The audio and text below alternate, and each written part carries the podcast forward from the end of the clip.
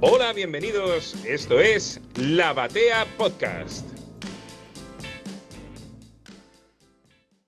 Llegamos a una columna que quiero que empiece hace un montón de tiempo y es realmente un sueño, una ambición hacerla en este programa porque es tal vez uno de los runs de autor fundamentales que más gente ha enganchado en esto del mundo de los cómics de superhéroes. Se trata de Los Mutantes de Chris Claremont. Y para eso me traje dos expertos en mutaciones no dos mutantes. Bueno, eso tal vez podría verse, todavía no se les han despertado los poderes. Uno es el señor Damián Pérez, quien me acompaña habitualmente en este programa. ¿Cómo estás, Dami? Hola, Mariano. Qué bueno estar de vuelta, otra vez acá. ¿Para qué vas a saludar? Nunca te fuiste. Y sí, por primera vez y debut en este programa, Martín Fasanelli, que sabe es, este es el experto, experto de los mutantes. ¿Cómo estás, Martín? ¿Qué tal, Mariano? ¿Cómo estás? A gusto, muy a gusto de estar acá con ustedes, la verdad. Bien, vamos a empezar a hacer esta columna en partes. el universo mutante de Chris Claremont es enorme y realmente merece un lugar importante en el programa. Contame, Dami, ¿Cuál es la idea para la columna? ¿Cómo la van a estructurar y llevar adelante? Primero, para contarte que el trabajo de Claremont con los mutantes, enorme. Estamos hablando de 16 años seguidos, desde el 75 hasta 1990, donde tenemos un montón de cosas. 1990, me quedé corto, a 1991. 1991, 1990, uh, ahí se me, me, hizo ruido. Corríjanme después. Bueno, son 16 años. Estamos hablando de más de 380 revistas en exactamente 16 años, 4 meses y 5 días seguidos. Ese es el número exacto de tiempo de Claremont con los mutantes. Y como dijo en muchas entrevistas Chris Claremont, lo que él hizo con los mutantes lo considera una única historia. 1991, ahí encontré el dato. Desde el X-Men 94 en 1975 hasta el X-Men 3 de 1991. Él siempre consideró su trabajo como una sola gran historia. Y esto es casi eh, único en comparación a muchos otros autores. Lo él es una única etapa con una gran historia de principio a fin, según sus palabras. Y entiendo que te confundas esto de, los años, porque realmente uno se cansa de decir los 90, los 90, los 90, y ya lo vamos a ir analizando sobre el final, ¿no? De, esta columna, en, en los capítulos finales. Pero ya puedo ir haciendo algún pequeño spoiler de mi sensación, es que termina soltando y yéndose en fade, Claremont. Este, el final de esa gran historia tiene sus, sus pequeños accidentes.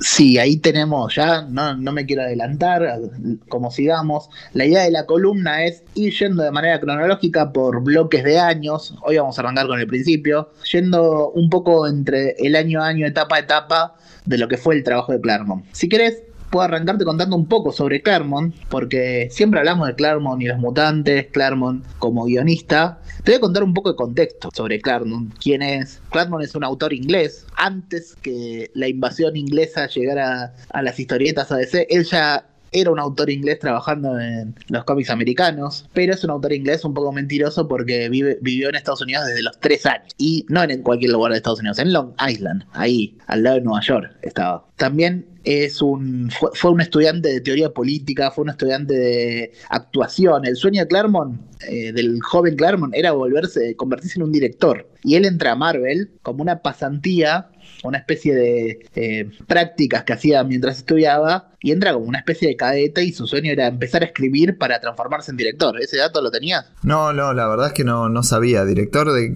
de cine o de escuela? Director de cine principalmente. Director de director de actores, de alguna manera, porque él estudiaba dramaturgia, actuación. No, porque director de escuela, si el tipo hizo lo que hizo con los mutantes, estaba bueno también. Ah, y sí. Y sus primeros trabajos eran de tipo una especie de cadete en Marvel. Entró por hablar con Stan Lee, se quedó, entró en los años, en los años 60 y se quedó ahí haciendo carrera. Bueno, algo, un dato interesante es este, su presencia en, en Inglaterra con los cómics de Marvel allá. Un dato biográfico importante es su ascendencia ya en, esos cómics que fueron saliendo en, en el Reino Unido, editados por Marvel y que tiene historias muy interesantes. Algún día hay que, empezar a hacer un poco el foco, porque más allá del Capitán Britannia de, de Alan Moore, hay cosas piolas que, que solo fueron editadas en Inglaterra, ahora se están recopilando algunas y tiene ahí como un regreso a su tierra Claremont en esa época. Sí, también lo vamos a ver después, ese, regreso cuando arranque Excalibur. Claro, donde realmente marca este, muchas de, los intereses que puede tener un británico literalmente, así como este, como se puede ver cuando los canadienses también meten la cola, que también más adelante lo vamos a ver. Hay, hay un montón de, de, aristas más que interesantes. Sí, Sí, tiene toda esa, esa pata, esa idea Claremont de meter sus raíces ahí, meter, meter su tierra natal, lo mete dentro de todo esto que vamos a ir comentando en las columnas. Y avanzando un poco más, tirándote un par de datos más así, eh, no sé si sabías que Claremont ya había colaborado con los X-Men antes de hacerse cargo. Él dice haber sido asistente de Roy Thomas en tirándole ideas cuando Roy Thomas estaba a cargo de los mutantes. Ah, mira, ese dato sí que no lo tenía. O sea, como que ahí el tipo ya estaba mostrando que le interesaba, que se quería, que se quería meter.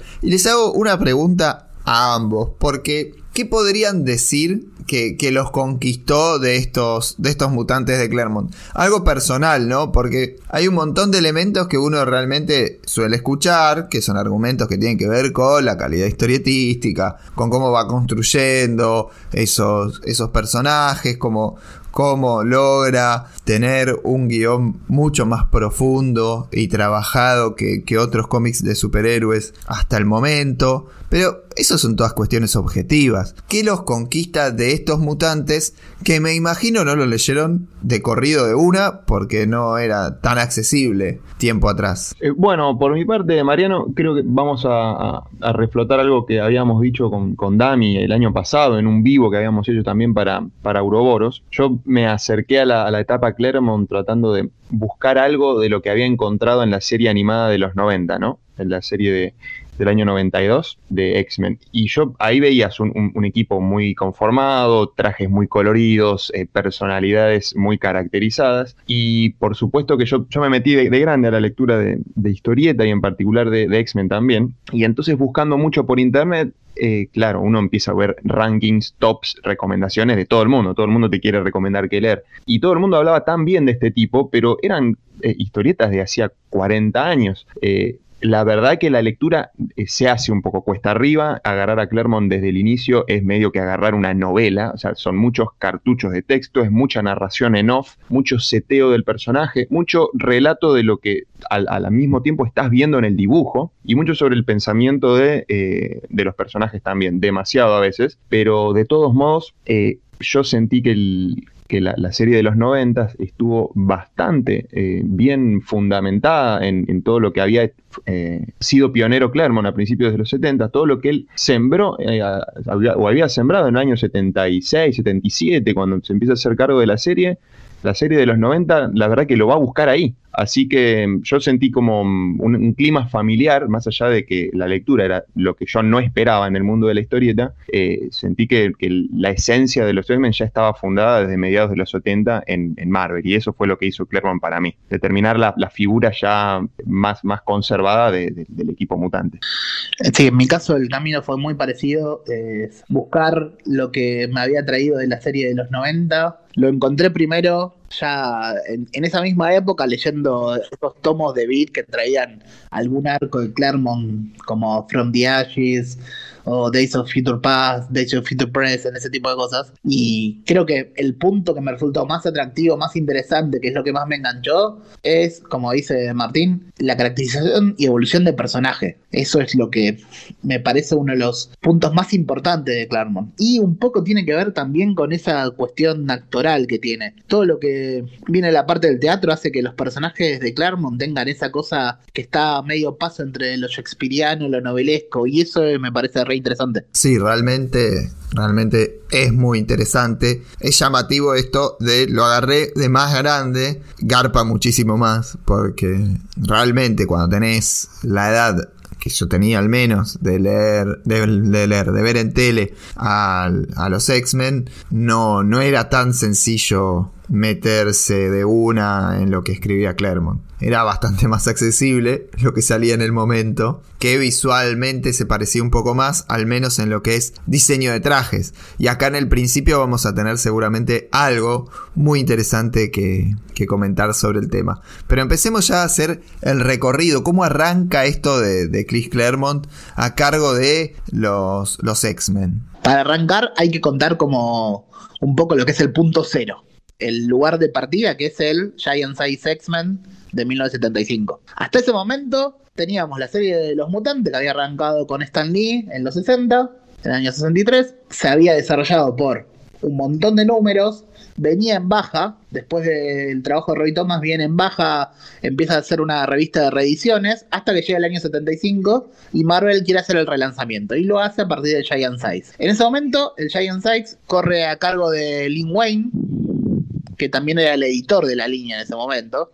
Por primera vez, después de estar Lee, había un editor para la línea. Y en, esa época Claremont era asistente de Lin Wayne. Lin Wayne por un lado y Cockrum a los dibujos son los que tienen a cargo este número que todos lo conocemos, el Giant Size, la Second Genesis. Tenemos el nuevo equipo mutante, el equipo mutante internacional, que es la propuesta, con mutantes que vienen de diferentes lugares del mundo, incluyendo un ruso para los 70, que tiene una mezcla principalmente de personajes que ya habían estado en algún lado de los mutantes, como Banshee y Sunfire, y otros que vienen de otros lados. Wolverine, que viene de Lane Wayne, lo había creado para el Increíble Hulk, eh, y personajes que Cockrum había diseñado para otra serie, para otra revista de la vereda enfrente, como eran Tormenta, Storm y Nightcrawler, que eran diseños que tenía guardados que en algún momento había bocetado para la Legión en DC. Sí, sí, así es. Eh, Dami, es, cierto que la verdad que en ese, en ese primer número, la verdad que se, suele decir que es el, gran punto de partida para cualquier persona que quiera tener una mínima idea de, los X-Men y la verdad que a pesar de que tiene su buena cantidad de años, eh, podemos decir que eh, añeja bastante bien, o sea, tenés un, un amplio espectro de lo que es el mundo mutante porque es un número de 64 páginas con una, con una premisa que trata de tomar algo sobre lo que venía pasando en el mundo previo de, los mutantes, o sea, hasta el año 66 que se publicaban las revistas con el equipo, recordemos, de la primera generación, que eran eh, Cíclope, la chica maravillosa o Jean Grey, eh, Bestia, el ángel y el hombre de hielo, Iceman. Y por, supuesto recordemos al profesor eh, Charles Javier. Pero en el año 75, una línea de Marvel que plantea publicar diferentes títulos en el formato giant size o, gran o tamaño, tamaño extenso.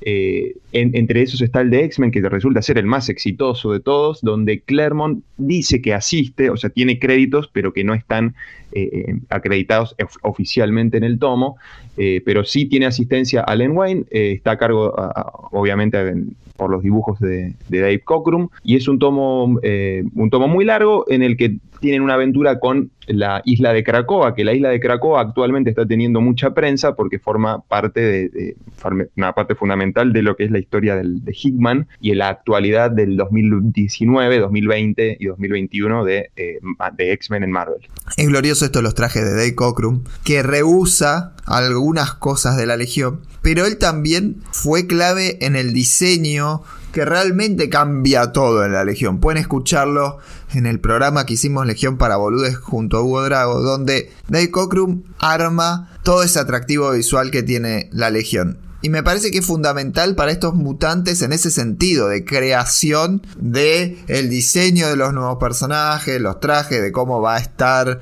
armado visualmente el equipo. Es muy importante en eso. Narrativamente, por ahí no es tan un favorito de los fans de X-Men Cockrum. Pero para mí es clave, clave en esto de, encontrarle el atractivo al equipo y que realmente es sin duda uno de los, de, los fuertes que tienen estos X-Men. Más allá del talento del, guionista, visualmente es hiperpoderoso el equipo y creo que en Cockrum hay una gran parte de eso. Sí, recordemos la, el rediseño de, personajes ya había pasado en la década de los 60, de la mano de la, etapa de, Roy Thomas, Neil Adams, también ya se habían rediseñado porque venían siendo muy homogéneos desde la primera génesis de la, de la mente de Stanley, eran todos uniformes y justamente los uniformes los hacía todos los integrantes de los X-Men muy parecidos. Ya había habido un rediseño, pero el de Cockrum sin duda es el que es el que más eh, quedó vigente también, ¿no? Porque acordate que diseñan a, Wolverine en, el año ahí 74, 75 y prácticamente al día de hoy está intocable. Eh, eh, Nightcrawler también, Rondador Nocturno, está igual. eran, la verdad, que diseños muy pregnantes. Nightcrawler es uno de los que importa este Cockrum desde la Legión, ya lo tenía planeado para, para la serie, lo trae a Marvel y forma parte de, los X-Men. Que esa legión de Cockrum se conoce como la Legión Disco también, ¿no? Y vean que hay una inspiración bastante importante en, la música, en la música de, aquellos tiempos, de, cocaína y Nueva York. Moderno para esa época. Aprovecho, te tiro un dato de color a esto que estás mencionando. Eh, el cambio de diseño de Wolverine, del Wolverine que aparece en Increíble Hulk a este Wolverine tiene que ver con eh, una mala interpretación de Gil Kane, si no me equivoco, que era el que dibujó la portada del Giant Size y le dibujó la máscara a Wolverine como le pintó, en vez de seguir lo que había aparecido anteriormente. Y le gustó a todo el mundo ese rediseño de casualidad. Fue sin dudas un, un acierto total, total. En la parte de las historias, ¿arranca Claremont a ser Claremont de una? Ahí te cuento entonces cómo sigue. Al siguiente mes sale el, nuevo número de X-Men, ahora ya no con reediciones, sino con eh, nuevas historias. Y el primer, el primer arco, que son los primeros dos números, eh, no corre solo por Claremont, sino que sigue estando Len Wayne como eh, creador del plot y Claremont se hace cargo de los diálogos, lo que dice el script, como se dice en Estados Unidos. Esta historia, esta primera historia de los, de los nuevos mutantes, del nuevo equipo mutante, es la historia fundacional que todavía sigue un mandato que era la continuación de ese Giant Size. Es el mismo grupo, hay un cambio en las filas, Sunfire renuncia al toque, se va, putea, da un portazo y se va en ese primer número. Y tenemos eh, un evento importantísimo que es la muerte de Thunderbird. Esto era una idea que tenía Len Wayne, que era una decisión editorial de matar un personaje que había sido específicamente creado para morirse. Uno, él ya sabía cuando hizo el Giant Size que en los primeros números iba a morir un personaje, termina siendo Thunderbird. Originalmente este iba a ser Banshee, que era otro de esos personajes que venía de etapas anteriores, pero lo terminan eligiendo a Thunderbird porque eh, después de ese primer Giant Size se dan cuenta que Thunderbird es bastante redundante. Tiene eh, poderes parecidos a los de Wolverine y una personalidad muy parecida. Eran los dos los cabrones del grupo. Y por eso termina siendo Thunderbird que boletean en esa primera historia, en ese primer, eh, esa primera batalla contra el Conde Nefaria. Un villano que los X-Men no se vuelven a encontrar nunca más. Que tiene mucho que ver con la etapa previa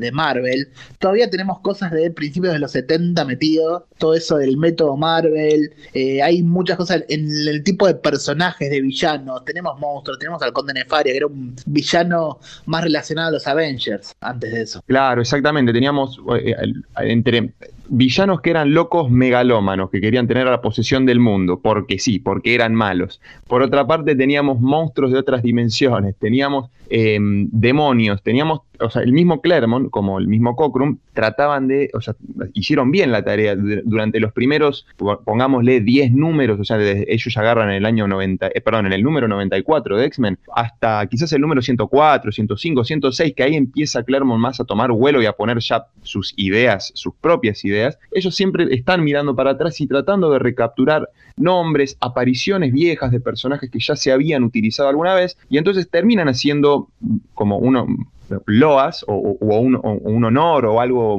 historias medio honoríficas a esa Silver Age. No se olvidan de eso. Y, la, verdad que en estos primeros números se nota, se nota bastante, como decía, como decía Dami. Una de las cositas sobre Thunderbird por ejemplo, que, em, que se John Prouster, el personaje John Prouster que muere, eh, termina siendo muy movilizante para otro personaje que más, más tarde va a aparecer también en el mundo de Claremont, que es em, el hermano James Prouster, eh, que va a ser, va a retomar el, nombre de, Thunderbird y también va después a ser, se va a renombrar como Warpath, va a aparecer en el mundo de los nuevos mutantes y en el, en realidad en el equipo opuesto de ellos, eh, que es el del, colegio de Emma Frost. Pero bueno, eso está también, el mismo Claremont le da una retrocontinuidad en la revista de Classic X-Men, que él lo, lo toma como muy, muy importante, cuando años después le dan esta revista para que él mismo revisione y complemente su misma historia, su misma sola historia, entre comillas, como dijo Dami. Entonces él eh, más tarde va a empezar a meter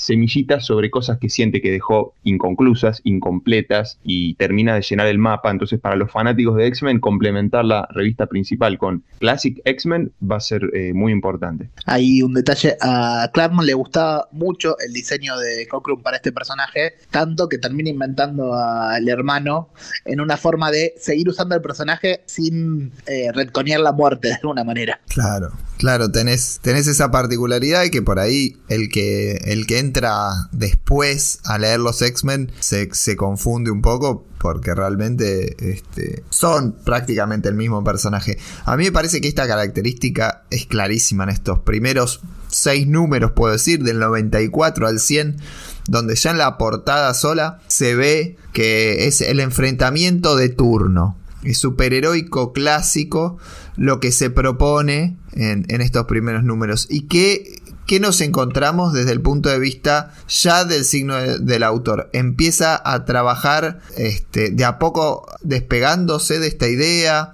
¿Qué, qué, relaciones colectivas ya encontramos en este, en esta, en este primer, primer tramito?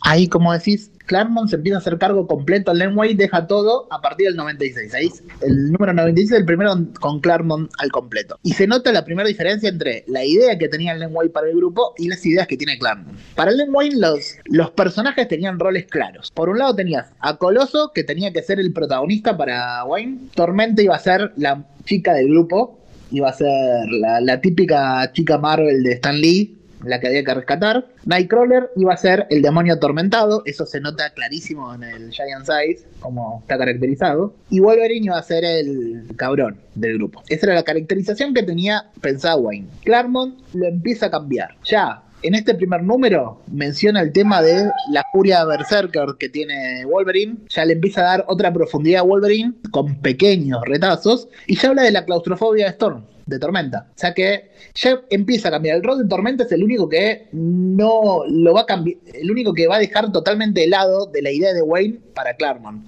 Porque se da algo con lo que se caracteriza siempre Claremont, que es el de las mujeres fuertes. En este primer número que él escribe, ya aparece Moira McTaggart, que es la primera de estas mujeres fuertes que van a asignar toda la etapa. Ese es el primer gran cambio. Él tenía otra idea para el grupo que no era la misma que la que tenía Wayne. Y en estos primeros números que vos mencionás es donde arranca su saga fundacional, que tiene también el mismo sentido. Saga fundacional que es la saga de Fénix. Ya en el número 97 arranca a armar eso. En realidad en el 96 ya siembra alguna semilla hablando de una cuestión espacial, mete lo que es su primer plot a largo plazo en ese número, que es un número típico de la época, que aparece un villano tipo monstruo, lo derrotan, listo. Y en el medio mete secuencias sembrando plots. Otro signo de Claremont, sembrar plots para darle eh, un largo plazo, una forma que se va desarrollando poco a poco. Claro, exactamente, como dice, como dice Dami, algunos de los, de los signos que van a ser eh, también muy valederos para toda la, el run de Claremont y su carrera en X-Men es el que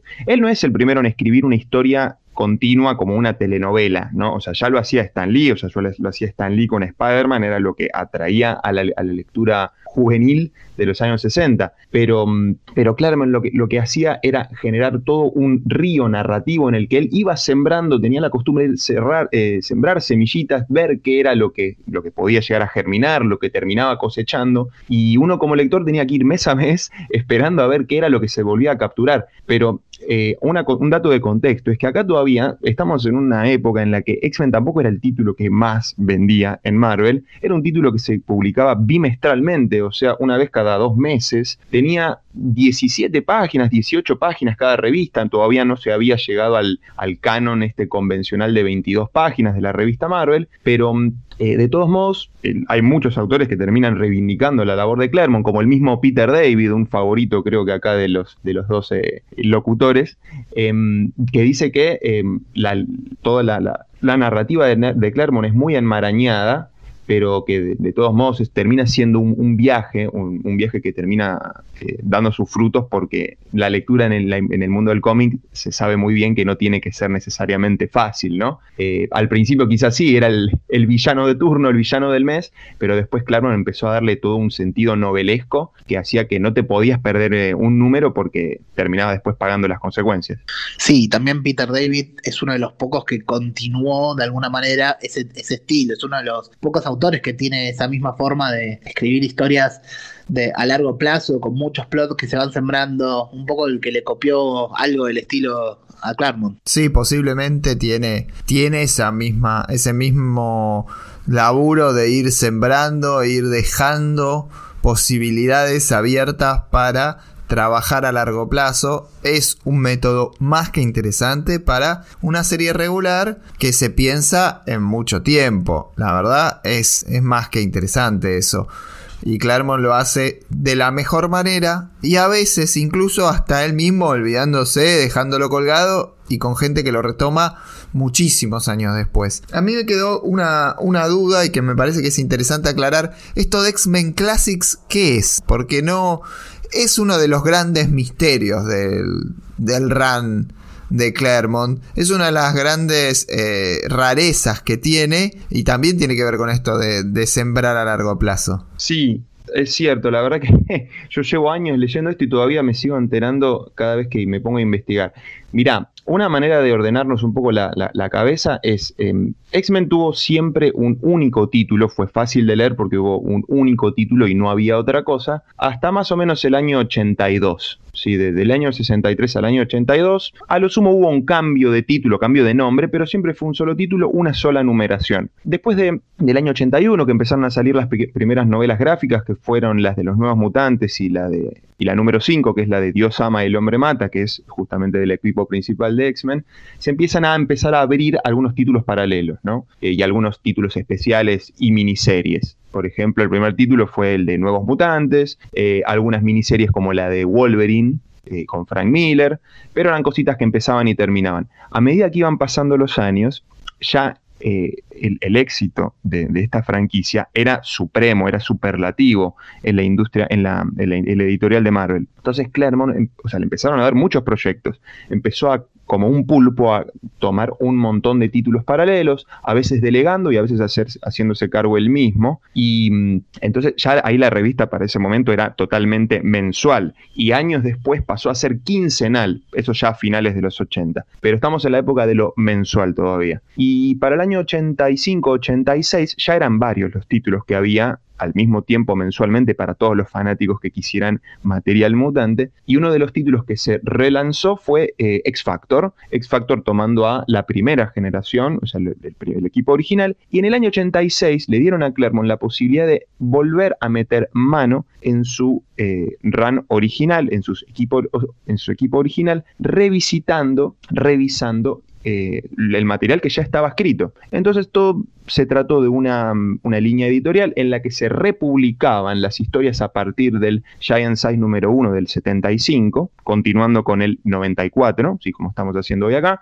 eh, pero em, en revistas de 32 páginas con nuevas historias y encima ligeras ediciones y correcciones a lo que ya estaba hecho. Entonces, Claremont lo que hacía, o sea, tenía el mundo a sus anchas, podía reeditar lo que ya había él escrito y se había publicado y a su vez complementarlo con historias de backups de o sea, historias que venían al final de cada revista, de 10, 11 páginas, de la mano de un inspiradísimo John Bolton en, los, lápices, para dar mucha más eh, eh, espacio y tras bambalinas y cintura a los personajes, a las, a las, a las eh, como es el desarrollo interno de cada uno de ellos, historias dedicadas al mundo de Nightcrawler, de Jean Grey, cómo venía la conspiración de, de, Fénix y el, y el, club fue infernal por afuera de lo que él no podía contar, cómo era que eh, Charles eh, eh, Xavier se, se, puso en contacto con Lilandra por primera vez, cómo fue que se formó por primera vez el equipo de Corsario y los Starjammers. Entonces él tenía el mundo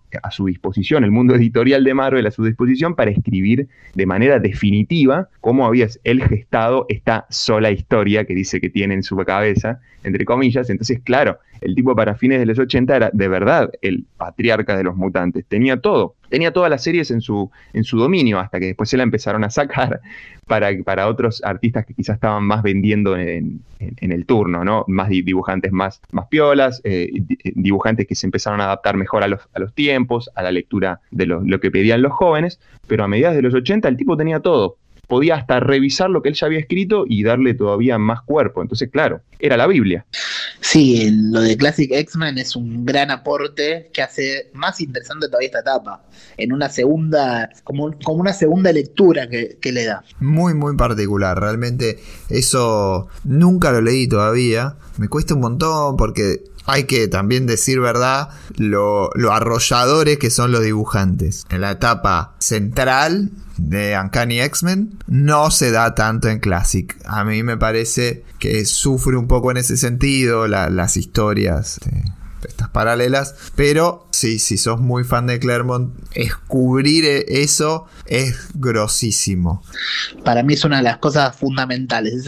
Esos, complementos de Classic X-Men le dan otro aporte a las historias que es increíble. Si querés te sigo contando entonces dónde nos quedamos. Estamos en esta primera etapa de Claremont, primera etapa de su gran historia inicial, que es la historia del Fénix. Tenemos más o menos entre el número 97 y el 101 que se desarrolla esta historia del Fénix, mezclada con otra historia que no está tan alejada.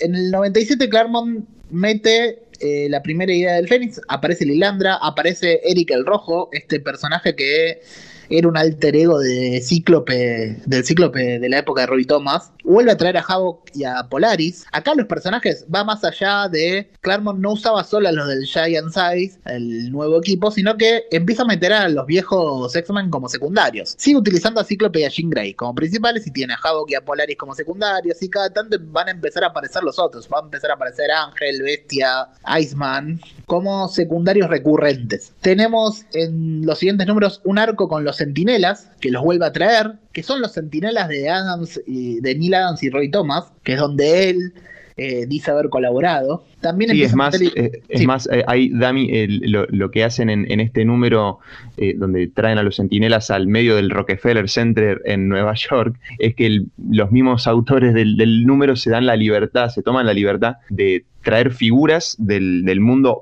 del mundo Marvel en, el que aparecen todos los editores, en el que Stan Lee es un personaje, en el que Jack Kirby es un personaje, y en el que Chris Claremont, Dave Cockrum, sus esposas en ese momento, que también contribuían con eh, el papel de colorista y demás, aparecen en ese mismo número. Y es más, ellos eh, eh, se, como se, transfieren ahí al, al, mundo de la historieta y de las viñetas, y ellos mismos se sorprenden de los, em, de los sentinelas que están atacando. Y encima, como dato de color, también aparecen editores de DC como Julius Schwartz y también aparecen los personajes de Clark Kent y Lois Lane. Es como el primer gran cameo eh, de curiosidades, es el, X-Men número 98. Ese es el número lleno de los cameos. Ahí te agrego, eh, la esposa de Krugman era Patty Greer y la esposa de Claremont, Bonnie Wilford, era colorista en Marvel. Sí, sí, exactamente, sí, sí. Y eh, obviamente acá de nuevo traemos ya el tema de la persecución y discriminación de los mutantes, que eso siempre va a ser el principal tema de, de Claremont.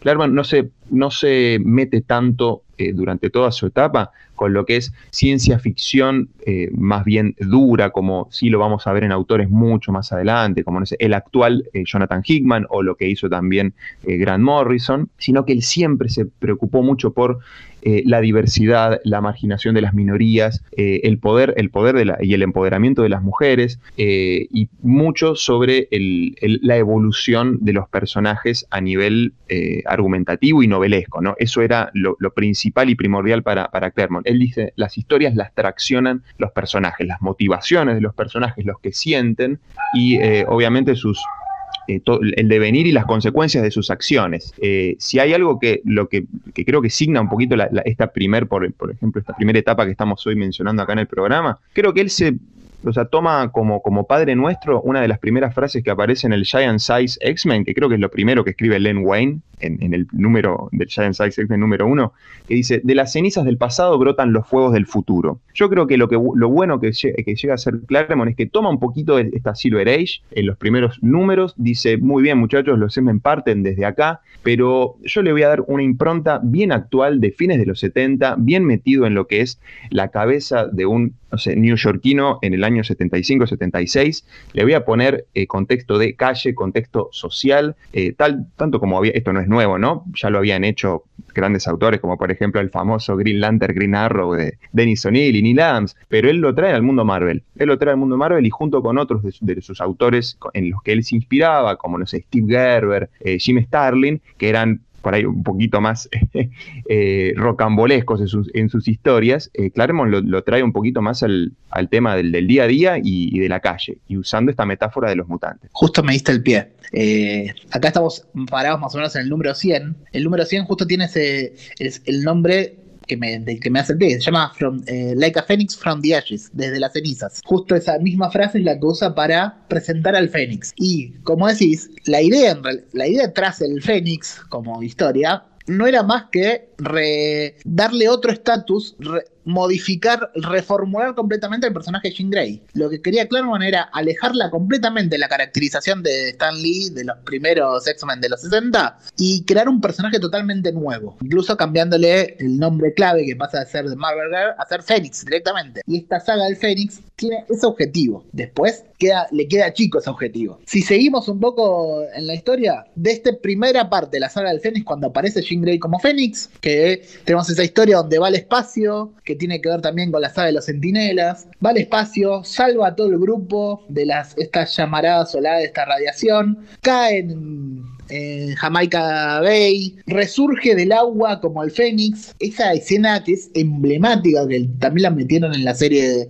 de, los 90. Y enseguida nos vamos con el siguiente arco, que ahora aparece trae de vuelta a Juggernaut, crea un villano nuevo que es Black Tom, casi, también está teniendo un rol importante en los mutantes de Hickman, que era el primo de, Banshee, y también trae al gran villano clásico que es, que es Magneto, que hasta ese momento Magneto estaba siendo un bebé en la isla en la isla Muir. Este es el. Son los primeros. Es Claremont alimentándose del pasado. Toda esta época va a tener eso. Aparte de su historia, él va trayendo semillas que ya estaban en los mutantes. Claro, exactamente, sí, sí. Y creo que esto es lo que le faltaba a Claremont como para empezar a cimentar su, su etapa eh, a sus anchas, ¿no? Como traer finalmente a su, al villano, eh, por, al, mejor villano por definición, darle la gran humanización con el tiempo, ¿no? Todavía no, pero por lo menos tenía que corregir un poquito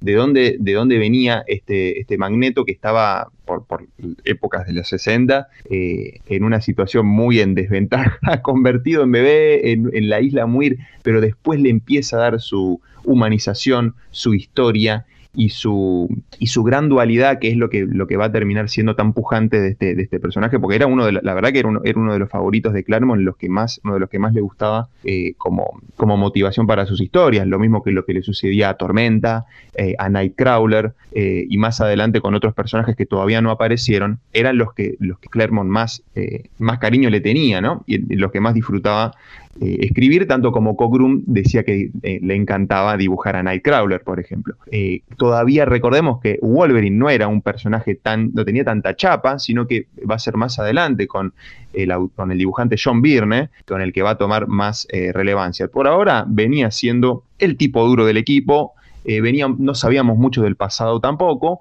eh, venía siendo muy, muy, muy carismático, pero, pero por su rudeza, no mucho más que eso. Pero sí, como vos dijiste, empezaron a darle un, eh, mucha chapa a este personaje en particular, que era Fénix, que nadie sabía nada de Fénix, de repente era un poder, eh, un personaje superpoderoso que estaba ahí como para salvar cualquier tipo de problema y parecía que no tenía límite parecía que su poder no tenía límite eh, después de que había, como a, la manera de los cuatro fantásticos, tenido unos poderes eh, pertenecientes, digo, provenientes de los rayos cómicos del espacio. Después, más adelante, ya que habíamos hablado de Classic X-Men, hay un problemita editorial porque a mediados de los 80 se discute esto sobre cómo fue que Fénix obtuvo esos poderes, eh, pero bueno, es, demasiado complicar la historia por ahora. Más adelante creo que lo vamos a poder comentar. Eh, si querés, continúa, eh, Dami, porque esto sigue escalando, sigue escalando hasta, hasta un problema intergaláctico, ¿no? O sea, la, Tierra empieza a tener relación con otro imperio intergaláctico que es el imperio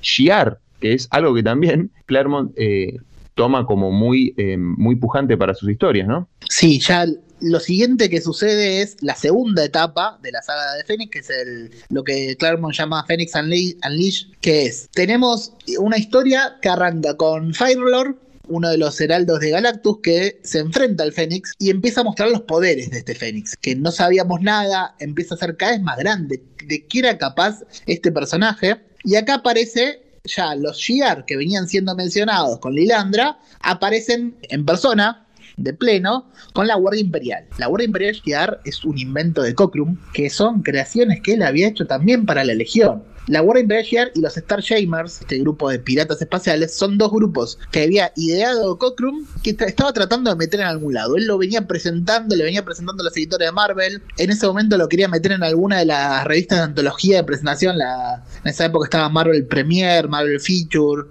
esas revistas que presentaban personajes nuevos. Y él lo quería meter y no tenía mucha respuesta de los editores de Marvel. Entonces le dice a Claremont: Tengo esto, ¿lo querés usar? Y listo, Claremont encantado. Y acá es donde arranca la historia que conocemos como la primer gran historia de Fénix, que es la historia del cristal Macram, que ya venía plantándose y acá es donde surge. Pasaste a los pedos, pasaste a los pedos por la legión, me parece una falta de respeto absoluta. Pasaste rapidísimo por esto de la, de la Guardia Imperial. me tocó, me tocó ahí abajo cuando digo eso.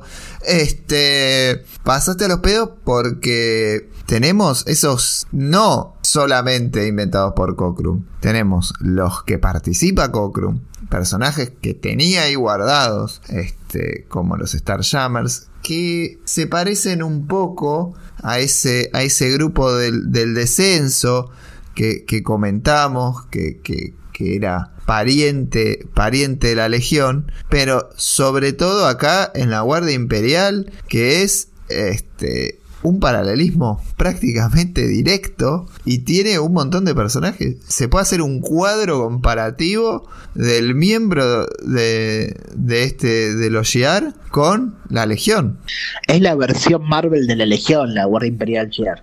Pero tremendamente, es casi casi igual. No se puede creer. Este, no hay, eh, además no hay ni intento de caretearla. Astra Phantom Girl, Electron es Cosmic Boy, Fang es Timberwolf, incluso existiendo Wolverine que ya tenía cositas, Flashfire con Light Lang, Gladiator con Monel, eh, Chameleon Boy en Goblin, o sea, es pero tremendo. Y ahí en la portada del 107 se ve a Titan que es Colossal Boy idéntico. O sea, si vos seguías a la Legión, porque este X-Men 107 sale en 1977, en octubre del 77. Es decir, con la Legión siendo hiper popular, viste que es un dicho muy común de que los Teen Titans a partir de 79-80 intentan hacer a los X-Men en DC. Pero realmente este, había un ir y venir con grupos adolescentes o jóvenes, porque viste que los X-Men son más jóvenes que los Avengers, pero no son tan adolescentes como los Titans, ponele. pero son notoriamente más inexpertos que los, que los Avengers, tienen mucho menos conocimiento del campo, se equivocan más. Este, son un grupo pseudo juvenil digamos, los X-Men. Y esta comparación, esta línea que hay de grupos juveniles que empieza tal vez con la Legión, sigue con los X-Men y vuelve a pegar la vuelta con los New Teen Titans es muy interesante.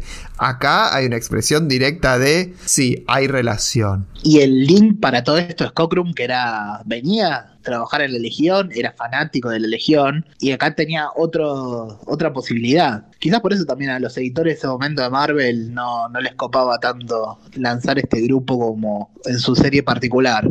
Estamos en la época de Archie Goodwin, está, está por arrancar Jim Shooter como editor, estamos en esa época. Sí, y también recordemos que las tramas espaciales también tenían una popularidad bastante inusitada, ¿no? En ese momento, o sea, están, están mencionando grandes títulos de, DC y encima, convengamos que en el año 77 eh, sale una película un poco conocida que se llamó La Guerra de las Galaxias, de la cual Marvel también tenía cierta eh, propiedad editorial, ¿no? Eh, el mismo Archie Goodwin también estaba ahí con manejando las decisiones editoriales y Star Wars era también un título que se empezó a publicar en las revistas, o sea que era una temática de la que Claremont también se prendió como para mandar los X-Men al espacio, como para hacer imperios eh, imperios contrarrevolucionarios que, que tuvieran que combatir eh, y también cierta quizás eh, analogía con la estrella de la muerte, algo que, haya que destruir como para tratar de sacarle poder a los, a los al, imperio y bueno, yo creo que eso también generó bastante popularidad y, bueno, yo creo que hay una gran influencia ahí también. seguro, seguro, estamos en la época de Star Wars, la época de llegar al espacio, el espacio en la, cultura popular. Y bueno, algo que empieza a suceder ya en estos números es que se empieza a notar que Cockrum venía cansado de alguna manera. Se sabe que en esta, en esta época Cockrum eh, no, no, llegaba a cumplir las fechas, tenía complicaciones y termina decidiendo dejar la revista. Antes de su último número, que es el 107, en el 106, tienen que meterse a colaborar Bill Mandlo y Bob Brown, que acá Claremont es co-guionista de alguna manera, y eh, meten una historia imaginaria, solo para rellenar porque Cockrum eh, decide, decide dejar, va a seguir dibujando portadas, pero ya va a dejar los interiores. Y acá llega, cuando se va Cockrum, el otro gran personaje de esta primera parte de Claremont, que es John Byrne. John Byrne ya había colaborado, ya venía colaborando con Claremont en Iron Fist, y acá pasa a los mutantes. Byrne dibuja lo que es el, eh, el final de esta saga de Fénix, el final de la historia del Cristal Macrán. La historia también tiene un montón de cosas de Star Wars. Tenemos la revelación de Corsario como el padre de Cíclope, aún con un estilo muy Luke Darth. Y enseguida, después, en el 109, se hace una historia muy virme. En el 109 donde le empiezan a dar chapa a Wolverine como personaje. Este número está protagonizado por Wolverine. Es el número donde aparece por primera vez Guardián, Vindicator, el líder de Alpha Flight, a buscar a Wolverine. Acá, acá se llama Arma Alpha todavía, Weapon Alpha. Y es la primera vez que nos cuentan algo del pasado del personaje. Nos hablan de que él formó parte de este grupo canadiense. Es un número súper bien. Tenemos un filín en el medio, Tony de Zuniga, olvidadísimo, que tiene como Hallmark como un punto importante, que es el primer partido de béisbol de los mutantes. Pero bueno, esto que se dice que es una de las marcas de Claremont no ocurre tantas veces como pensamos. Son, creo que, está contabilizado, creo que son tres o cuatro partidos de béisbol en toda la etapa de Claremont. Y después pasamos a otra historia. Una historia que es la que se llamó El viaje por el mundo, que es una de las grandes historias de esta etapa, que también fue emulada décadas después en los Ultimate X-Men, esta gira mundial, que arranca. Son más o menos 10 números sin pausa, uno atrás del otro, del 111 al 121 uno atrás de otro, sin pausa, donde los mutantes pasan de enfrentarse primero Arcade, un villano que Claremont había creado para Marvel Teen Up, donde lo enfrenta a Spider-Man y, a su Capitán Britannia, vuelve a aparecer Magneto, mete a Bestia como secundario, hace un número donde se cree que todos los X-Men mueren, excepto Jean Grey y Bestia, se trae a Mesmero, otro villano de la época de Thomas, mete a la Tierra Salvaje, aparece Sauron, otro personaje de la época de Thomas y Neil Adam, a cazar a Sabu, Mete una historia de Javier enfrentándose a Shadow el Rey Sombra, también importante en, la actualidad, en los New Mutants de la etapa Hickman. Pasa de la Tierra Salvaje a Japón, de trae vuelta a Sunfire y mete un secundario nuevo para darle a esto también. Acá hay mucho de Virme en los plots, con muchas sugerencias que mete al personaje de Mariko Yashida, la prima en ese momento de Sunfire, que se transforma en el gran amor de Wolverine. Y durante todo este gran viaje por el mundo, mete semillas de lo que va a ser la saga de Proteus. Cuando los mutantes están volviendo de Japón, se vuelven a enfrentar a Alpha Flight. Ahora todo el equipo completo, Virne crea todo este equipo canadiense que después va a ser su gran revista de lo que se llamó hace momento los mutantes canadienses, aunque no todos eran mutantes. Y así es como se va cerrando este arco. En el 122 tenemos un número más terrenal con Tormenta, Luke Cage, Drogas, Nueva York y la primer semilla de la Dark Phoenix Saga con la aparición de mente maestra Mastermind Jason Wingard que se pone en contacto por, por primera vez con Jim. Wow, Wow, Dami, qué corrida. No sé si te quedaste sin aire en toda esa corrida maratónica que hiciste. Eh, sí, sí, fue. Mm, la verdad que era, era lectura, era, en,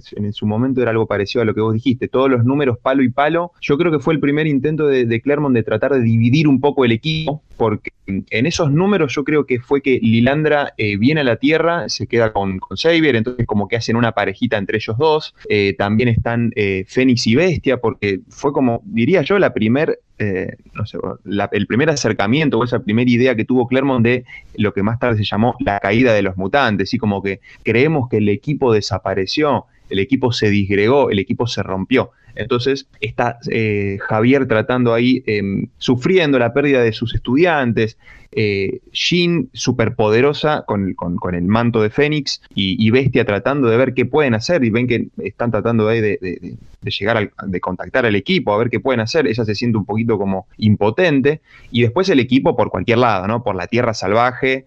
Eh, por, siendo rescatados por un barco japonés con el que después desembarcan en Japón, eh, villanos que aparecen aquí y allá y desaparecen, o sea, como que Claremont está tratando de hacer jugar al equipo, mostrando su versatilidad, eh, pero con un equipo medio disgregado y roto. Más adelante es que vuelven a juntarse en lo que vos decís que es eh, la, saga de Proteo, que va del número 122 al 125 para mí. Creo que es una de mis sagas favoritas de la saga Claremont, es una de las que más disfruté a medida que la, iba leyendo, yo dije, wow, esta la verdad que está muy, muy buena. Y casualmente es una de las, diría, no sé, top 3, top 5 de, historias mejores adaptadas a la serie animada también, ¿no? Porque todo lo que es la saga de Fénix en cuanto al el ascenso de la saga de Fénix y, el, y después lo que es la caída, esas dos cosas en la serie animada están muy, muy bien. La saga de Proteo también, yo creo que de toda esta primera parte de, del 75 al 80 es una gran adaptación. Eh, creo que se llama Mutante X el, episodio o, algo, algo por el estilo. Y, sí, yo creo que el, el punto, la llegada a la saga de Proteo es un punto álgido de, por parte de Virne y obviamente trae de nuevo la, a Moira, a Moira McTaggart de nuevo, porque recordemos que Proteo va a ser el hijo mutante eh, de, Moira y, de, la isla Muir, ¿no? Otro punto eh, importante en el mapa de Claremont, también como va a ser la isla de Japón, también como va a ser la ciudad de Nueva York. Eh, y demás, demás otros puntos del mundo. Y esto es la saga de Proteo, como bien dijiste, Martín, es una de las grandes sagas de toda la historia de Claremont, de todo el, run de Claremont. Acá podemos dar un punto, ponerle un punto a esta historia, prometiendo un poco continuar. Con el final de la saga de Proteo vamos a tener el comienzo de una de las más grandes etapas, el, lo que es la gran etapa de Claremont y Byrne, cuando empiece, hablemos en la próxima de la llegada de Kitty Pride, de la Dark Phoenix saga, la tercera y gran parte, la, tercera gran parte de la saga del Phoenix. Y un poco, si les parece, vamos a contar. Yo tengo una impresión general de toda esta primera etapa de Claremont, que algo venimos deslizando, como una especie de conclusión, poco tomado de lecturas. Lo que hace Claremont es traer algo que estaba pasando en la cultura del entretenimiento a grandes rasgos. Estamos en la época de los blockbusters de cine. Ya mencionamos Star Wars, también para esta época tenemos a Tiburón. Y es el estilo de narrativa que Claremont trae a los mutantes. El hablar de la grandilocuencia de grandes historias, historias muy dinámicas, donde hay explosiones, donde hay viajes espaciales. Los personajes son los que llevan la historia tenemos muchos cliffhangers enormes y este es el tipo de narrativa que Claremont mete en los mutantes. A diferencia, como dijimos en algún momento, a diferencia de los autores inmediatamente previos como Starling, Englehart, Gerber, que eran autores más intimistas, con historias que tenían más capas de interpretación, más personales, si queremos decirlo de alguna manera, historias más psicodélicas. Claremont toma de ellos, pero se aleja, va para otro lado. Él, su, su leitmotiv son las caracterizaciones de personajes, los diálogos, el desarrollo de personajes y esta grandilocuencia. Toda esta etapa que venimos mencionando y un poco más después también, eh, va a ser una gran space opera. El tinte espacial es lo principal de toda esta etapa que comentamos. Sí, así es. Eh, yo que estoy, estoy de acuerdo con vos. Eh, Dami, es mucho. Eh, es cierto que la cuestión eh, genética, o sea, la- las bases genéticas y cómo biológicamente ellos son mutantes, se va a abarcar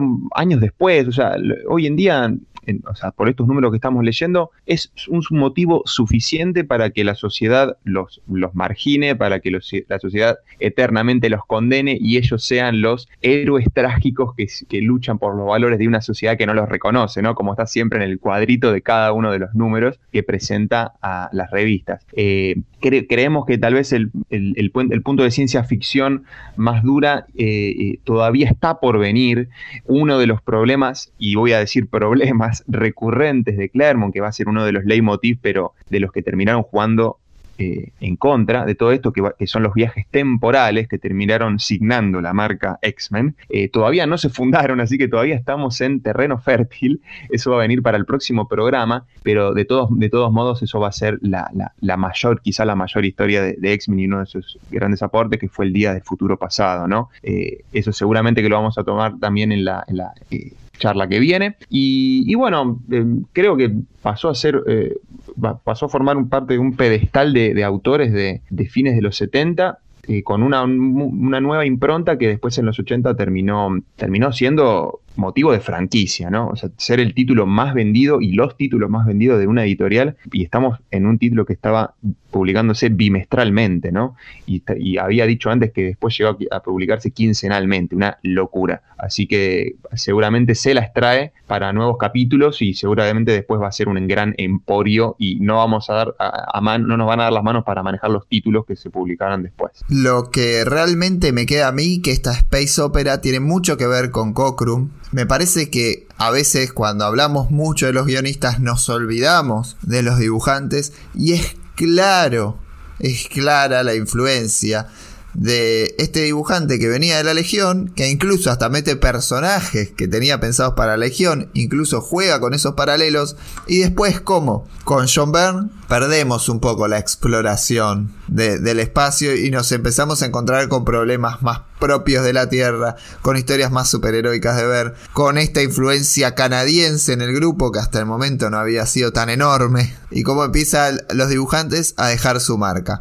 Más adelante, y a medida que vayan pasando los dibujantes, vamos a tener que empezar a trabajar y pensar cómo eh, este guionista, que es Chris Claremont, lleva adelante un run larguísimo, pero que es muy consciente de la coautoría que se hace en historietas. Se nota mucho eso. Y realmente me parece que hasta él cambia, hasta algunos diálogos, te diría, como que va evolucionando también en su, en su forma de hacer eh, el diálogo, el diálogo interno que es muy importante en Claremont, como si lo va, lo va evolucionando y lo va mutando, valga la palabra, de, de dibujante en dibujante. Fue rapidísimo como, como abordamos este, el ingreso de Byrne, este primer tercio de, de John Byrne en, entre los mutantes, pero realmente porque, porque se, viene lo, se viene lo bueno joven, dirían en Los Simpsons. El programa que viene, lo de Byrne, es importante, ¿no? Sí, después ver va a ser central en lo próximo que hablemos. Pero como dijiste, esta etapa es la asignada por el comienzo, por lo que había desarrollado Wayne y Cockrum y las primeras armas de Claremont para darle forma a este grupo. Bueno, grandioso. Espero que, que a los oyentes les, les haya quedado clara la información. Si no, nos consultan por redes sociales cualquier duda de alguien que quiera abordar esta, esta gran etapa y empezar a leer junto a la columna los números que van pasando. Fueron acá desde el 94 de Giant Size, más el, 94, eh, el 94 de Uncanny X-Men hasta el 111. 128. Ah, Estamos. Ah, bueno, hicimos un, recorrido importantísimo. Este, así que a, ponerse a leer y a disfrutar de esto que fue una de las grandes, grandes etapas de los mutantes. Muchas gracias, muchachos, y nos vemos la, próxima columna. Sí, claro, Mariano, muchas gracias por invitarme. Y, sí, se viene, lo, se viene lo mejor, quizás. Así que vamos a estar presentes para las próximas entregas. Un abrazo grande a todos. Cada, vez, se pone mejor. Sí, sí, sí.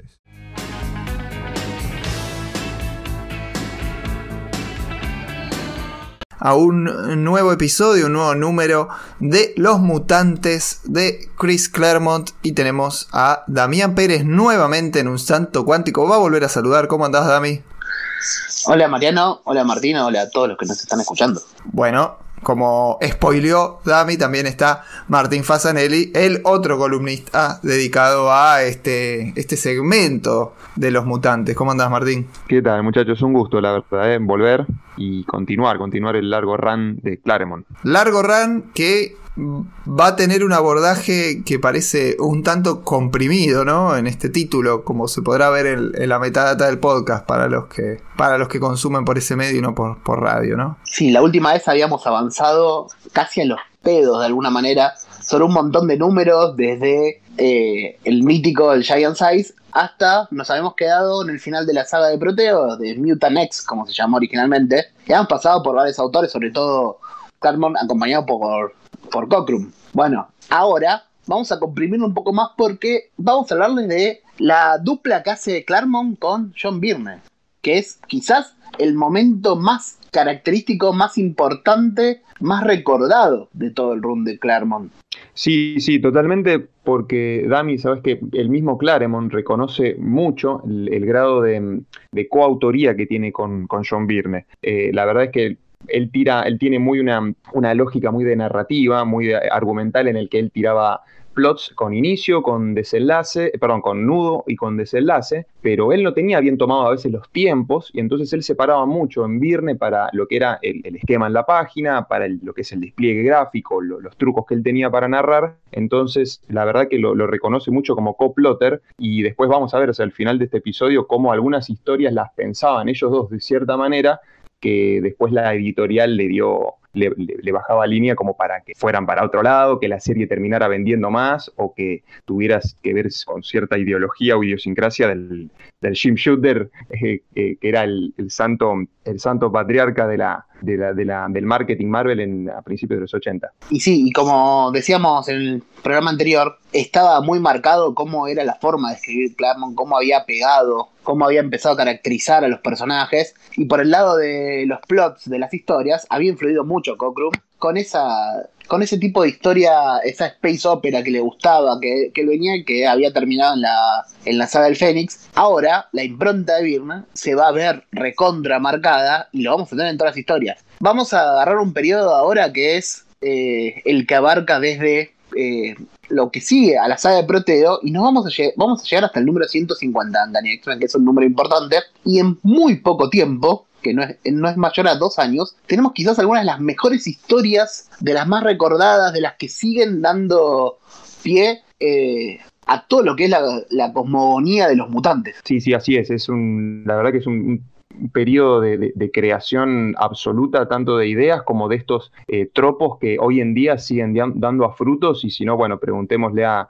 a, Hickman, a, Morrison y a Josh Whedon, que, son algunos de los que abrevaron bastante de, estas, de estos signos y, símbolos que, ya, ya, marcan a la, franquicia mutante. ¿no? Vamos a repasar un poco, pero también no solo eh, historias que alimentaron a la, el lore de los mutantes, sino a otros productos. Vamos a ver la influencia de estas historias que después llegó hasta la televisión, si quieres, de alguna manera. Sí, sí, sí, totalmente. La, serie animada, por ejemplo, de los 90, mamó tanto, pero tanto de todo lo que vamos a hablar ahora, que sí, desarrolló temporadas completas agarrando numeritos solos, ¿eh? numeritos eh, quizás issues autoconclusivos de, esta dupla. Así que metámonos, metámonos. Eh, un poco sumando a lo que dijo Dami, de que tal vez vamos a, a abarcar fines del año 1979 con fines del año 80 y principios del 81, que van a decir solamente un año, eh, tiene que ver con algo que creo que se nos había pasado la otra vez, es que mm, el título de X-Men, eh, bueno, primero titulado X-Men hasta el X-Men 113, después se empezó a llamar Uncanny X-Men en la portada, informalmente a partir del 114,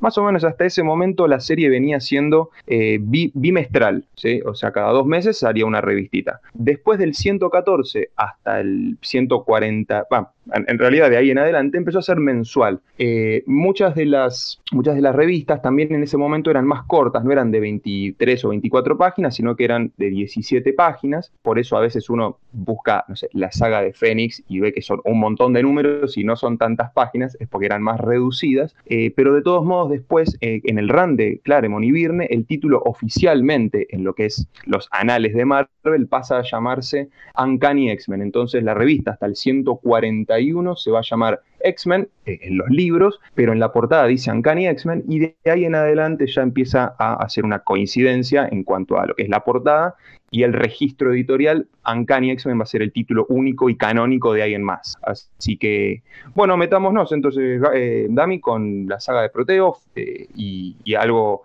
importante que hacía eh, Claremont con, por ejemplo, algún personaje que va a ser importante como Magneto, que empezaba a, a meter un poco de trasfondo, ¿no? Primero, un mínimo repaso rápido en el programa anterior habíamos contado los últimos tiempos de Cockrum. Cockrum se va en el, en el final de lo que fue la saga de Fénix. El último número no lo dibuja Cockrum y es donde cae Virne primero. Después tenemos a Virne participando, tenemos algunos filis, pero Virne participa en algunas historias que tienen que ver con viaje por el mundo, lo, que, la mencionada saga de Proteo. Ahí empieza a darle chapa a un personaje que a Virne le gustaba más que a Claremont incluso, pero que eso hizo que Claremont también le tome un cariño importante, que es el personaje de Wolverine, eso lo mencionamos en el programa pasado. Y de ahí nos vamos a la gran historia que es la que arranca en el número 129. Nos habíamos quedado en el 128. A ver, Mariano, vos, ¿qué te hace recordar? Te voy a tirar el título de esta historia. Duró cuatro números. Se llamaba Hellfire Club. El club Fuego Infernal, como lo leímos en español, o el Hellfire Club, que era su nombre original. Y eso es Dark Phoenix Saga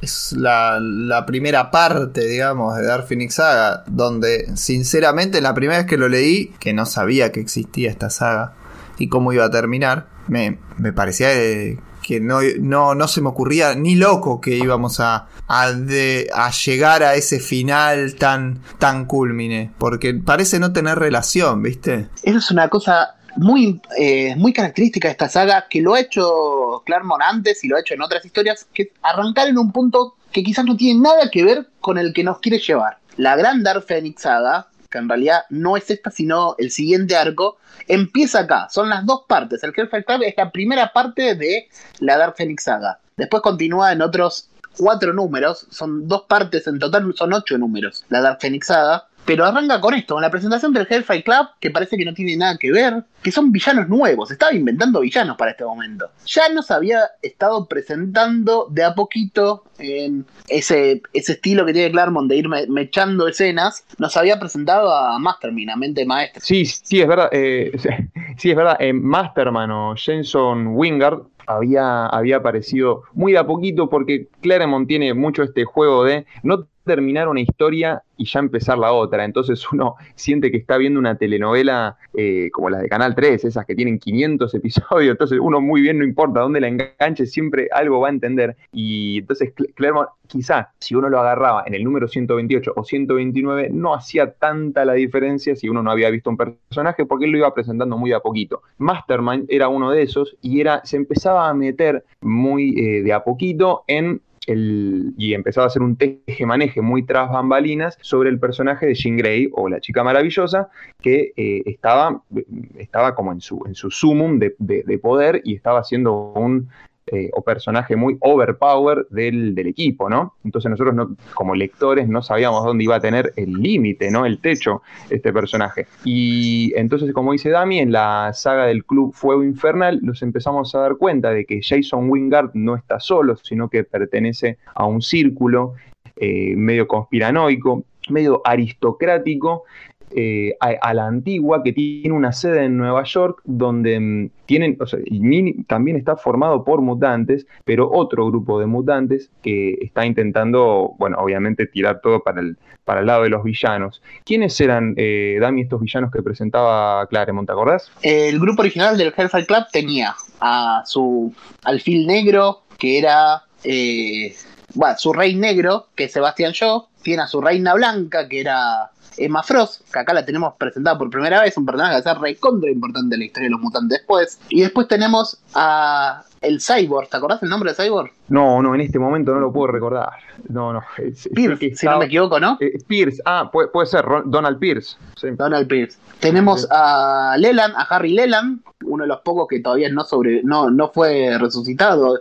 Hay en alguna de las historias de Hitman sale de la resurrección de, de la época Hitman actual que es el, uno de los pocos que falta, de los mutantes muertos que falta resucitar. Y la presentación en sí del Hellfire Club no es directamente con, con Jean Grey, sino presentando otro personaje. Esta saga de cuatro números, te voy a tirar los condimentos que tiene. Presenta a un personaje en su primer número que es Kitty Pryde. Así es. Shadowcat está presentada en ese primer número, que está intentando ser reclutada por Emma Frost y por, la, por el grupo de los X-Men, por Tormenta. Eso es en el primer número. Claro, convengamos, Dami, que mm, el grupo de los X-Men era un grupo de, gente bastante entrada en años. ¿eh? O sea, el mismo Wolverine era, un tipo en, en, sus cuarenta y pico y todos los demás eran adultos ya mm, con los que un lector joven a los que apuntaba a Claremont, ¿no? O sea, un, lector de 12, 13, 14 años, quizá costaba un poquito la identificación. Entonces, eh, Kitty Pride, que venga a ser eh, un personaje que tenga la edad de un lector de esa época y que tenga la posibilidad de entrar a la escuela, como tal cual nosotros tal vez habremos leído eh, las historias de Harry Potter y le llegaba la, chica, la, la, la,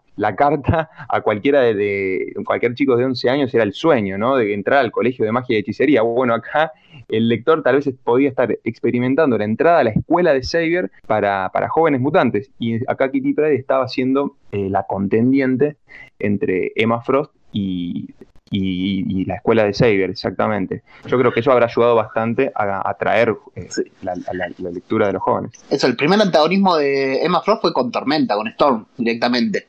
También en esto, en la saga del Jefe Cup tenemos la presentación de Dazzler, otro mutante. Y antes de hablar de Dazzler, antes de meternos con Dazzler, hay otra, otra historia que está metida dentro de esto, que era eh, esa que es una gran historia de Wolverine solo, cuando Wolverine cae, cuando es vencido, y quedan las alcantarillas, queda ahí eh, en el subsuelo de donde estaba la sede del grupo, del Hellfire Club, y empieza a enfrentarse y a liberar al resto de sus compañeros, asesinando directamente a los secuaces que tenía el Hellfire Club. ¿Se acuerdan esa, esa, esa viñeta icónica de Birne con Wolverine reclamando venganza en las sombras? Esa historia de la que todavía se, sigue, se le sigue haciendo homenaje. Claro, sí, sí, como vendría a ser eh, como el típico Wolverine Goes Berserk, ¿no? Como esa, esa pase al estado bestial o animal que tiene Wolverine donde él mismo se desconoce y, sí, se le salta la chaveta, que después buena, viene a ser una, uno de los, de los problemas eh, con los que Claremont mismo lidia eh, y hace lidiar al personaje argumentalmente más adelante, ¿no? Donde empieza la bestia y donde termina el humano. Y ahí ahí lo que vamos a tener es eh, el, el, comienzo del cambio de el, el X-Men más cool para el dibujante. Y curiosamente eso ocurre porque si bien Claremont era hiperhegemónico en, en, toda su, en todo su run, tenés a Cockrum con Nightcrawler como favorito y acá a Wolverine que comienza a convertirse en el favorito. Y este tipo de, de historieta que sea en el 133, se repite en otra saga también. Es algo que ya le empieza a, a tomar el gustito. Sí, esto, la cantidad de ingredientes que tuvo estos cuatro números. Estamos hablando de cuatro números y fíjense todo lo que plantó. Aparte de la historia principal, que era el enfrentamiento con el jefe del club. Eh, hacemos un paréntesis, mencionamos la introducción de Dazzler en todo esto. Sí, la, historia de Dazzler es bastante curiosa porque tal vez mm, el, lector de Marvel o fanático de los cómics se puede imaginar de que la primera miniserie mutante fue la de Wolverine, ¿no? La, famosa miniserie de cuatro números que la tenemos en, mil ediciones acá por suerte. Sí, eh, con la participación de Frank Miller. Claro, era la dupla ideal, claro Claremont, Frank Miller, La aventura de Wolverine en Japón. pero esa, no me acuerdo bien el año, no sé si es del 82, Dami, corregime. ¿Puede ser? ¿O del 81? Ya, te digo, ya te digo. Mientras vos buscas. Del 82, exactamente. Ah, bien del 82, ok. Pero sucede que en realidad la primer miniserie o, el primer título, el spin-off de, la serie principal de X-Men fue Dazzler, eh, con, creo que fue un, eh, a cargo del equipo de Tom DeFalco y John Romita Jr., ¿no? ¿Es así? Exactamente. Que son los creadores del personaje, en realidad. Exactamente, exactamente. Y está, Claremont se encuentra medio forzado a incluirlo acá porque en realidad Marvel estaba haciendo un, un, contrato con una eh, empresa, de, empresa musical que se llama Casablanca Records, que en el año 1978 tenía un proyecto en común con Marvel como para producir una artista femenina, una cantante, a la vez de que tenía su versión en historieta como para poder consumirla por diferentes medios, ¿no? Eh, al final el contrato para, o sea, medio que se fue debilitando, fue tomando nuevos rumbos, la discográfica se hizo a un lado, eh, este personaje no, no se llamaba originalmente Dazzler, se llamaba The Disco Queen, pero de todos modos salió, eh, o sea, Marvel decidió sacarla de la mano de Roger Stern y con John Romita Jr. en los lápices, también tenía un proyecto de película, pero todo esto, bueno, fue abandonado en algún momento del, año 80 y apareció finalmente en las páginas de, X-Men y, fue ahí que lo vimos, entonces parece que está medio traído a la fuerza, uno cuando lo lee eh, ve que Dazzler aparece y medio que desaparece, tiene ahí un, eh, un, trance con, con, Cíclope, eh, pero la verdad es que después desaparece y no, no es que hasta muchos años después que Claremont la toma y la pone como miembro del, del, roster oficial de X-Men, pero eso es mucho más, mucho más adelante. En todo este tiempo, desde que aparece acá dentro de la serie de X-Men y vuelve años después, Dazzler tuvo una serie que duró 40 números. No estoy hablando de una miniserie de 4, 6. 40 números duró con una novela gráfica al final de la que se llamó Dazzler the Movie, la historia que iba a ser esa película, que se había pichado por esa película, y tuvo bastante protagonismo, aparecieron como invitado en otras series, siempre alejado del mundo de Claremont y los mutantes. Tuvo su presentación oficial, pero siguió su propio recorrido, hasta volver años después. Sí, así es, es increíble cómo tomó vida ese proyecto que, iba para, o sea, tenía inicialmente otras intenciones, eh, es cierto, pero igualmente tenemos que seguir hablando de otro personaje que es el núcleo de la famosa Dark Phoenix saga, porque, porque Dazzler muchas luces, pero, pero pocas nueces. Sí, bueno, el núcleo, el personaje principal es Jean, Jean Grey,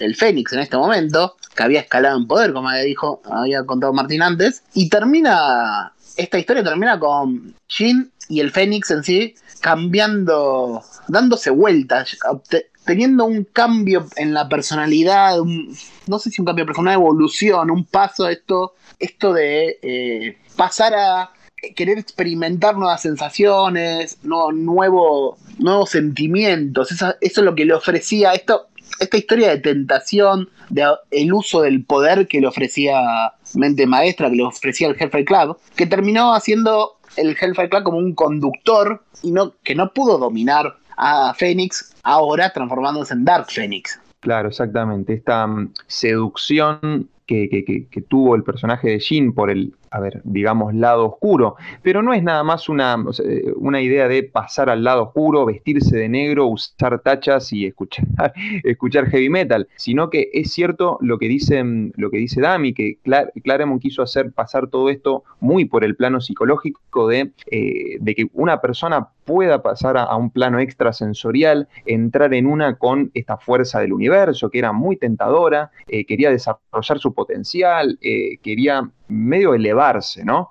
Eh, eh, no, es, no es casualidad, esto también es una nota, una nota de color, que años después Alan Moore, el, único Alan Moore, comentara y confesara que la, saga de, de, Oscura tuvo bastante importancia en lo que fue su run mítico con Miracleman, ¿no? Esta idea que, que Alan Moore explora muy, muy bien y con, con una profundidad eh, la verdad, loable, que es, que es la idea del poder corrompe cómo Kid Miracleman desarrolla poderes eh, adicionales, a la, pero es más a la Superman, ¿no? Donde no puede, desata incendios, eh, es, no puede controlar sus límites y, termina siendo también eso un problema eh, muy que va a la identidad del personaje. El mismo Alan Moore celebra lo que había hecho Claremont antes, ahí en el año 79, y después, bueno, Alan Moore mismo va a volver también años después a colaborar con Claremont, sabemos en, algunos unitarios que salen en el año 84, 85 por la hambruna en África, pero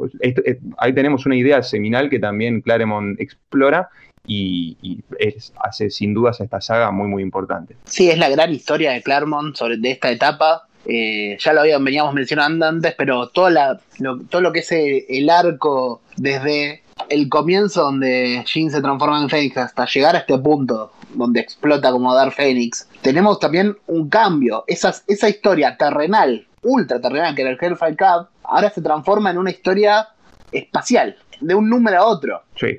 Sí, sí, sí. Es notable eso, sí. Pasa a ser una, mm, un peligro a nivel, eh, o sea, a escala humana y de la Tierra, de la ciudad de Nueva York, a ser eh, una, amenaza intergaláctica. Eso es, eh, es, un salto que de un número al otro, la verdad que te deja pasmado, o sea, te deja contra la pared y con los ojos abiertos, porque de repente es una entidad cósmica que amenaza la, la, seguridad galáctica y la vida de los planetas. O sea, Claremont quiere enfrenta el poder del Fénix ante la, e, el holocausto de toda una raza de, uno, de, un planeta con millones de muertes.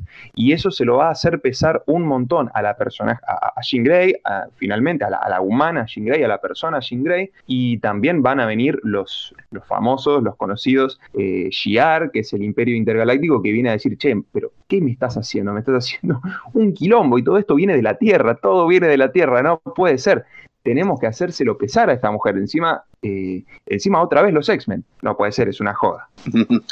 Sí, es increíble como en muy pocas viñetas, las muy pocas viñetas donde se cuenta cómo eh, Dark Phoenix escapa al espacio y destruye el sistema solar de Barry, que eso, eso es el gran problema que tuvo esta saga también. Fue el momento de el punto de no retorno. Phoenix destruyendo todo un sistema solar. Que eso es lo que eh, marca el, momento donde, bueno, acá aparecen los Shiar que dicen hay que detener esto.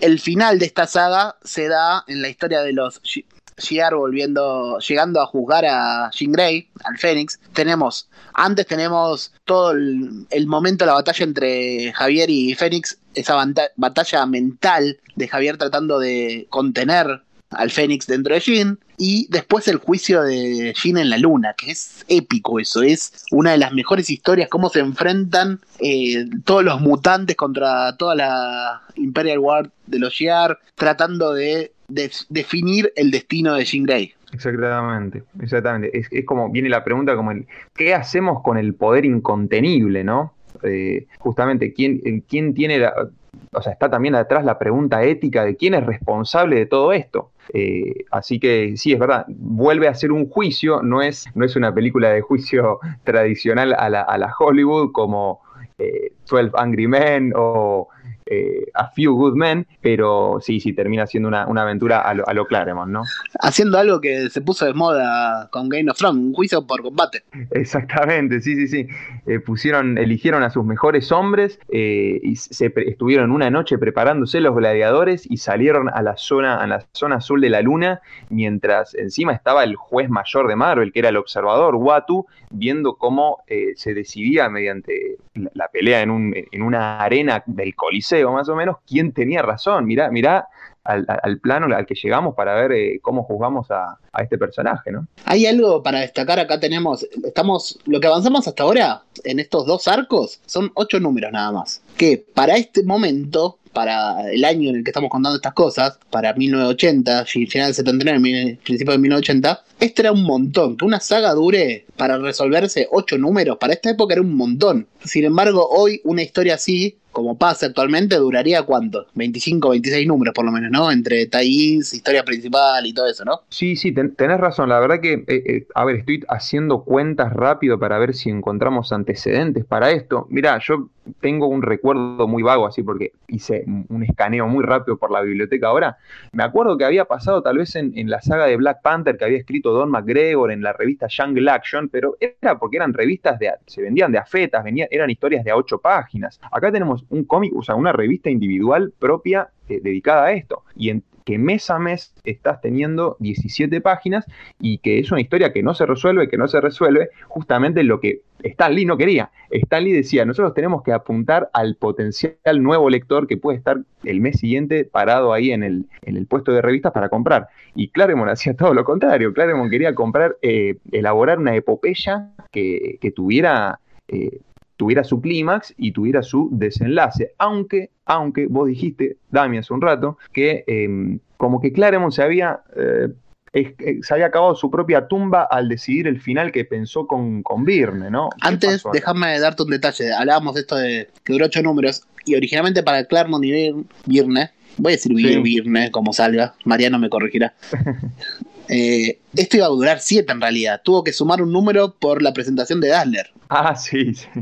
Mira vos, mira vos, cómo vienen las presiones de arriba. Vamos a, hacer un, un, concilio, o como se dice, eh, en eh, un plenario, como se dice en materia judicial, cuando se juntan todos los, los jueces de una misma cámara. el quien mejor pronuncia el mejor hispanohablante pronunciando el apellido del dibujante anglo-canadiense es Carlos Pacheco, que aclara una y mil veces que es John Byrne como si fuera quemándose, como la canción conocidísima de, Deep Purple. Bueno, John Byrne. Es raro cómo se escribe para la pronunciación que tiene, es, complicado, pero John Byrne. Si no, bueno. Birne. Sí, eso hay, otros Birne en, en la, ¿cómo es? En la, en la música. David Byrne se le dice popular, David Byrne de Talking Heads, la actriz que interpretó a Moira McTaggart, que se llama Rose Byrne también, en la saga, eh, en la saga, en, la última saga de Days of Future Past, de primera generación y todo eso. O sea, tenemos varios Byrne. Sí, pero a David, David se le dice Byrne, no se le dice Byrne. Claro, claro, sí, sí. Nadie en la vida le dijo Byrne. Nadie, pero yo admito el Byrne. Lo que no admito es el Byrne o cualquiera de esas variantes, porque, claro, viste, el falso inglés, nah, no va. Si lo querés decir Birne, te banco, pero... vamos con Birne y con Burn. te voy a la conexión que te voy a hacer con Burn. Ya que Burn se pronuncia como quemarse, volvamos al punto donde Claremont se quemó con el final de la Dark Phoenix Saga.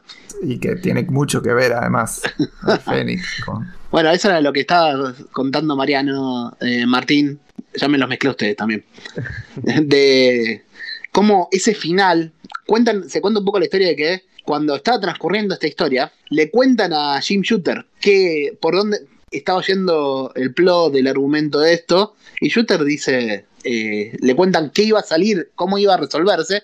Shooter dice, no se puede resolver de esa manera. Fénix tiene que morir, no hay una, no hay solución posible, no puede redimirse de esto. Claro, claro. El juicio no puede ser culpable o inocente eh, y termina ahí y después la serie sigue, sino que el personaje tiene que desaparecer, o sea, como, como, iba, a, como iba a desaparecer, eh, como en su momento, perdón, desapareció Gwen Stacy. Eh, este es el fin de Jean Grey. Exacto, no. Para, para Shooter no había otra solución. Este tenía. Haber destruido un sistema solar no, no podía resolverse de otra manera. Y eso a Claremont no, no le gustaba demasiado, no era su plan original. Él, el gran arco del Fénix era alcanzar la redención para Claremont, lo que venía planeando desde el principio. Y él mismo dice que eh, tenía sentido lo que proponía Shooter, que él se había mandado de alguna manera la cagada, llevándola a ese punto de no retorno. Claro, claro, exactamente. Bien, bien vos lo mencionás, no, no serían mejores palabras, es un punto de, de no retorno pero de todas, de todas maneras, eh, el mismo Virne y Claremont empezaban a tener asperezas sobre cómo iba a terminar, a pesar de que los dos estaban bien de acuerdo en que el personaje iba a tener que seguir vivo, porque toda la, idea de llegar eh, como es, al final, al tercer acto de toda esta gran epopeya iba a ser cerca del 150, del número X-Men 150, que es a donde queríamos llegar hoy, se empezaban a ver eh, algunas, em, algunas asperezas, algunas diferencias de cómo desarrollar esta misma trama que estás mencionando, Dami, eh, sobre Jean Grey, a lo largo de los números. Por ejemplo, Birne decía que eh, una de las soluciones que, se tenían que encontrar al final del número 137, si no me equivoco, del X-Men 137, que es el juicio en, la luna, de la mano de es que Jean Grey siga viva, pero que experimente una lobotomía, una lobotomía, miren de qué estamos hablando, o sea, estamos hablando de, tratamientos psiquiátricos desde el principio del siglo, eh, más o menos como para que el personaje desconociera a todo su equipo, a todos los demás, y que posteriormente volviera a aparecer la entidad Fénix y que la entidad Fénix sea maligna, sea un villano de la, de la, de la mitología X-Men. Claremont, de, por otra parte, también quería, también quería que Jean Grey siga viva, pero va más con lo que dijo Dami hace un rato, de que eh, Jean Grey tuviera la oportunidad de expiar sus culpas, de volver a ponerse cara a cara eh, con la fuerza cósmica Fénix, de la mano de Magneto, que volvía a sufrir una tentación, como fue Jason Wingard, como fue Mastermind, pero que el personaje esta vez, en vez de decir sí, quiero, diga que no y finalmente encuentre la redención y, y, eh, sea el aprendizaje, ¿no? Es un medio, una, un final moral el que, le quiere encontrar Claremont. Y les cuento ahora a modo de detalle, esta saga, como dijimos al principio que alimentó otros medios, esta saga, toda la saga del Hellfire Club y el Dark Phoenix saga, está trasladada casi exactamente igual a la serie animada de los 90 de X-Men, con dos diferencias. Una, que era, se borró a la participación de Kitty Pride. Kitty Pride no aparece en ningún momento de esta serie, pero incluso tiene, tiene, tiene la introducción de Dazzler en la serie animada de esto. Y la otra es que la resolución final en la serie animada, Jean no muere, queda viva, como quería Claremont. Exactamente, sí, yo, yo mm, te lo digo, pero con los ojos cerrados, mí esta es la mejor adaptación por fuera del cómic. La, serie animada encontró la mejor adaptación. Encima, eh, tienen toda una, un episodio, creo que quíntuple o cuádruple para la saga del ascenso del Fénix y lo mismo para la saga de la caída del Fénix. Es una tanda de como nueve capítulos en total que son hermosos. Es verdad que, eh, que Kitty Pride nos perdemos de tener a Kitty Pride, pero porque ya había llenado ese puesto júbilo, ¿no? Eh, pero la verdad que la, encima con la resolución es una adaptación eh, superlativa, más allá de lo que fue la tercera película de X-Men, la de Last, Last Stand, y lo que fue el último intento de, Dark Phoenix del año 2019, creo que 2018-2019, ya con el equipo de, Sophie Turner, Michael Fassbender y James McAvoy, que a mí, bueno, personalmente creo que no, no la consideré a la altura. Si queremos olvidarnos de cosas, ahí podemos empezar por esas. Las lobotomías deberían apuntar a esas adaptaciones. Lobotomías selectivas, no está mal. Estaría muy bueno eso. Bueno, y acá tenemos entonces el primer gran punto. Esto fue la saga de Fénix, la llegada de Kitty Pride. Y ahora vamos a, al post-Fénix. Acá vamos a cambiar de tono en las historias. Tenemos un primer número, justo, justo después de la muerte de Jean, tenemos el número 138, que es un unitario, donde lo más importante que ocurre, que la portada es mítica, que lo más importante que ocurre es cuando Cyclops, cuando Scott Summers deja el grupo por la muerte de Jean en la luna. Este también es el número donde Kitty Pride oficialmente se une al equipo, que su aparición anterior no, no la habían oficializado como miembro del grupo y acá sí, es cuando se está mudando a la mansión. Y funciona como el, eh, el número de cierre para la etapa anterior, que vendría a ser también el cierre de toda esa etapa, es todo el gran arco del Fénix, que era el primer gran arco que tuvo Claremont con los mutantes, que atravesó desde sus primeros números hasta este punto. Y acá empieza el siguiente gran arco que lo marca la llegada de Kitty, la, unión de Kitty. ¿Ven cómo es difícil? ¿Ven cómo es difícil poner un punto final y un punto inicial a, a estas historias, sino que se van entremezclando? Por eso también se hizo tan difícil marcar el final anterior y el principio de este programa, porque las historias se van entremezclando. No, no esperamos a que termine una para empezar la siguiente. Voy a hacer un paréntesis y preguntarles sobre una pelotudez medio casi que futbolera. Este, para los que son más fans de Cyclops, Cyclops, perdón, que, que Wolverine. Este, este es una especie de censo para mí. La verdad es que si, si en algún momento Cyclops se vuelve un dolor de huevos es a partir de ahora y Wolverine está prendido fuego gracias a John Byrne.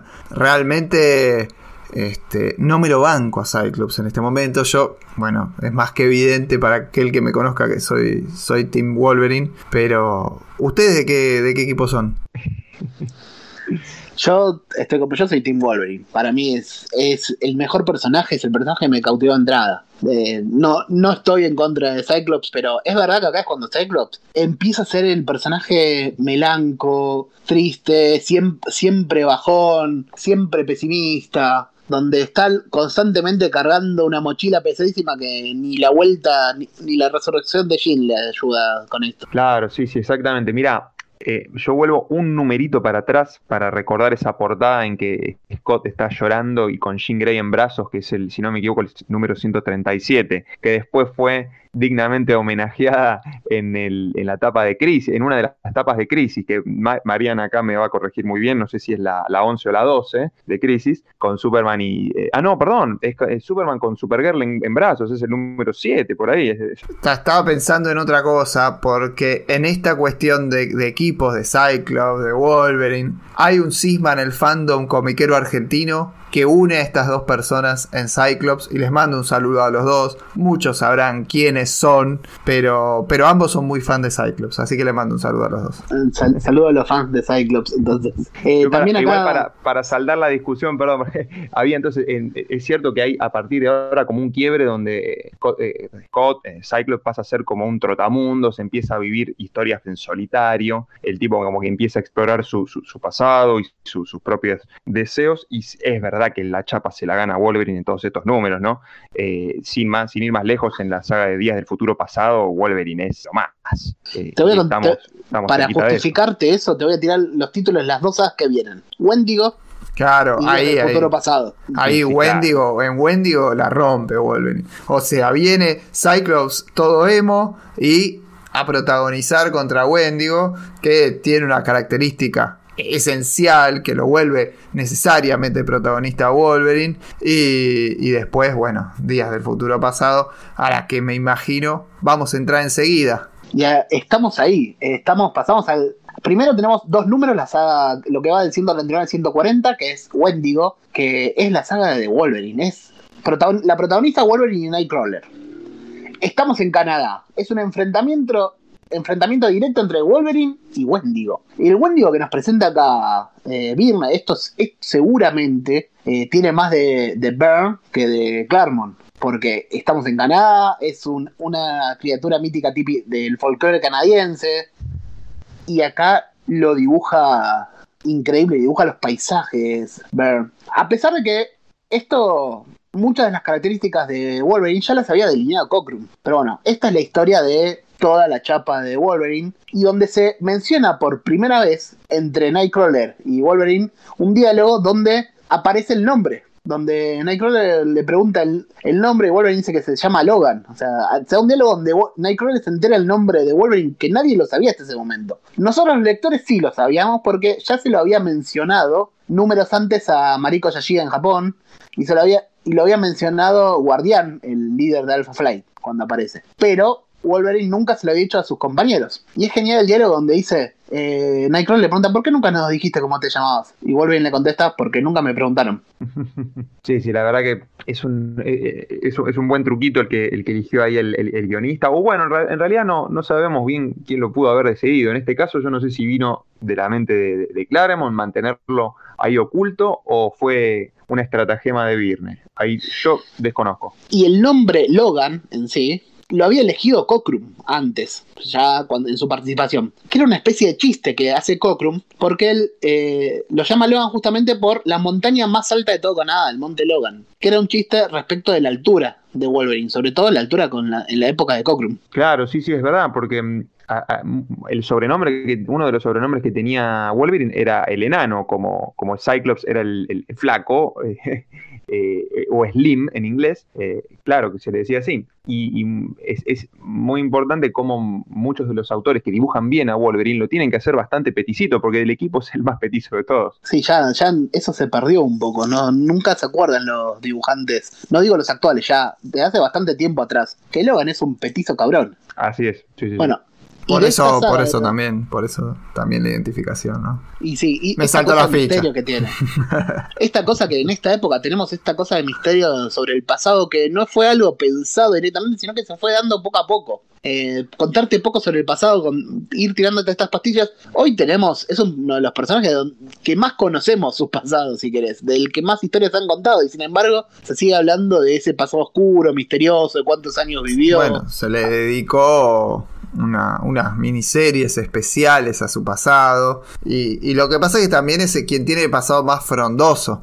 Este, como, como personaje, como superhéroe, si, si vale la calificación, es muy interesante o más fácil para los guionistas en el sentido de que tiene una vida eh, más achiclada. Porque tiene características que le permiten no tener prácticamente edad, tener muchos años de vida e historias en muchos puntos eh, del tiempo. Generalmente uno dice, bueno, Batman, ¿y cuántos años tiene? ¿50, 40? Bueno, en el caso de Wolverine en particular, puede tener un montón que se va a ver igual. Y eso lo torna más interesante ya para el guionista que empieza a escribirlo. De ese punto de vista es más fácil. Exacto.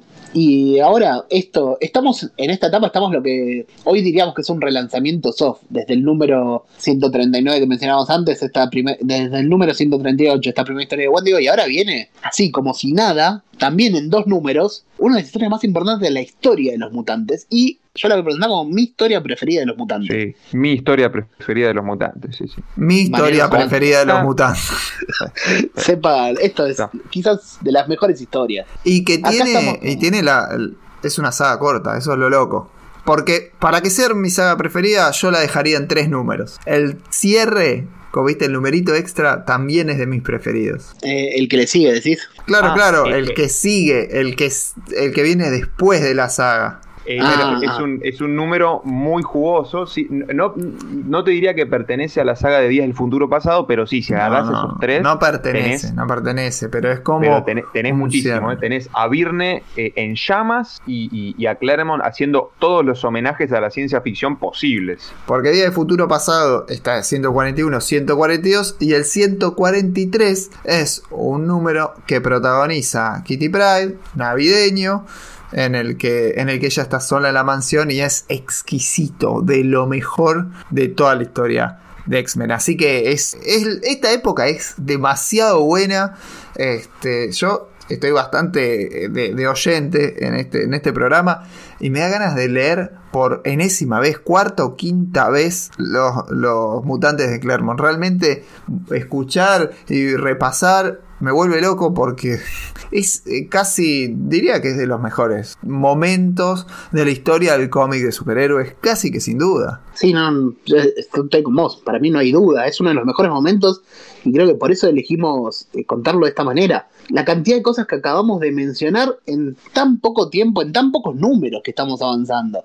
Historias que son de dos números, arcos que el más largo dura cuatro números. Y hay un montón de ideas. De of Future Pass para mí es una idea increíble, con un peso terrible, una potencia, y es Claremont con mucho de, de Byrne. Se supone que, por lo que cuentan, esto es fue un plot, una idea que tiró Byrne. Claremont venía haciendo uso de los mutantes ya desde este lado más eh, cósmico, aventurero, y la ciencia ficción era, eh, de esto que mencionamos en el programa anterior, que era una especie de ciencia ficción más blanda. La ciencia ficción venía por el lado de las naves espaciales, los extraterrestres, las razas alienígenas. Y Days of Future Past es una historia de ciencia ficción dura, porque trae conceptos de eh, avances tecnológicos como son los sentinelas, que ni siquiera es un concepto original, ya venía de la de la eh, de la de los X-Men originales, venía de la época de Stan Lee, los Sentinelas. Mezcla claro, sí, sí, la, última gran saga que había sucedido con los Sentinelas había sido con Roy Thomas y Neil Adams, ah, eso, de lo más rescatable. ¿No los crean, ¿los crea Stan Lee a los Sentinelas? Los crea Stan Lee en el X-Men 15. Ah, yo pensaba que los habían, los habían metido Roy Thomas y Neil Adams en ese final de la primera, de la primera etapa de X-Men.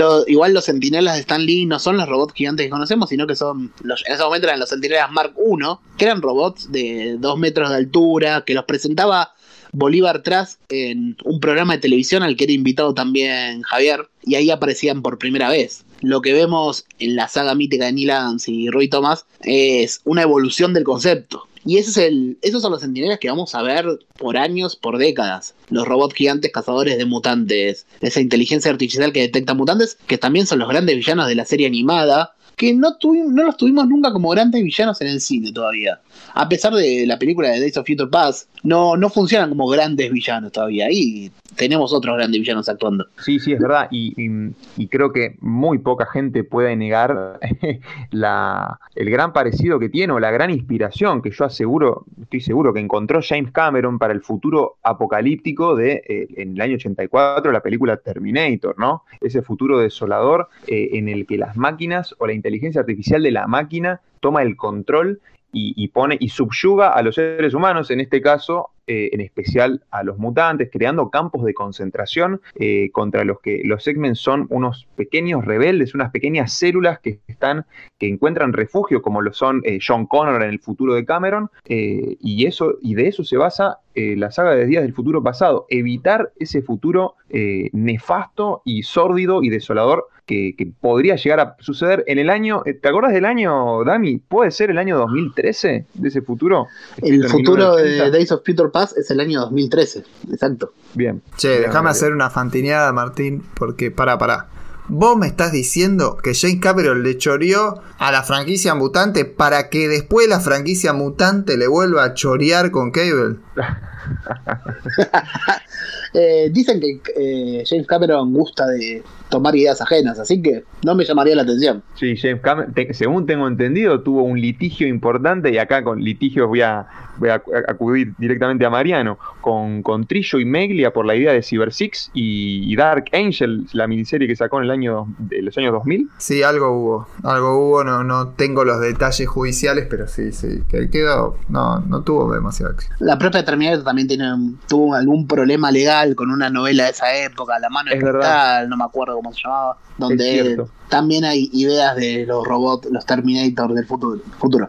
Pero bueno, volviendo a Days of Future Past, ya la portada del primer número, un centinela con un rayo que le sale a la mano pulverizando, eh, atomizando a Wolverine con la leyenda. En este número todos mueren. Everybody dies. Ese es el, título que aparece en la tapa. Así nos recibe esta historia. ¿Entienden? de repente nosotros venimos de historia, la historia del Wendigo, de la muerte de Jean Grey, de Cyclops dejando el grupo y de repente estamos en un mundo. Sin, sin aviso previo vemos a Wolverine escapando en este futuro posapocalíptico, los sentinelas dominando todo, que donde tardan en aclararnos que estamos en el futuro, lo vamos entendiendo, nos recibe así directamente, vemos morir a Wolverine. No es que eh, eso solo ocurre en la portada, esto pasa en el número. Al Wolverine de 2013. Nos presenta una Kitty Pryde, que era un personaje que nosotros recién estábamos conociendo, que ahora es una mujer mayor que es la líder del equipo. Vemos también morir a Tormenta. Y de repente nos enteramos qué es lo que produjo este futuro en el que estamos metidos y que hay que solucionarlo cambiando el pasado. Y para cambiar el pasado tenemos a dos personajes, a Rachel Summers, que acá nos la presentan como la hija del futuro de Cyclops y Jean Grey, y Kitty Pride que traslada su mente a la Kitty Pride del pasado. Y el segundo número de, esta, de este arco ya no ocurre en el pasado, sino que estamos directamente. Eh, ya no ocurre en el futuro, sino que estamos directamente en el presente. Y es Kitty Pride con la mente de su versión futura tratando de tener a una nueva versión de la Brotherhood, of Evil Mutants, la hermandad de mutantes diabólicos de Magneto de aquel primer número de X-Men. Fíjese de dónde está tomando conceptos esta historia que está queriendo asesinar a un senador, al senador Kelly, que ese fue el evento, hoy lo llamaríamos en la Marvel cinematográfica de estos días, este es el, el momento Nexus que cambió el futuro. y eso es lo que trata de traer esta nueva hermandad liderada por Mystique, un personaje que Claremont ya había eh, presentado no en las series mutantes, sino en Miss Marvel, esa otra serie que escribía poco tiempo antes, con nuevos mutantes y algunos conocidos como Blob, que eran parte de ese grupo, que están tratando de matar al senador Kelly. Y los, el grupo de los X-Men tienen que tener ese evento para que no ocurra el futuro que nos presentan en el número anterior. Todo esto en dos números. Esta historia ocurre en solo dos números. Es increíble. Sí, la verdad que Dami no pudiste haberlo explicado mejor. eh, es, cierto que, que, tienen que resolver eh, esa, situación que vendría a ser como el caso cero, que sola, en, el cual Kitty Pryde tiene que lidiar con que le crean que ella no es ella, sino que viene con una mente adulta del futuro, con un poder que tiene Rachel Summer, que es, Rachel Summer es un personaje desconocido. Su eh, pareja, que es Franklin Richards, Franklin Richards, el hijo, el hijo de Reed Richards y Sue Richards, en el futuro también ya que sabemos que el personaje es un mutante también, está también en esa célula de refugiados eh, en el cual tienen que hacer eh, como último acto, antes de que los liquiden los centinelas, mandar eh, al pasado esto, ¿no? Como, como la misma idea de Terminator de mandar, mandar al padre de John Connor a que nadie asesine a la madre de John Connor. O sea, ese, ese momento del pasado que no se puede alterar porque va a generar una, un futuro alternativo. Pero Ojo, la idea de los futuros alternativos en Marvel eh, viene años después, porque para ahora nosotros este era el único futuro que podríamos llegar a concebir como lectores. O sea, la, sociedad de los mutantes o la sociedad en convivencia con los mutantes estaba eh, condenada al fracaso y a la, a la opresión de las máquinas. Mucho más adelante, cuando esto se vuelve un germen, un virus, un cáncer del, título, ya no iba a ser el único futuro, sino que los futuros iban a ser alternativos, que no se suprimen las líneas temporales eh, por la continuidad, sino que se hacen líneas paralelas y los personajes pueden visitar mil líneas temporales. Eh, de ahí que Rachel Summers en realidad no pudo haber sido la hija de eh, Grey y de Cyclops, porque en realidad Jean Grey había muerto en la saga anterior. Bueno, después todo eso empieza a ser bastante inentendible. Pero ahora, este era el único futuro con el que tenían que lidiar los personajes, y eso lo hacía eh, para el lector como eh, se nos viene, se nos viene la noche, ¿no? La única, la única consideración que iba a señalar de Dami, creo, Dami, el issue en que la tapa, en la que dice, eh, en, este, en este capítulo todos los personajes mueren, es el 142. El 141 es el spotlight de Wolverine con Kitty Pride, con todo, sobre, sobre la, pared, en, el cual todos los carteles atrás están de los personajes que ya fueron liquidados. Es, es terrible también ese. Es más icónico, diría yo. Tenés razón, tenés razón. Pero sí, sí, sí. Otra cosita, otro detalle que en ese futuro que mencionás, vemos a Magneto también. Y en este caso Magneto es aliado de los mutantes, no es un enemigo, que era algo muy novedoso para la época, plantando una semilla también ahí. Sí. Claremont cuenta en algunas entrevistas que esta historia él la había escrito, la tenía escrita ya desde 1976, desde que comenzó a hacerse cargo de los mutantes. Ella tenía escrita esta historia y estaba esperando que le llegue su momento en, su carrera, en su, en su run con los mutantes. Estaba esperando dónde ubicar esta historia. Tanto Claremont como Byrne se declaran que eran muy eh, seguidores de Doctor Who, que en este, estamos en uno de los momentos de más, eh, de más fama de la serie inglesa Doctor Who. Es la época, si para que se ubiquen un poco, la, la época del cuarto doctor. Es el de la bufanda larga, que es uno de los más emblemáticos y es la época donde se hizo más famoso Doctor Who. Piensan que las raíces inglesas de ambos, sobre todo de Claremont, eh, era, ellos querían meter, dado, dado, ese fanatismo, querían meter una historia de viajes en el tiempo. Y eh, encontraron este momento es increíble. No, no sé, no sé con qué más decirlo, es increíble. Que la, que la pudieran resolver eh, de manera tan compacta, digo, es como ver la película de, Volver al Futuro, viste, la primera película de Volver al Futuro, o sea, tiene sus, sus pequeños juegues, juegos eh, donde uno dice, che, pero esto es paradójico, pero eh, termina de una manera tan redonda que uno se la cree de pe a pa. Y acá lo logran, ¿eh? Acá lo logran y, es más bien la, fórmula de Stan Lee de hacer una historia cortita como fue la trilogía de Galactus donde pasaba todo. Bueno, acá también, acá pasa todo y, encima lo peor, Dami, lo peor es que se avecina la despedida de John Byrne. ¿Cómo que en el número siguiente John Byrne no está más, pero están en la cumbre acá? Y el que sí es el último número de John Byrne. No, no eh, puede ser, no puede ser. Igual, esto me gustó este paralelismo que tiraste. Days of Future Past sería la trilogía de Galactus de los mutantes. Sí, sin duda. claro, estás a nivel. Es, ese punto, es, esta es la idea que está arriba de todo. Además, lo afecta para siempre. Eh, para bien y para mal. Claro, para bien y para mal. Eh, por ahí es un poco más virtuoso lo que hace la trilogía de Galactus. Y de ahí en adelante es increíble. Eh, Fantastic Four pero en X-Men metes el tropo del, viaje en el tiempo, que hasta el momento no lo habías tenido. Entonces creo que, después complica un montón las cosas y tenés un millón de sagas que tienen que ver con los viajes en el tiempo o, la recomendación de no hacerlos también, o de no cambiar. Incluso, incluso hoy sigue siendo un tropo importante, pero hay algo, más aparte aparte de ese tropo hay algo más que introduce que es la lucha contra el futuro, la lucha contra la extinción de los mutantes, que se instala acá.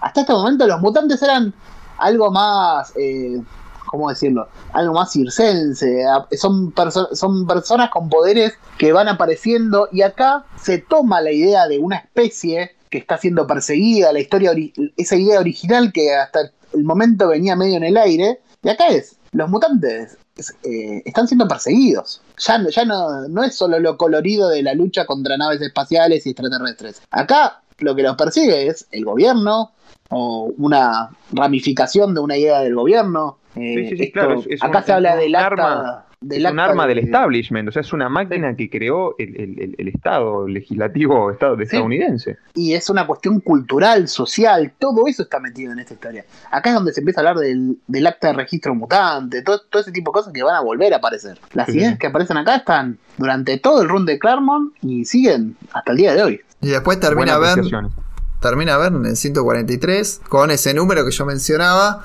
en donde hace una despedida hermosa y donde la coloca a Kitty Pride, a mi entender, que es así junto a Wolverine, otro de mis personajes favoritos de, los mutantes, creo que el femenino es mi favorito. Este, y posiblemente mi favorito de toda la editorial, eh, a ese nivel. Y, realmente este, cierra con, con todo, cierra hermoso, con una historia autoconclusiva después de un montón de sagas grosísimas, tenés una historia pequeña, comprimida, bien dibujada y, que privilegia a, este personaje que tenía pocos números porque, bueno, como dijimos, se introduce al grupo al comienzo de, esta charla. Es cierto, sí, y encima hacen, hacen una, te diría que hacen un juego con eh, una idea que venía de antes, que era la idea del, de Alien, junto con una idea que iba a venir después, que era Mi pobre angelito. Para mí ese número es una conjunción entre Home Alone y Alien de Ridley Scott, porque recordemos que Kitty Pryde tiene que pasar su primera noche sola en la mansión mientras los, los X-Men están en una misión X y tienen que eh, enfrentar una, como es, una invasión como es en Mi Pobre Angelito. Los ladrones que vienen a robar en la casa acá son unos, unos demonios, pero unos demonios a la Alien, ¿no? Entonces, eh, la, la, verdad yo la disfruté bastante y sí, ahí me di cuenta, creo, cuando venía leyendo el run de Claremont, la, la riqueza de estos números que son los unitarios, ¿no? Esta vez creo que fue la primera vez que dije, che, acabo de leer una historia en un solo numerito y mirá qué buena que está. Y bien, y acá lo que tenemos también es la partida de Bern responde a un par de cosas. Eh, ya había mencionado Martín eh, este, estos roces que empezaba a haber entre Claremont y Bern, estos recelos. Eh, se dice que Claremont está un poco celoso en sí, no, no estaba muy conforme con la relación que tenía John Byrne con el editor en ese entonces, que era Roger Stern, que no estaba muy convencido de las decisiones editoriales que tomaba Roger Stern y él creía que esas decisiones iban favoreciendo más a Bern que a él. Había, estaba planteado ya ese conflicto. Pero quizás lo más importante el, para la partida de Bern es que acepta hacerse cargo de los Cuatro Fantásticos, los Fantastic Four. Se va a hacer, a ser guionista y dibujante al mismo tiempo de Fantastic Four.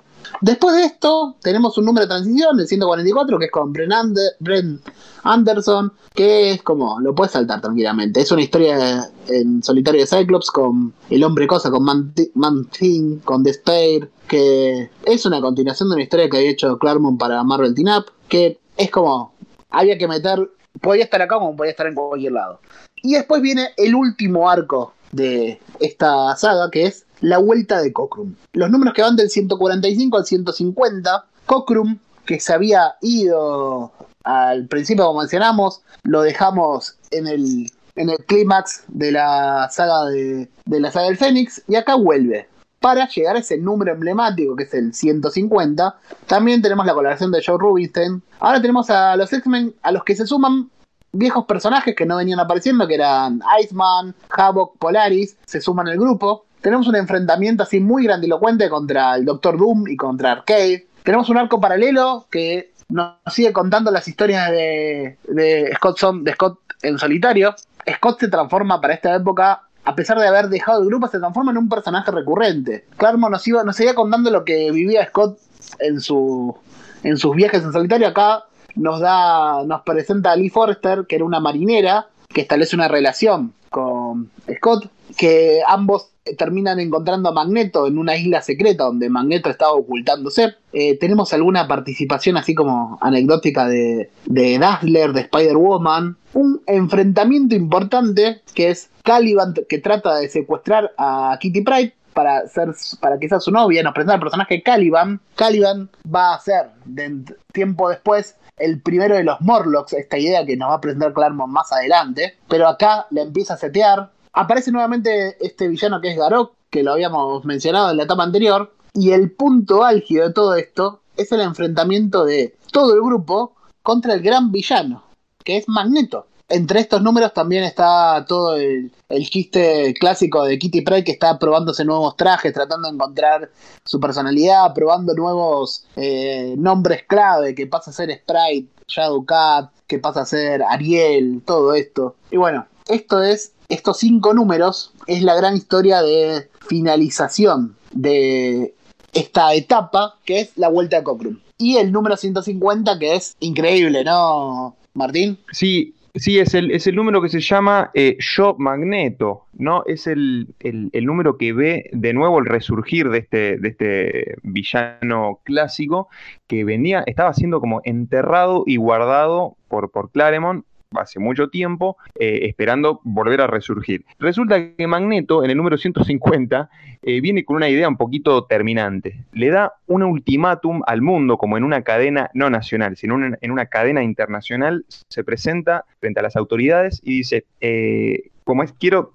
que me cedan todo el poder político del mundo, quiero que todas las naciones se desarmen, porque él quiere, él quiere ser el único Em, a ver, digamos, eh, dominante del mundo, el único, el único ah, dictador benévolo que pueda llegar a tener la humanidad. Y acá empezamos, de nuevo, volvemos a la idea de eh, perseguidos, porque es en este número en el que Chris Claremont introduce el pasado eh, de, Magneto como, como un oprimido del régimen nazi, como un judío, que hace jugar la idea de dictador y de cómo los autoritarismos también pueden, eh, pueden tener que ver con eh, lo, que había sido su pasado y algo que él no quiere volver a vivir. Eh, así, que, así que lo que parece ser en un principio una historia de héroes contra villanos, donde Magneto iba a ser el más malo de todos, como siempre lo había sido, ahora el archienemigo de los X-Men, que se la tenía jurada y que hasta ese momento, hasta hace mm, pocos números era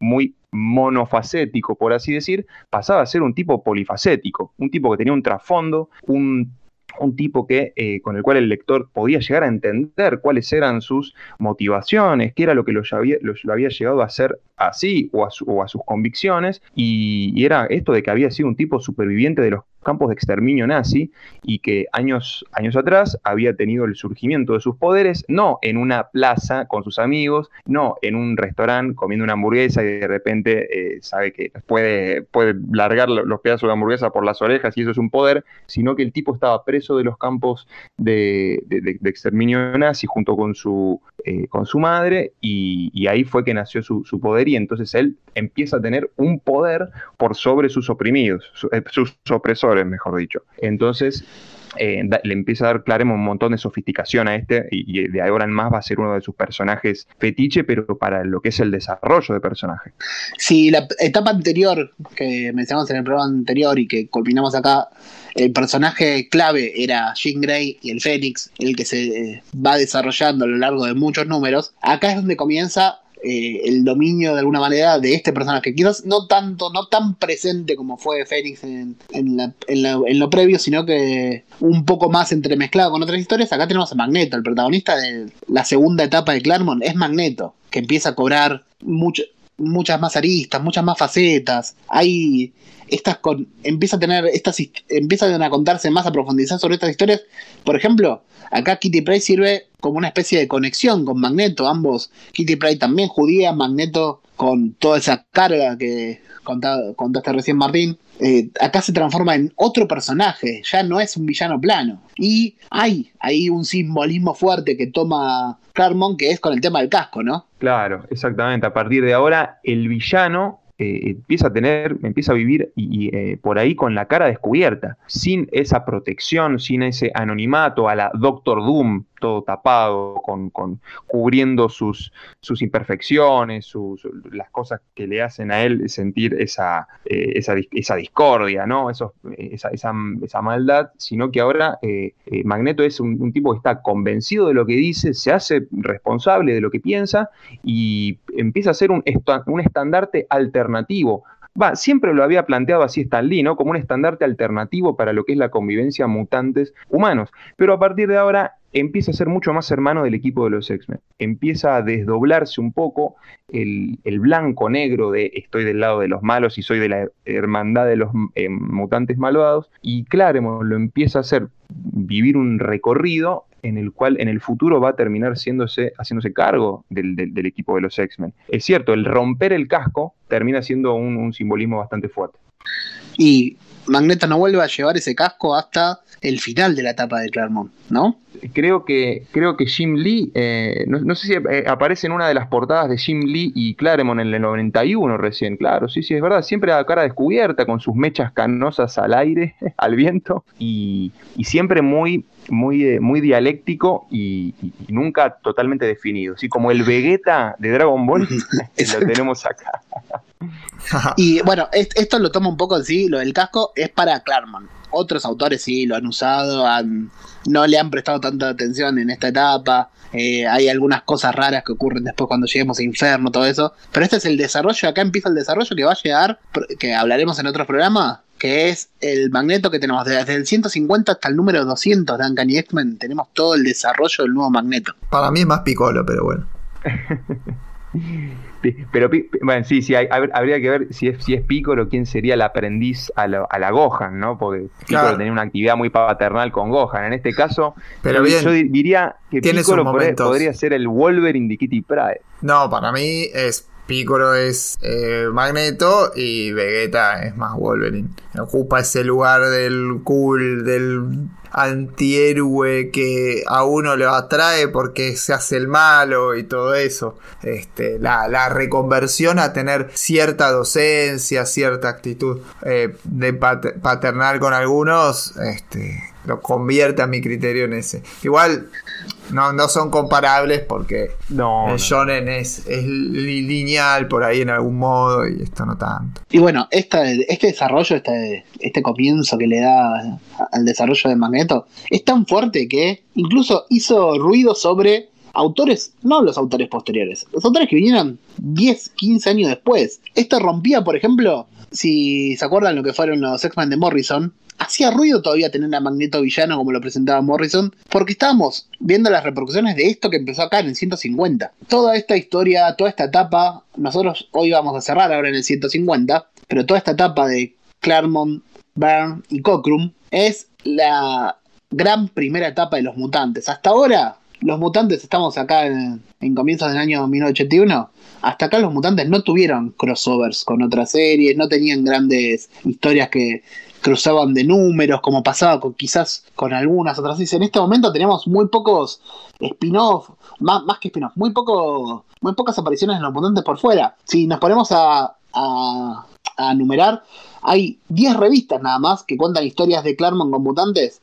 Por, 10 eh, revistas, 3 revistas que cuentan historias de mutantes por fuera de esto. Tenemos el anual de los Avengers del 10, que es para este momento, donde Claremont eh, arma una historia con Carol Danvers, con Miss Marvel, donde presenta, nos presenta por primera vez al personaje de Rogue, que le saca los poderes, nos presenta, también a Mystique, que ya la, vemos en esta la, había presentado ya en, su historia previa con Miss Marvel, acá también está. Nos conecta esto, que después lo va a usar en Days of Future Past también, a Mystique. Bueno, esta es una de las pocas participaciones de mutantes, de personajes con Claremont en la cabeza que aparecen en otras series que no sean de los X-Men. ¿Qué más tenemos, Martín? ese era un anual de los, eh, de los Vengadores que dibujaba Michael Golden y igualmente la protagonista sí es Carol Danvers ahí. Eh, también tenemos un número de Bizarre Adventures, eh, una de las revistas de antología de, de Marvel, dibujada es curioso esto. Si no me equivoco, es, con John Buscema y es una, em, un arte que está todo hecho a lápiz, y en blanco y negro. Es, em, cuenta la historia de eh, cuando ya Jean Grey había, estaba muerta como personaje, estaba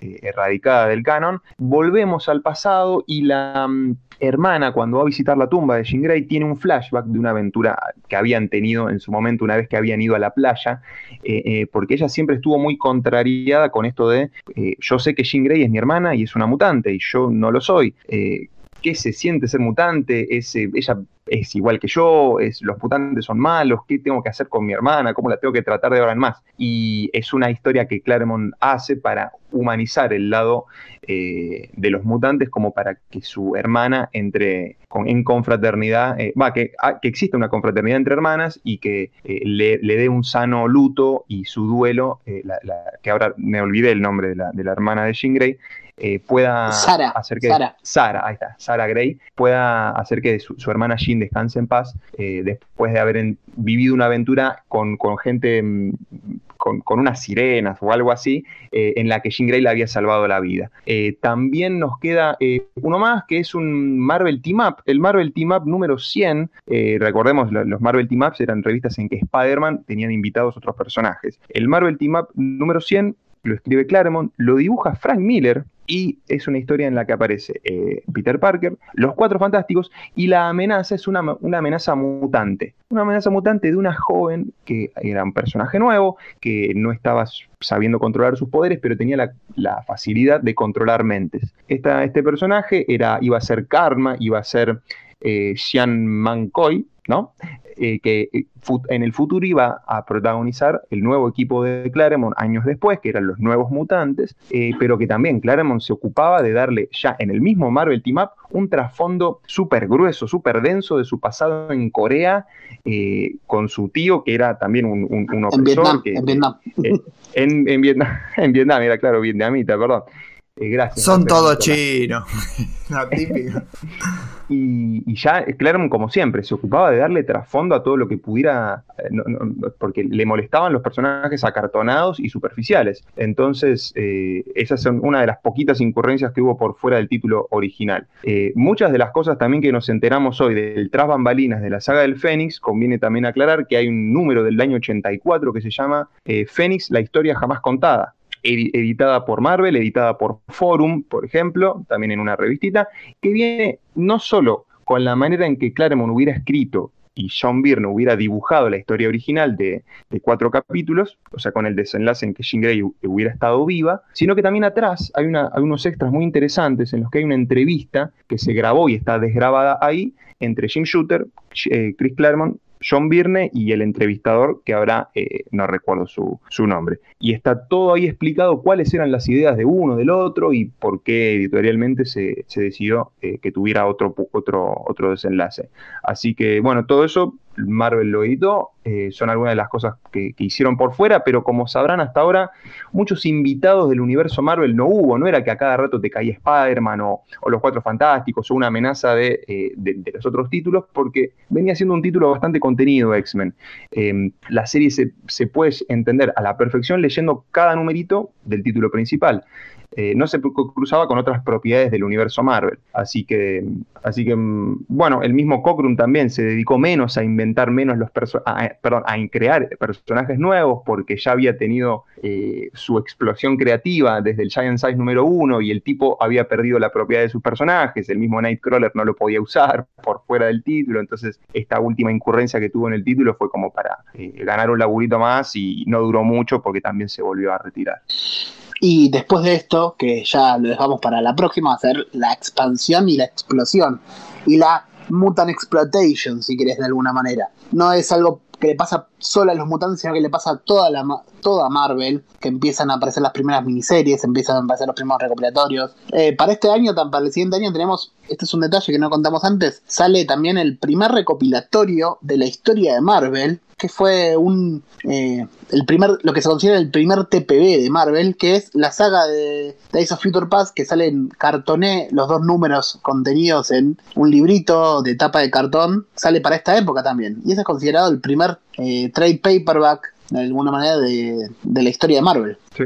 Sí, sí, así es. Y no solo eso, porque también los, mutantes iban a aparecer en las, las Marvel Graphic Novels, que la primera, recordemos que había sido la muerte del Capitán Marvel, pero ya en los primeros numeritos tenemos protagonizando mutantes, tenemos las miniseries, como la de Wolverine, tenemos los crossovers con DC, tenemos New Teen Titans, Uncanny X-Men, solo un año después.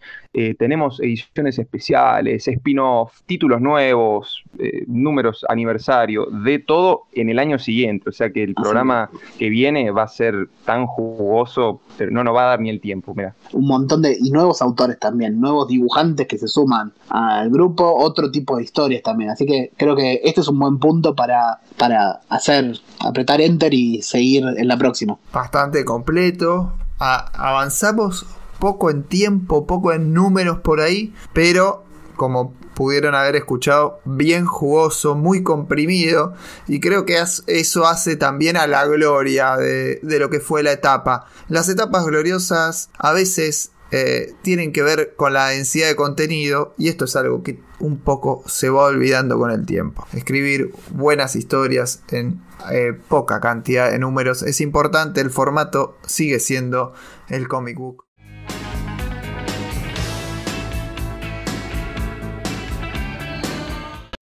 Entonces me entusiasma arrancar, retomar esto. Sí, sí, sí, sí, sí, cómo no. Estamos hablando de esto y no decimos qué es, ¿no? Pero alguien lo debió haber visto en el título. Ah, vos decís. Está bien. Yo creo que antes de dar clic ves el título. O le pones play al podcast así automáticamente, sin, sin chequear. Y, viste, lo tenés en el feed y el programa siguiente, o, oh, mira, programa nuevo, play. Yo hago así a veces. ¿No saltás si el tema no te interesa? Uy, lo que me cuesta es que tengo problemas. Ya lo hablábamos, hay un programa entero sobre mis problemas de completitud y hábitos de lectura y escucha también. Son los mismos problemas. Pero este título no puede pasar desapercibido. ¿A quién se le pasa por desapercibido? Eh, si estás escuchando este programa y no te interesa el título, sí, estás complicado. Estás escuchando, estás, estás esperando solamente la entrevista a Muñones o el próximo escándalo. Si no, no podrías no querer escuchar un poquito más, porque nunca es suficiente. Este, ¿Cuántas veces ya, no digo la leí el Ancani de Claremont, sino voy a ser un poco más cuántico. ¿Cuántas veces tuve ganas de volver a leerlo entero? Porque si uno llega a medir la cantidad de veces que viendo una sola portada se te rompió en la cabeza algo y dijiste, uy, lo voy a leer entero de nuevo. Eh, y encima te pasa es re difícil de leerlo entero de vuelta el Ancani de Carmon, porque es un montón. Pero te dan ganas de agarrar algún número, releerlo, agarrar alguna saguita, algo de eso. Es, es muy tentador, pero ¿dónde pones los puntos? Es un quilombo. Pero además, si no, siempre vas a estar leyendo toda la vida el mismo cómic. O sea, si yo me dejara llevar por esos impulsos, estaría siempre con los años del Triángulo de Superman y, los, los X-Men de Claremont. Y no, y no salís de ahí. Spider-Man de, los 80 y no saldría de ahí. Ay, que encima tienen de todo. Tal cual. Sí, sí, por suerte, por suerte son una fuente inagotable. O sea, obvio que, que, este tipo escribió una cantidad de páginas inconmensurable, ¿no? Se fue de mambo. Pero lo cierto es que, que, sí está minada de, ideas y de cositas siempre para rescatar y, cosas que a veces envejecen tan bien que las que hoy en día decís, che, wow, mira, mira qué visión. Y la realidad, además, es que también tiene no solamente la presencia de, Chris Claremont, que está una parva de números a cargo de, de toda la franquicia de X-Men, o sea, muchos años, porque y digo la franquicia porque después se van incorporando títulos, sino que también una cantidad de artistas de recontra carajo y muy modernos, muy interesantes, que la realidad es que, que me parece que es un cómic que, que hizo historia por, por cosas objetivamente mensurables, no es solamente una cuestión de gusto. Justo eso que tiraste es el título que nosotros le. el subtítulo que le pondríamos al programa de hoy. Objetivamente mensurables. Es el comienzo de la franquicia X-Men. Así sería. Ah, ok. El comienzo de la franquicia propiamente dicha. Te voy a te pongo en contexto. Vamos a hacer un brevísimo recap. ¿Dónde estamos parados? Eh, primero, vayan En el episodio anterior. para nada anteriormente en Los Mutantes de Claremont. Eh, tenemos dos programas previos atrás, vayan a buscarlos. Eh, esto es el siguiente, pero puedes, si empezaste a escuchar acá, te va a gustar también. En los anteriores tuvimos dos, dos episodios donde hablamos de los inicios de Claremont en Los Mutantes, los inicios de Claremont como guionista en realidad, su primera etapa en Los Mutantes y la etapa de Claremont y John Byrne, que son toda esta...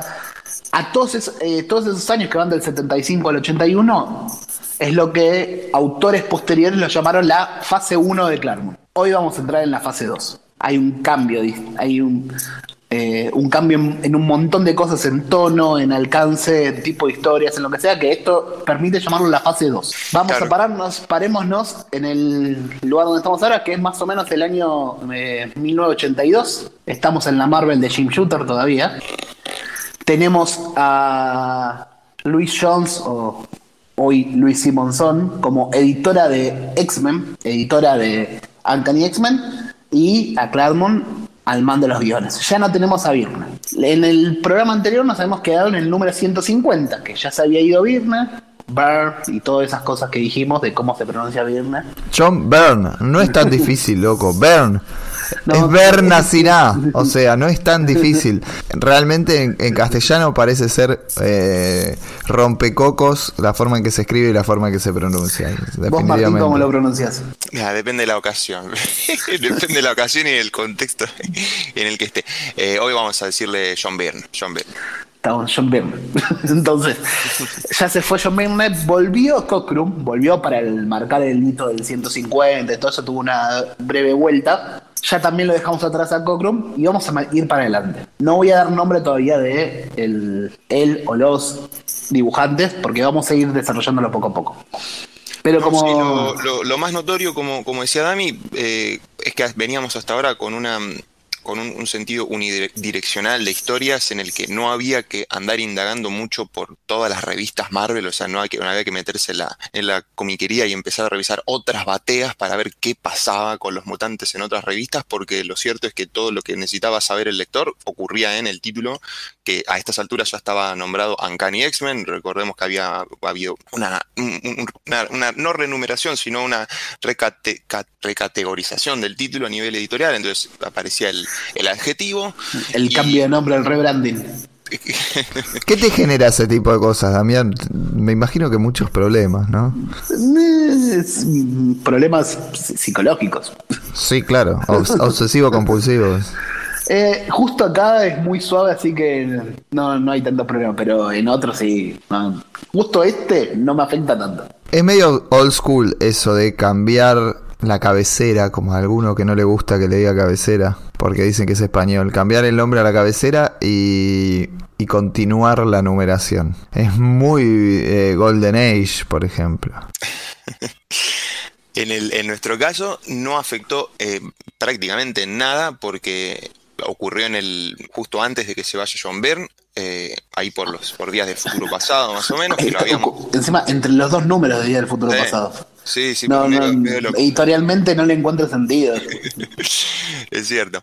Y, habíamos, o sea, como cosa importante, habíamos recalcado el Ancani 150, que fue uno que había ilustrado Cockrum, donde había toda una redefinición de Magneto. Y como cosa importante también, eh, recalquemos que Cíclope, un, pedestal del equipo X-Men, estaba como medio con un pie afuera, pie adentro. Se había apartado después de la, de la, junto con la salida de Byrne, ahí por el ciento, X-Men 143 más o menos, que le dice, chao muchachos, hasta acá llegué, eh, con todo, con lo de Jean y todo eso, yo, yo no, no tengo para bancarme el liderazgo de este equipo y ni el peso que me impone ser un mutante de Xavier, así que me las pico, pero después empieza a tener incurrencias eh, y de a poquito se va volviendo a meter. Lo importante es que Tormenta, Storm, eh, Claremont la va a tomar como, como personaje para desarrollar tanto por su, por su lado feminista como directamente ya práctica, es la práctica líder del equipo. Le gustaba el pelado a Cyclops y, te, y volvía siempre.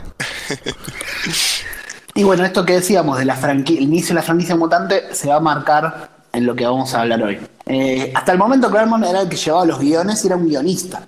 Ahora se va a convertir en una especie de patriarca, porque va a tener más títulos a cargo, va a tener más, eh, más elementos sobre los que dirigir y va a empezar a ver interacción con otros autores que también le va a traer problemas con otros autores sobre cómo tratar a estos personajes, porque ahora llevamos varios años y él ya lo sentía como sus personajes, algo que más adelante se ve en, lo que es historieta de superhéroes eh, es más común, pero en esta época todavía no, no pasaba de esa manera, porque los personajes raras veces se compartían entre títulos y raras veces interactuaban. O sea, en DC tenías más de una serie de Superman o Batman y raras veces esas series interactuaban entre sí. En el caso de Marvel, esto no pasaba. La interacción era más, eh, más palpable y importaba mucho qué estaba pasando en cada título, sobre todo a Claremont, que era un, una especie de eh,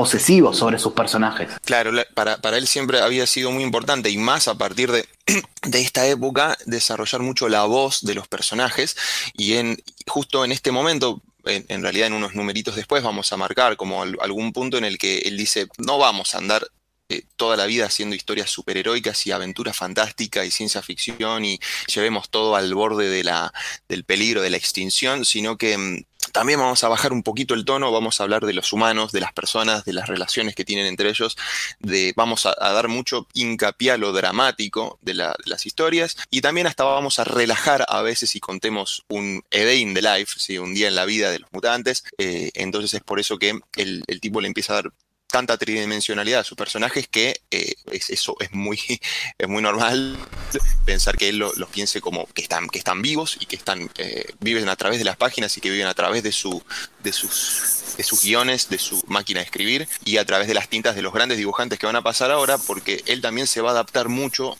eh, a cada uno de los artistas que vienen en esta etapa, que vamos a nombrar más de cinco artistas que son de, primera línea, que hasta ahora él no, no, no trabajando entonces va a tener que ser también un poquito mutante eh, a, pesar, a, pesar de esta idea que venía manejando ahora de solamente un título. Le van a empezar a ofrecer muchas cosas y se va a abrir como un abanico. Eh, es una idea, es una etapa bastante exploratoria la que va a tener ahora, va a empezar a tirar mm. tiros para todas partes y eh, el público va a ser muy muy receptivo. El público va a pegar, va a vender muy bien y va, va a pegar muy bien. En esto de contar la habitualidad, de volverse costumbrista con, con los equipos de, mutantes. Me gusta mucho el recurso narrativo que, instala definitivamente para toda la historia de la franquicia. Claremont con dos ejemplos de episodios que voy a dar, pero que se repiten en otros casos también que son el partido de béisbol, el picadito ahí en, en los campos. el primero, en la etapa anterior metió el primero, ya en el, en el 110, exactamente, que tocó en el, en el, programa anterior, está, está el primero, pero es un clásico de, X-Men. Y después las salidas de chicas por un lado y de chicos por el otro y lo que va pasando en cada uno de los casos. Eso es otro de los, De los típicos episodios de vida cotidiana, de costumbrismo. Que, en esta etapa que hablamos hoy van a abundar ese tipo de episodios. Eh, ese tipo de episodios va a haber, pero un montón, un montón. Y creo que que acá lo que hace hincapié mucho la franquicia es en, el atractivo juvenil que tiene la serie y cómo este, va de la mano de la moda, sobre todo en alguna, en alguna serie en particular, pero ya lo vamos a ver un poquito más adelante, me imagino para hacer un quiebre con los programas anteriores y la etapa previa, la etapa previa con Cockrum y Byrne como, y como principales eh, eh, compañeros de Claremont, tenía un gran hilo conductor que fue la historia del Fénix. O sea, iba y venía, pero la historia de, de Jean y del Fénix era como el centro de toda esta etapa. Hoy eso queda atrás en esta segunda fase el Fénix quedó atrás, él lo dio por terminado con el final de la saga de Dark Fénix. Y ahora los argumentos estos, esta, cuestión espacial, esta, esta, grandilocuencia, sobre todo que venía de Cockrum, se corta y vamos a pasar a la etapa terrenal, si querés. Ahí Martín, cuando estábamos preparando este programa, me aportó, aportó un, un comentario del propio Claremont que hizo años después, que lo pueden encontrar en el, eh, en el en alguna de las notas que aparecen en el volumen de X-Men Visionaries, el que recopila la una parte de la etapa de Classic X-Men, eh, que dice que según Claremont el éxito de los mutantes en los 80 se dio porque no se trataba de un cómic de superhéroes, que era un cómic de sobre los personajes. Vamos, lo podemos discutir, creo que está para discutir, para mí sí sigue siendo un cómic de superhéroes, pero la clave es el desarrollo de personajes, que es una característica de Claremont. Si quieren, nos metemos ya eh, en el número a número. Sí, vamos y después y este continuaremos ahondando en cada uno de estos puntos a medida que vayan surgiendo. Bueno, estamos parados, eh, nos paramos en el 150 donde lo dejamos, que había vuelto Cockrum. Se supone que ahora Cockrum va a ser el dibujante titular por un tiempo, o sea, al menos figura eso en, en las planillas, Cockrum vuelve a ser dibujante titular de, de Uncanny X-Men, pero eso no, termina, no es tan así. A Cockrum lo vamos a tener dando vueltas hasta el 157 más o menos, pero sin embargo nunca va a poder hacerse cargo por completo de un número. Con el ritmo que lleva Cockrum, con la forma de trabajar, siempre va a necesitar eh, alguien que lo secunde, que le dé una mano. En los primeros dos números es Bob McLeod. McLeod que ya venía ayudando la Cockrum desde hacía varios números. Luego vamos a tener a Robinson y también otro de los colaboradores editores y a Bob Wessex también. Tenemos toda una etapa entre el 151 y el 157 con Cockrum más alguien, con sus colaboradores. colaboradores. 151 y 152 son dos números eh, clave en el personaje de Kitty Pride. Acá se da el enfrentamiento, enfrentamiento entre Kitty Pride y Emma Frost, que eh, son personajes de que se habían presentado en la etapa previa, en la saga del Fénix justamente, en la saga de Dark Phoenix justamente. Y se da esto de que eh, los padres de Kitty quieren sacarla de la escuela, quieren llevarla a la academia de Emma Frost. Se da ese enfrentamiento clásico entre Emma Frost y Storm donde se produce un intercambio de cuerpos, algo que le va a pasar a Emma Frost un montón de veces. Nuevamente, la más recordada es con Iceman en los 90, pero acá además Emma Frost adquiere esa cuestión de eh, como personaje también como profesora, que va a explotar eh, décadas después, la va a terminar explotando Morrison. Eso, eso, Dami, siempre me llamó la atención. Mira, cuando estaba yo leyendo esta etapa, yo andaba buscando esta idea de, che, ¿y dónde está la escuela? ¿Por qué hay tantos profesores? ¿Por qué no hay alumnos? Cada tanto, Claremont se acordaba de que era una escuela y, la usaba Kitty Pride, o sea, medio que le inventaron a Kitty Pride para eso. Y, la única alumna de esa escuela. Claro, y cada tanto se acuerdan de que la tipa es una alumna y le dice, eh, eh, y, la traen a colación de, che, es una nena de 14 años, 13, 14 años que está viviendo en la mansión, eh, la trajeron las padres está en un colegio pupilo, eh, hay gente a la que llama maestros a veces, eh, en este caso, bueno, Emma Frost se va a instalar como profesora de una escuela alternativa, la escuela de Massachusetts de mutantes. Eh, no es, la, no es la clásica de, de, Saber y, es la única alumna que se disputa en las escuelas. ¿Cómo puede ser?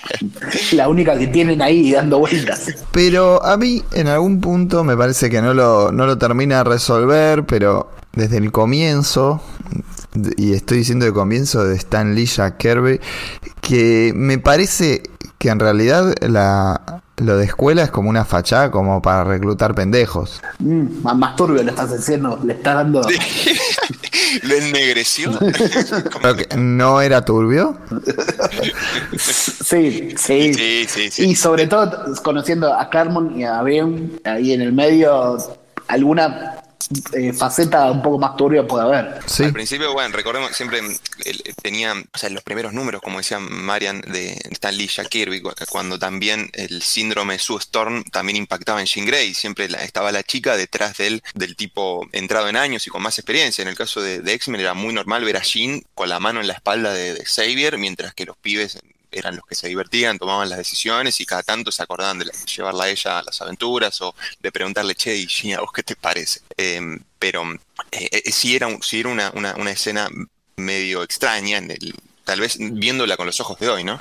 De un tipo convocando a alumnos en los cuales sí peligra la vida número a número. Mm. Acá por lo menos se acordó Claremont de que, bueno, sí, hay, una alumna, tiene padres, los padres cada tanto llaman, eh, se preocupan por su vida, la chica por ahí se lleva mal con este, se lleva bien con este otro, tiene preferencias. Me adelanto un poquito a lo que vamos a hablar después, pero eh, había, hay algo en la llegada de Kitty Pryde en sí, que hay una intencionalidad de Claremont eh, él quería hacer una expansión del universo mutante y él quería agregar una segunda generación, quería meter más miembros en el equipo que representen esta segunda generación de mutantes. Es una idea que él tenía dando vueltas. Recordemos que todos los personajes eran con los que manejaba desde el Giant Size, los que inventaron Len Wayne y Dave Cockrum, eran entrados en años, o sea, Wolverine era un tipo de 40 años. Eh, Y él, él no mete personajes nuevos hasta que llega Kitty Pryde. Y la idea que tuvo inicialmente era seguir metiendo personajes nuevos, sobre todo adolescentes, que constituyan esta segunda generación de mutantes. Pero esa idea queda, eh, se la baja, eh, se la bajan los editores un Sí. poco. Sobre todo Jim Shooter la baja. Shooter, sí. Vamos a retomar a ver qué pasa con eso dentro de poco, pero para esta altura esa idea se la había bajado los propios editores. Pero sí la tenía Claremont. Muy De- bien. Eh, sí, después entonces de sí, esto, continuamos, sí, dale. después de esto tenemos un numerito que es muy particular, que lo quería destacar, que es el 153, también con Cockrum, que es el, el número del cuento de hadas de Kitty Pryde. No sé si lo recuerdan, también tuvo su versión adaptada en la última temporada de la serie de X-Men 92. Sí, esa temporada medio polémica donde La que cuanto cambia de los estudio. diseños, exactamente, cambia de estudio de animación, todo se ve mucho más raro de lo normal. Es la, la temporada extra. Supuestamente la serie, esto haciendo un, un asterisco, la serie de, de X-Men de los 90 iba a terminar en la cuarta temporada. La saga de Apocalipsis, eh, el más allá del bien y del mal, iba a funcionar como un cierre para toda esa serie, pero se extendió por una temporada más y metieron este tipo de historia. Arranca, la, la quinta temporada arranca con esta misma historia, con Jubilee en el rol de Kitty Pryde. El cuento de es Kitty contándole a Ileana Rasputin, que también vivía en la mansión para este momento, ya habíamos, la habíamos mencionado en el programa anterior, que había eh, que todavía, todavía no llegó a todo eso de que crecí y todo eso, acá era una niña, y le cuenta un cuento de hadas donde el resto de los miembros del grupo son los protagonistas. En particular, Claremont menciona sobre este número que a él siempre le costó escribir historias humorísticas, que no se llevaba bien con eso, que a él le sale mucho mejor el drama. Pero la verdad que no estaba tan mal este número. Se nota lo forzado comparado con otras historias. Sí, eh, tenés razón eh, que en esta, en esta época, por lo menos por unos 10 o 15 números más, eh, por ahí cada revista que agarrabas era, era una lotería, eh, sinceramente. Te, agarrabas historias que correspondían por ahí a géneros muy distintos, a diferentes intentos de, del autor o los autores en, ver para dónde, para dónde enfocar el, barco, ¿no? Porque como vuelvo, vuelvo a ser reiterativo, eh, es bastante exploratoria esta primer, estos primeros años del, del año 82, en el que mm, eh, no, no se sabía bien qué curso podía llegar a tomar la serie, porque ni siquiera tenía un artista fijo, y, mm, y entonces justamente estos eh, números podemos ver diferentes tipos de, de historias, algunas muy rescatables porque son números au- autoconclusivos, ¿viste? Todavía Claremont no se había subido al tren de una nueva gran historia, sino que empezaba a tirar semillitas, ¿viste? Ya como que acá empezaba, O- iba a o manejar agarraba semillas que ya tenía plantadas. Sí, claro, sí, sí, sí, exactamente. Y, Otro sueltos que le iban quedando. Otro de sus grandes recursos, otro de sus grandes recursos, disfrazar detrás de lo episódico grandes historias, al revés de lo que de lo que hacen ahora. Hoy la mecánica es decir, estoy contando la historia más importante de la vida de este personaje y, y acá no, acá era al revés. Detrás de algo muy episódico se escondía tal vez una una semilla narrativa que sirviera a futuro, porque hoy todavía este número 153 es explotado como parte de la franquicia mutante en una serie que, que ya lleva un volumen y está comenzando su segundo volumen que es Marauders. Exacto. Sí. Y además de todas las, las miniseries de Nightcrawler Sí, que también tiraron de esto. Incluso Marvel terminó teniendo en los 2000 ya una línea especial de los Fairy Tales que empezó con X-Men, también la tuvieron de Avengers, de Spider-Man, que era todo a partir de esta misma idea de Claremont. Y siguiendo un poquito en la, idea de en, la idea de Claremont de, de ser una novela, de ser una soap opera, ¿no? Eh, y de cada tanto eh, ir retomando semillas que había plantado previamente. Después de este cuento de hadas de Kitty Pride viene una tandita de, de- de números eh, de, tres, de tres revistas, de tres episodios, donde dibuja Cockrum, ya habíamos dicho, eh, Sí, con asistentes, eh, donde trae la historia de el pasado de Cíclope. Un poquito Sí. más, un capítulo Un más. cabo suelto de, Claro. que había quedado de la saga del Fénix, que es la relación entre Cíclope y Corsai- Corsario. Exacto, entre sí, el líder de los Starshamers. Exacto, sí, en, en las sagas espaciales habían aparecido los Starjam- Starjammers junto con el, en las idas y venidas con el Imperio Shi'ar y eh, siempre van, van arrimando el, el, el bochín, o sea, cuando, cuando Claremont siempre ve que hay un nudo importante de familiar o, o afectivo entre personajes, siempre eh, eh, acerca un poquito más las partes y, nunca termina de cerrar la historia, pero, pero siempre mm, eh, suma, suma un, porotito más a esa, a esa gran intríngulis de... Y en el medio de, este, este mini arco donde establece esa relación que ya había plantado entre ambos personajes, es donde también presenta a los Brood, al nido, a esta raza de extraterrestres parásitos, que era su segundo homenaje a alguien ya, a esa altura. Claro, es verdad, el primero había sido en, en otra historia unitaria de Kitty Pryde que habíamos rescatado, que creo que era el 153, ¿no? El de la, el, el día de la noche libre de... eh, Sí, el día de la noche 153 no, eh, eh, eh, perdón, más no, atrás. 100 143. porque 143, estamos- 143. Eh, Entonces- sí, eh, sí, había sido sí, sí, una más o menos una Ellen, una, una Ripley de Alien en, en carne de... Acá de Pryde, sí. El diseño de, los Brood es, son similares prácticamente. Y esa cuestión del parasitismo también es más, más paralelo todavía. Sí, sí, sí, sí, claro que sí. Y también va a empezar a hablar en estos números de otro personaje que retoma de otra serie que había escrito Claremont, ¿no es cierto, Dami? Sí, su primera mujer fuerte. Siempre se, la- se, se habla de las mujeres fuertes de Claremont y la primera de todas no fue una mutante, Ajá. que fue Carol Danvers, Miss Marvel para esta época. Sí, ella- él eh, venía eh, de escribir en los años en los años 70 una miniserie titulada Miss Marvel, justamente, en la que eh, en la que Viernes, si no, a ver, acá por favor corríjame, Viernes no estuvo con él trabajando en este título. Eh, en este en particular no, él estaba, eh, Byrne estaba trabajando con él en eh, Iron Fist. En Iron Fist, bien. No, no tengo, no tengo bien el recuerdo de quién era el artista, pero bueno, sí venía desarrollando un personaje no, no mutante eh, que después lo, largó, o sea, lo largó y quedó a la, como a la deriva y, a la, y al mando, a la libertad de otros autores para utilizarlo en otros títulos. En particular es muy recordado, eh, esto ya lo habíamos hablado un poquito en el programa anterior, como Jim, como Jim Shooter escribiendo Avengers, en particular un número que era el 200, un número aniversario, eh, deja muy mal parado al personaje de Miss Marvel. Eh, la a- a- víctima de, de- de la verdad de ¿cómo, cómo, vos recordás mejor Dami qué es lo que Eh, había pasado me quedé con, el artista, eh, uno de los artistas que colabora con Claremont en este momento es John Buscema en la serie Miss Marvel. No, me- no me acuerdo si había algún otro más, pero me acuerdo de John Buscema. Ah. Eh, sí, ¿qué me, qué me decías, Martín? Sí, no, yo, yo me acuerdo que había sufrido eh, a- unos abusos bastante preocupantes en la historia de los Sí, Avengers. eh, en, en Avengers había tenido, había sido un personaje que había sido bastante maltratado. Sí. En el Avengers 200, que era víctima de abuso, eh, se empezaba a hablar de su alcoholismo, y Claremont no estaba nada contento con esto. No le gustó cómo había sido utilizado el personaje, y él quiere como, de alguna forma, eh, reacondicionarlo. eh, como Sí, sí, claro, traerlo un poquito a su, i- a su personaje idealizado. reencauzarlo a lo que él quería, claro. Claro, claro, tal cual.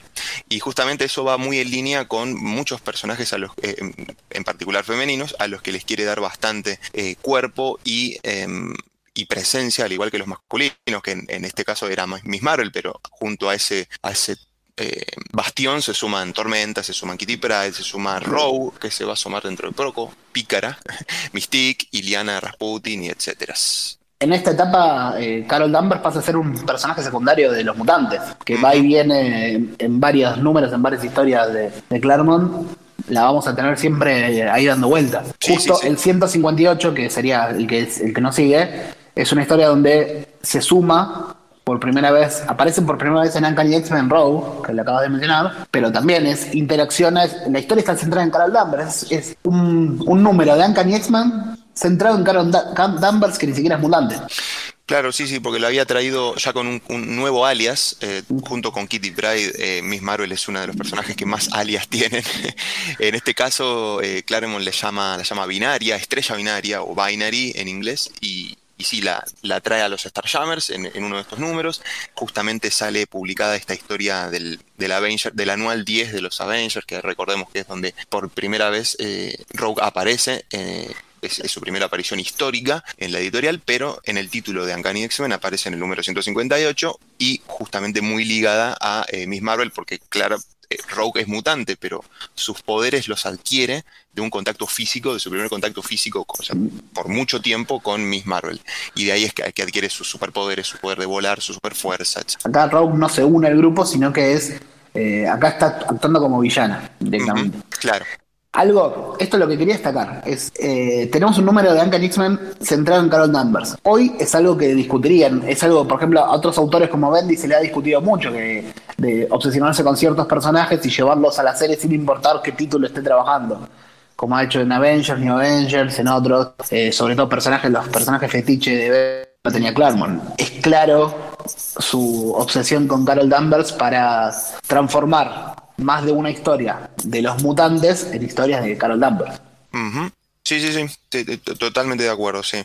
Y lo, lo, bueno es que él tenía, a ver, una idea de cómo esos personajes podrían llegar a expresarse y es otra, es otra, otra cosa que también se les achaca a muchos de los autores que de hoy en día que tal vez tienen una gran idea, una idea realmente impresionante, y no importa bien cuál va a ser el personaje que va a decir esos diálogos o que va a transcurrir esa historia, sino que eh, contarle que la, la, la, editorial se le otorgue el permiso, los tipos lo hacen, ya sea con, eh, no sé, no voy a hablar de ningún autor en particular, pero ya sea con Mr. Miracle, eh, Adam Strange, o, sí.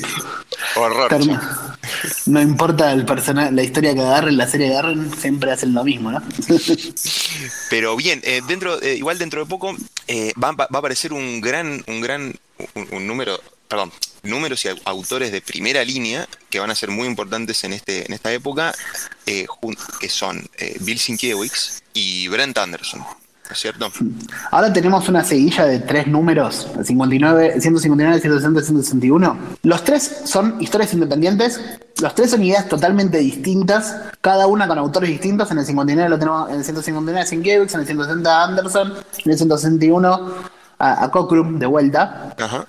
Pero cada una de esas historias por separado no se queda ahí. Cada una dio origen a algún rasgo, alguna idea que fue retomada por un montón de autores posteriores. Resumiendo rápido, el 159 es una historia de terror donde Claremont aprovecha que tiene a Sienkiewicz, que ya venía de hacer, historia de terror en Moon Knight. Acá es, cuenta una historia de vampiros, lo mete a Drácula y nace ese vínculo entre Drácula y Storm que sí, después sí, el mismo Claremont lo va a explotar en, en anuales, creo. En, en, una, en un anual. Sí. Y décadas después tuvimos incluso arcos completos de mutantes y vampiros. Eh, la serie de Victor Gischler ya en el 2010, eh, toda la etapa de Jubilee como vampiro. Todo eso se explotó un montón. Hoy día Benjamin Percy lo ha explotado en su, en su etapa con Wolverine la relación entre mutantes y vampiros. También. Pero es una idea que nace acá en este número, que era un número para rellenar. El que le sigue se llama Serpientes y Escaleras y es la historia donde Iliana, en un único número, eh, crece siete años. Es la historia donde se presenta el limbo. Son los mutantes yendo a una isla en el Triángulo de las Bermudas, una isla que tiene relación con Magneto. Iliana desaparece en un, eh, en un vórtice y aparece al instante con siete años más. Que todo de ahí sale la miniserie de Stone Man Magic que narra todos esos segundos que desapareció Iliana, que los vivió durante años en el limbo. Y de acá va a terminar saliendo todo el arco de Inferno, que lo siembra acá Claremont, pero lo va a desarrollar años después. Sí, no, que, es quizá la historia que más tarda en desarrollar Claremont, la, la, de Inferno, y que todavía sigue alimentando. Hasta hace nada teníamos historia, sigue teniendo historias nacidas de este número en los New Mutants, por ejemplo.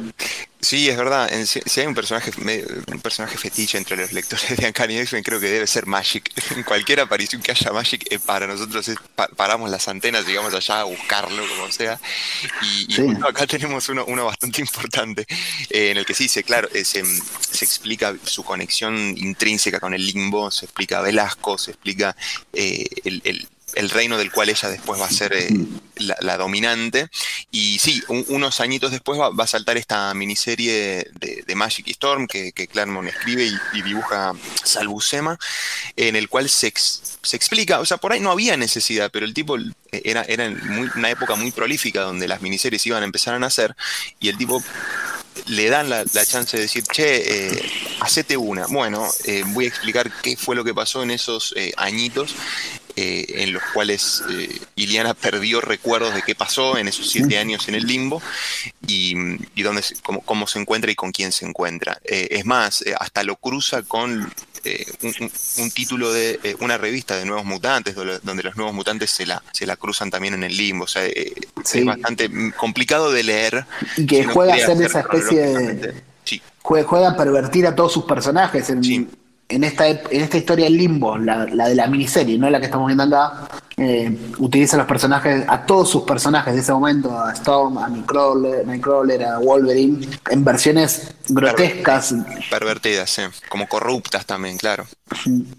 Y sale de un único número que también originalmente estaba pensado como un relleno. Sí, Aprovechar un dibujante invitado, como era en ese caso Brent Anderson, un, filín. También esto obedece un poco a esa idea que ya veníamos comentando de que Claremont quería tener esta segunda generación, que no no, no había pegado entre, con sus editores y medio que es la excusa, bueno, a Iliana ya la tengo dando vueltas, la transformémosla en una adolescente para eventualmente usar en este tipo de historias que quería hacer. Claro, porque ahora finalmente va a ser la, compañera, la amiga de, edad de, Kitty Pryde y las juntas tenían alrededor de 13 años.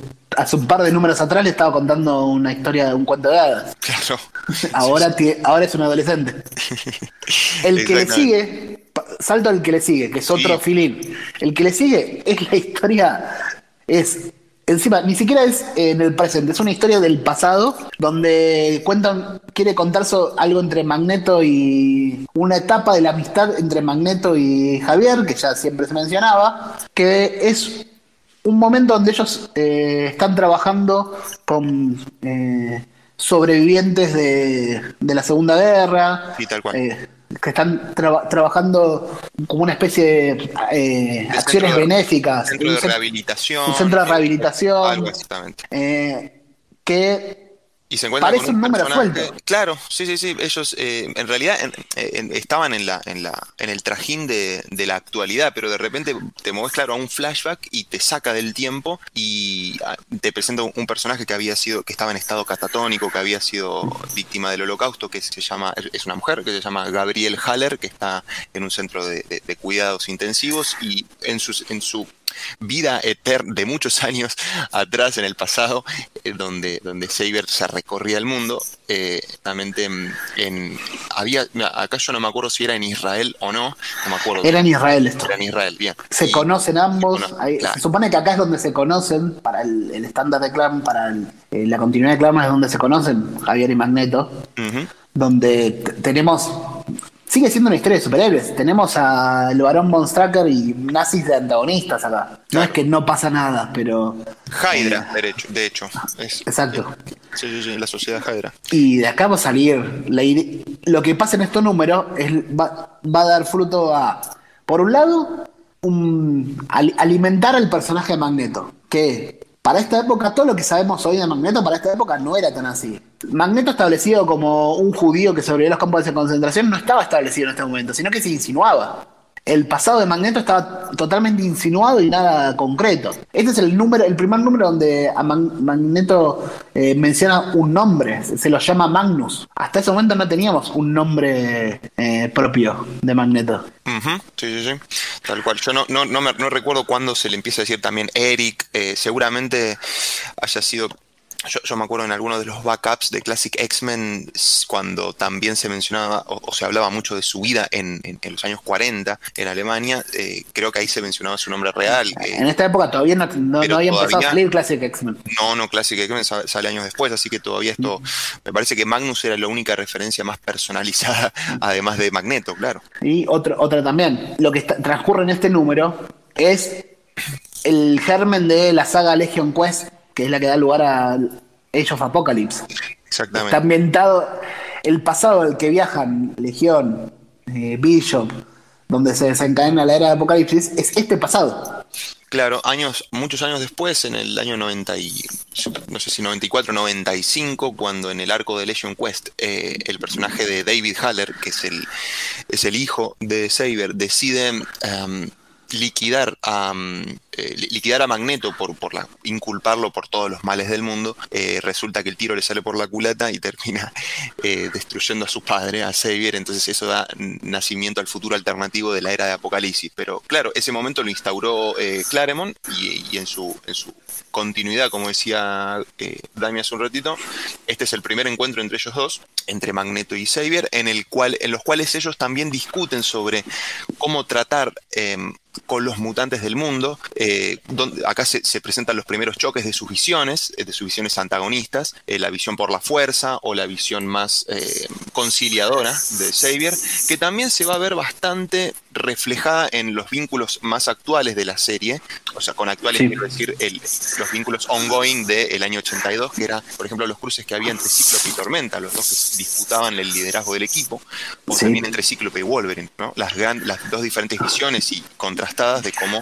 la contrastación entre visiones es algo constante en Claremont y su gran contrastación era con Magneto, que si bien eh, no siempre Magneto tiene un papel preponderante, es el que va y viene desde hace rato, desde los primeros números que, agarra allá que hablamos en el primer programa de esta serie. no, hay, no es que hay una historia sobre Magneto, sino que Magneto siempre está presente, va y viene, como en este número, que ni siquiera transcurre en el presente. Fue, fue otra, otra chance que tuvimos de verlo a Magneto ya sin casco, ¿no? Acordemos, ¿no? Que después del 150. habíamos dicho desde el 150, en el 150 deja el casco y para Claremont no retoma el casco nunca más hasta el final de su etapa. El magneto de, de, Claremont no se vuelve a poner el casco desde el 150. Exacto. Es esa simbología que el casco es magneto malo. Sin casco es magneto bueno. Tenemos ahora el último arquito de Cockrum, del 162 al 167, que es lo que se conoce como la saga, la Brood saga, la saga del nido, la saga de Brood, que es la clásica saga de los Brood. Es, es esa saga donde la reina trata de poseer a Storm y a Wolverine, que Wolverine eh, zafa de la infección parásita de los Brood con su factor curativo, toda esta, saga que es una especie de... es lo último de la saga espacial, si querés. No transcurre estrictamente en el espacio, tiene partes en la Tierra también, pero ¿qué nos va a permitir esta saga? Es, despedimos a Cockrum definitivamente y entra el que va a ser el primer dibujante eh, fijo de, esta de esta segunda fase, este, esta tercera etapa, que es Paul Smith. Nos ponemos de pie. Yo me voy a poner de pie, me acomodo la corbata, me sacudo los hombros y una reverencia al señor Paul Smith. Muy bien, gracias. Gracias, Paul Smith. Para mí, el punto más alto de, todo de todo de, toda la de, de todo Uncanny X. La verdad que sí es un punto un punto muy muy álgido. ¿eh? Eh, es muy difícil destronar a Byrne y todo lo que ocurrió mientras estaba bien, pero, pero la verdad que Paul Smith es una revitalización fue demasiado breve encima. Y, eso es lo malo, fue tan cortito. Quiero, quería un par de años más de Paul Smith leyendo esto.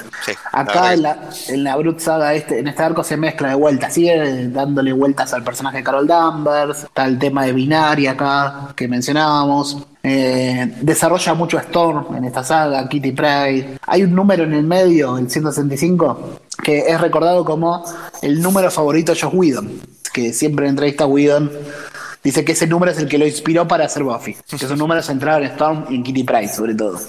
También eh, acordémonos que en este momento los eh, en esta saga espacial eh, que, mencionabas están es una misión en la que están encomendados eh, el equipo principal de los X-Men. ¿Quién se queda en la Tierra? Xavier.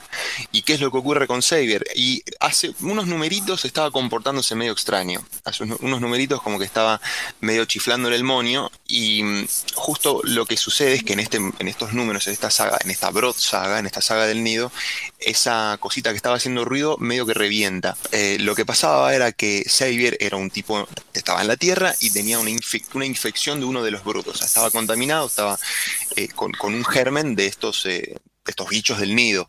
Entonces, em, finalmente, esa situación explota y los X-Men no están para salvar, salvar el día. ¿Quién se tienen que comer eso? Y unos pibes que estaban ahí dando vueltas, que estaban siendo convocados a la, a la mansión como nuevos estudiantes, eh, entre los cuales estaba Iliana Rasputin, por ejemplo, y, esta va a ser la, el puntapié, eh, quiero decir, argumental, para constituir un nuevo equipo. Eh, salvar el, salvar el, el fuerte mientras los X-Men grandes no están y que van a ser los nuevos mutantes.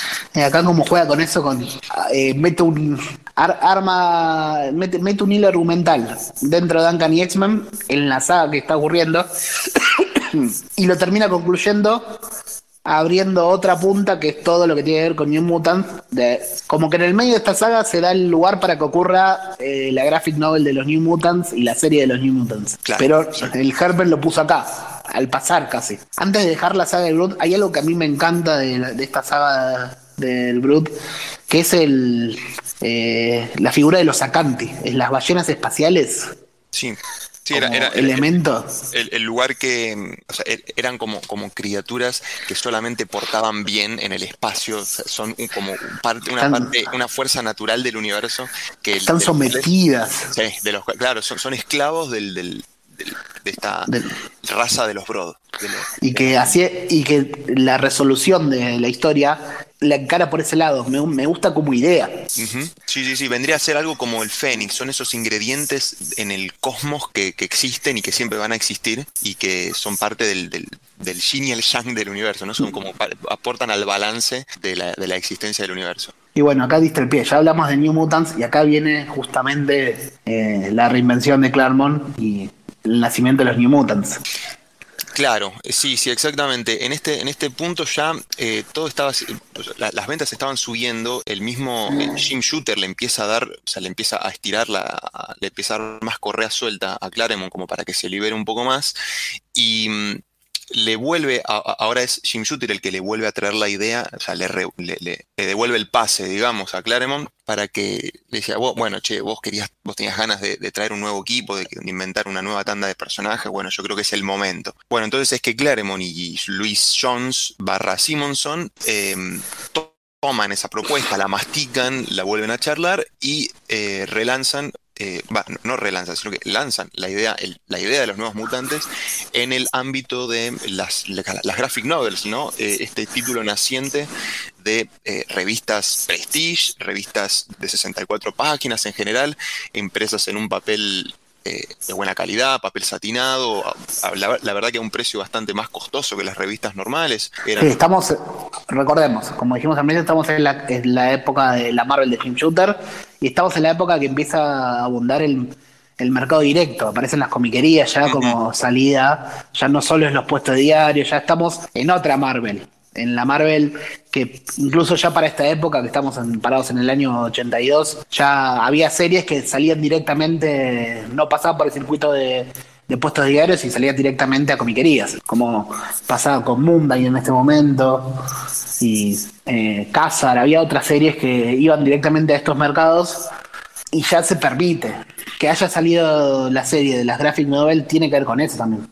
Claro, sí, exactamente. Y además em, eran historias que también permitían ir un poco más allá, porque eran eh, justamente la idea de la novelita gráfica, donde de verdad había o sea, había un argumento bastante bien construido, mucho más pensado, en general el arte estaba bastante, bastante cuidado, la, recordemos que la primera había sido la de Jim Starling, con la muerte del Capitán Marvel, una historia eternamente recordada. En nuestro caso nos va a tocar repasar eh, la primera de los nuevos mutantes, eh, entre Chris Claremont y Bob McLeod, pero también se va a venir otra, esto, esto fue el número 4, la, cuarta entrega de, las, novel, las Marvel Graphic Novel. Pero también va a venir otra que es, eh, lo vamos a mencionar en un ratito, que es el número 5. Si no me equivoco, Em, a veces venían un poco más liberadas con el tema de eh, la restricción por el Comics Code, este tipo de... Sí, no, no, tenían restricción directamente porque el Comics Code solo regulaba lo que salía a puestos de diario. Ah, bien, bien. Buenísimo, eso es interesante saberlo porque claramente da más cintura para desarrollar. Eh, Acá para escribir. los New Mutants pasan a ser, sí, esta idea de, lo, de las historias más, eh, más terrenales de Claremont que venimos estableciendo, los New Mutants pasan a ser totalmente eso. los- eh, Es un grupo en tierra, no se la, no se la pasa viajando al espacio como le ocurría a los X-Men para esta época. No, Los no, problemas son súper personales, son. eh, pero bueno, estamos parados acá. Bueno, hay para rescatar. En 1980, acá otra de las cosas, los datitos que fue consiguiendo Martín, tenemos a Byrne en una entrevista que declara que la idea, la idea de Chris, él dice, literalmente, la idea de Chris de un número perfecto de los X-Men, creo, serían 22 páginas de ellos en la mansión o paseando por el pueblo o en el departamento de Scott o algo así. Sentados, sin los trajes, en jean y camiseta y hablando. Por, ahí, es, por ahí es demasiado para, para un título que- que tenga X-Men así grande en la portada, pero, pero sí es cierto que el, que el, Esa escena se daba completamente. el viejo No. Claremont lo, lo- Y Byrne lo dice en un tono más despectivo. Pero es un poco la gracia de Claremont también. Para, para algunos lectores nos gusta, nos gusta eso. Que Claro, lo y- que hace con esos personajes. Sí, claro, en- era un poco más complicado, o sea, tenía que hacer un balance en el título grande de X-Men eh, entre historias más grandilocuentes y historias un poquito más bajadas a tierra, pero sí, eh, como decía Dami hace un ratito, en el título de Nuevos Mutantes se da un poquito más el lujo de em, hablarle a la juventud, ¿no? O sea, como si la juventud nació como clase etaria eh, en los años 60, eh, en general en Gran Bretaña y en, y en el occidente, digamos que acá eh, para Marvel se hace un público bastante juvenil y adolescente, Claremont, y se hace un público, objetivo con estos nuevos personajes de 13, 14, 15 años, donde había algunos que eran eh, chicos más experimentados y algunos apenas estaban entrando en la adolescencia, obviamente con un, equipo muy, con un roster muy diversificado entre nacionalidades y orígenes. Teníamos chicos de Brasil, eh, como Roberto da Costa, alias Sunspot, eh, teníamos chicos estadounidenses, de- del- centro sur de estadounidense, que era Sam Guthrie, también Danny Moonstar, que era es un- una chica indoamericana, Nativa americana. nativa americana, ahí está. Eh, después habíamos mencionado un, un personaje, la personaje vietnamita que era eh, Karma, la habíamos mencionado en su primera aparición. Cian Koi Man. Sean Koi Man, Sean Man Koi, no, no quiero, no me acuerdo exactamente cómo, cuál era el nombre completo, pero sí la habíamos mencionado por un Marvel Team Up en el que había aparecido entre Era un personaje que ya había sido creado por Claremont antes. Claro, claro. Obviamente que Iliana Rasputin va a formar parte. Eh, siempre va a estar en la disputa si Kitty Pryde forma parte o no de los New Mutants. O, Sí, o sobre todo esos primeros números. Exacto. Y- Acá te cuento algo sobre el nacimiento. Este New Mutant pasa a ser la primer serie paralela, la primera rama que se desprende. Ya habíamos visto alguna, algunos momentos, algunas cosas que salían, pero New Mutant pasa a ser una serie regular que nace con esta graphic novel y tenemos una serie regular, que terminó durando 100 números. Sí. Los primeros a cargo de Claremont, en- haciéndolos en paralelo a Uncanny X-Men. Sí, los primeros 50, digamos, 50 y monedas. Sí, o sea, la, toda la 54. primera- Exacto, se hizo cargo. Sí. De- también está, bueno, también coordinado por Louis Jones, con otro, con, con- acompañando también Bob McLeod y luego Vincent Kewix, que eran dos que ya habían colaborado con Uncanny X-Men, que tenían buena relación con Claremont. Hay algo en el nacimiento de New Mutants. Jim Shooter quería expandir la franquicia. Quería transformar los mutantes en franquicia. Claremont no estaba tan conforme con eso. Eh, él ya había tenido esta propuesta de la segunda generación, ya la venía haciendo, como habíamos deslizado antes con Kitty Pryde y con Iliana. Y para 1980 aparece una propuesta de Tom DeFalco, otro de los escritores de esta época, que hace a Jim Shooter para expandir la franquicia mutante, para sacar una nueva serie. Esta propuesta la leen Claremont y Louis Jones y no les gusta, la rechazan enseguida. A cambio, para convencer a Shooter, ellos llevan su propia propuesta que fue New Mutants. O sea, hoy hablamos, hace, hace no tanto tiempo, eh, cómo Morrison se hace cargo de Superman and the Authority, como al leer la propuesta que tenían los editores de DC en ese momento, dice, no, no quiero que lo hagan ustedes, esto va a ser una cagada, mejor lo hago yo. Bueno, esto es una anécdota parecida. Claro, bueno, sí, es lo, es lo que iba a pasar también em, años después, eh, cuando Marvel decida traer a, a Jean Grey de nuevo a la vida, ¿no? Eh, Uh, ya vamos a llegar a eso. Sí, esas épocas terribles donde a, a Claremont se tiene que desayunar de que van a traer un personaje que estaba muerto en el canon, lo van a traer a la vida. Y él dice, no, no, paren todo, chicos, eh, denme dos días y yo lo arreglo. Si quieren traerla, eh, yo la traigo. O sea, no me gusta la idea, pero lo hago yo. No, no, no, Claremont, ya está hecho. Y ahí, ahí fue cuando... fue el- Encima, el un personaje principio de que, lo- le- que, obliga, eh, que a él obliga, le obligaron a que la mate. Claro. No era su agrado matarla, no era su idea inicial, y se la terminan trayendo a la vida tan, sin, sin su aprobación. Pero bueno, estoy adelantando bate, próxima batea. No, pero, pero no, pero son los peligros con- que conlleva la franquicia, Dami. O sea, dentro de poco, o sea, esto de franquicia, por ahora estamos en los albores, ¿no? Como en los tiempos, en los de Check, muy lindo. eh, podemos escribir un título más, podemos inventar más personajes, pero cuando todo, se empie- cuando todo empieza a vender más, cuando todo empieza a ser una marca, eh, ya Claremont años después se le va a ir un poquito de las manos esto. Por ahora estamos en, los tiempos de vacas gordas, igual.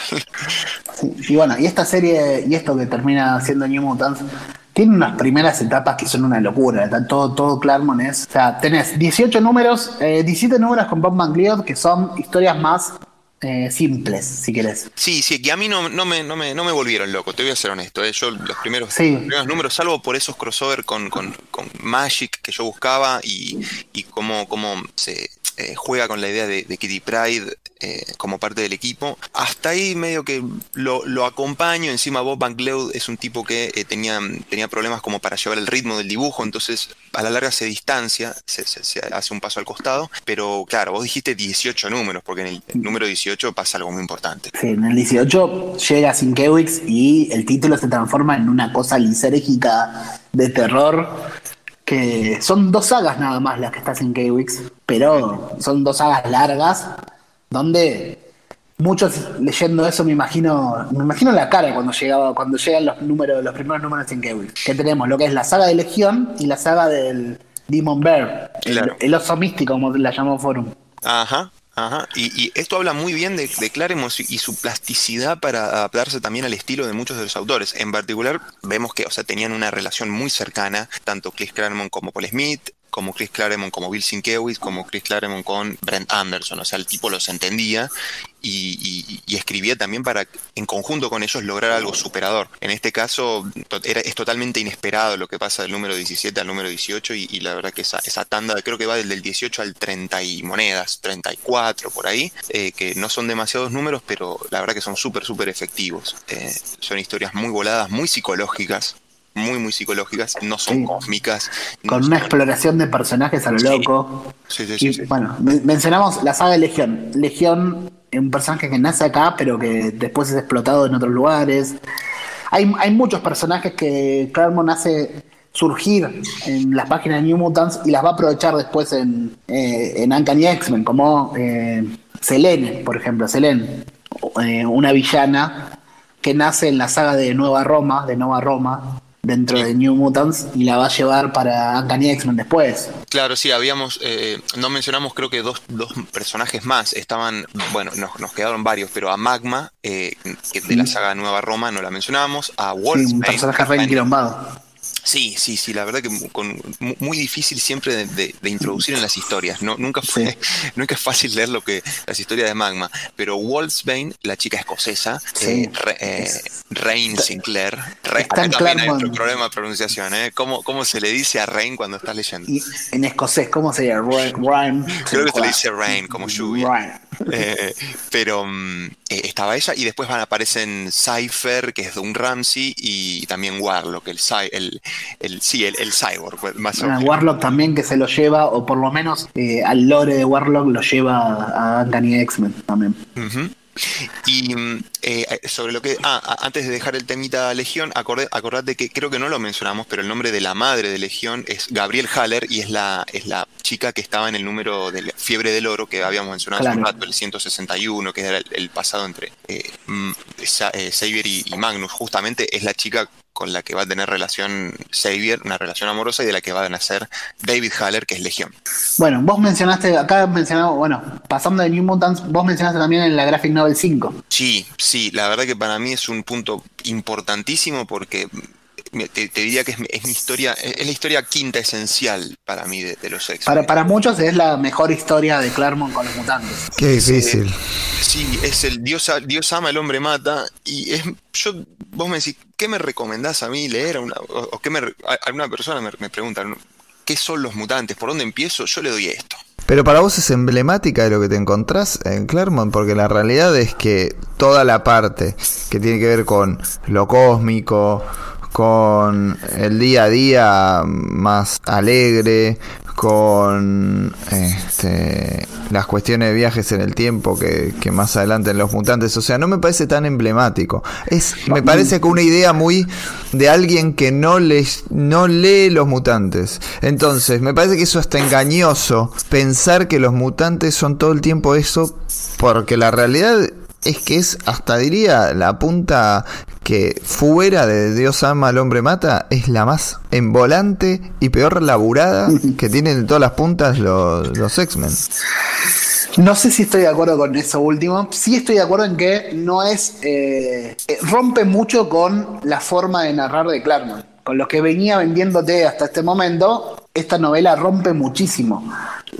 Queda como muy descolgado. No, pareciera que fuera Sí, a mí lo que me termina pasando con, esto es que no tiene como, como un retorno después. O sea, no tiene relación con el resto de lo explorado.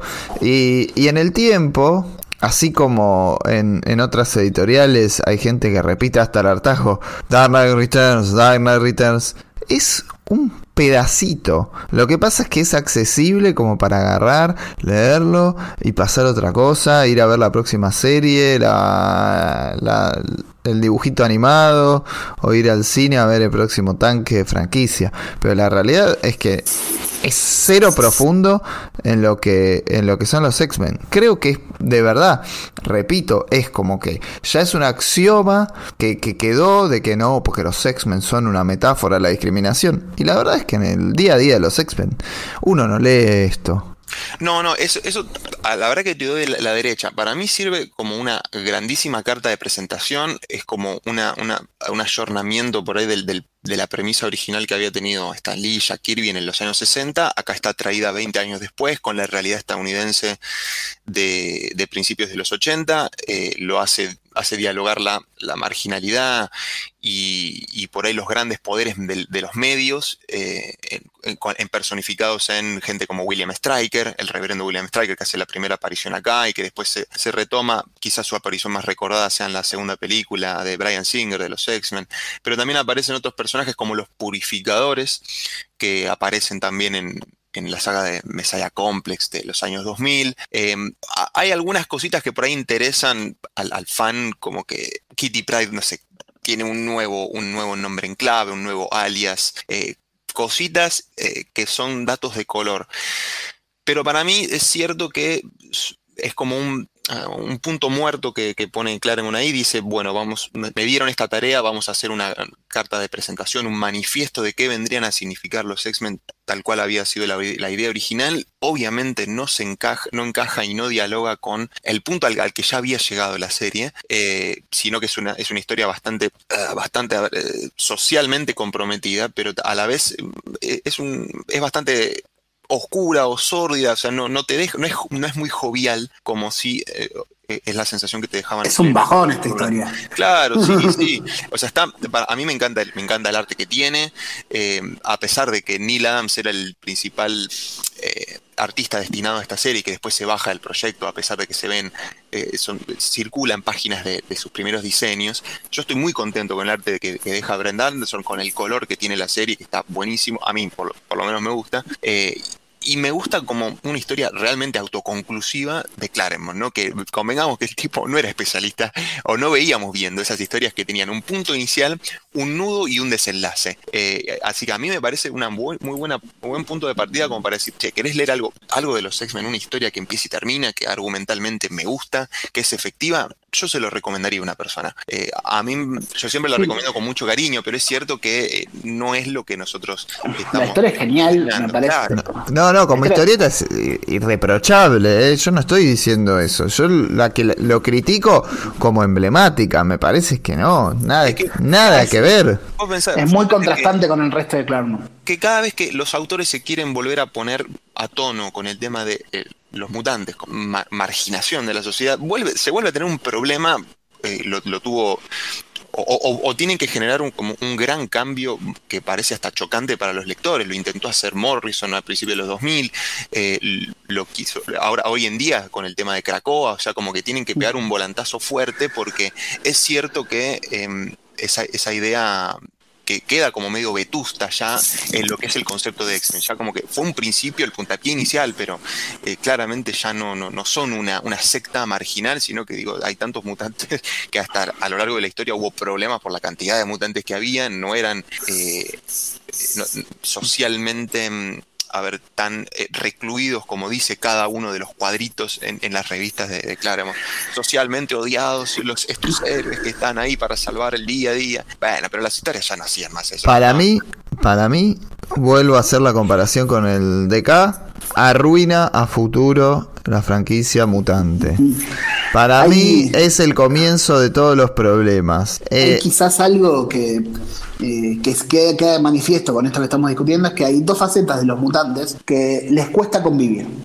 Una es esta, la faceta de los temidos y odiados, la, discriminación, parece, y la faceta superheroica, el vivir aventuras de superhéroes de superhéroes eh, entendido al sentido más clásico, el de luchar contra eh, fuerzas malignas, eh, salvar a la gente, esas dos facetas, el superhéroe clásico y, el, y la discriminación, les cuesta convivir juntas. Para mí Claremont estaba al tanto de eso, por eso no las mezcla, este número lo marca, es, lo difícil que resulta mezclarlo, y muchos otros autores no lograron hacerla, hacerlas convivir. Hoy día no pasa, hoy, para poder contar historias más clásicas, superheroicas, eh, la etapa craconiana tiene que armarse todo una historia, la, de los X-Men de Harry Dugan, donde se dicen, estos son los superhéroes, los que van a salvar gente. Les cuesta muchísimo, ¿no? Hay autores que se fueron más para un lado y otros más para el otro, pero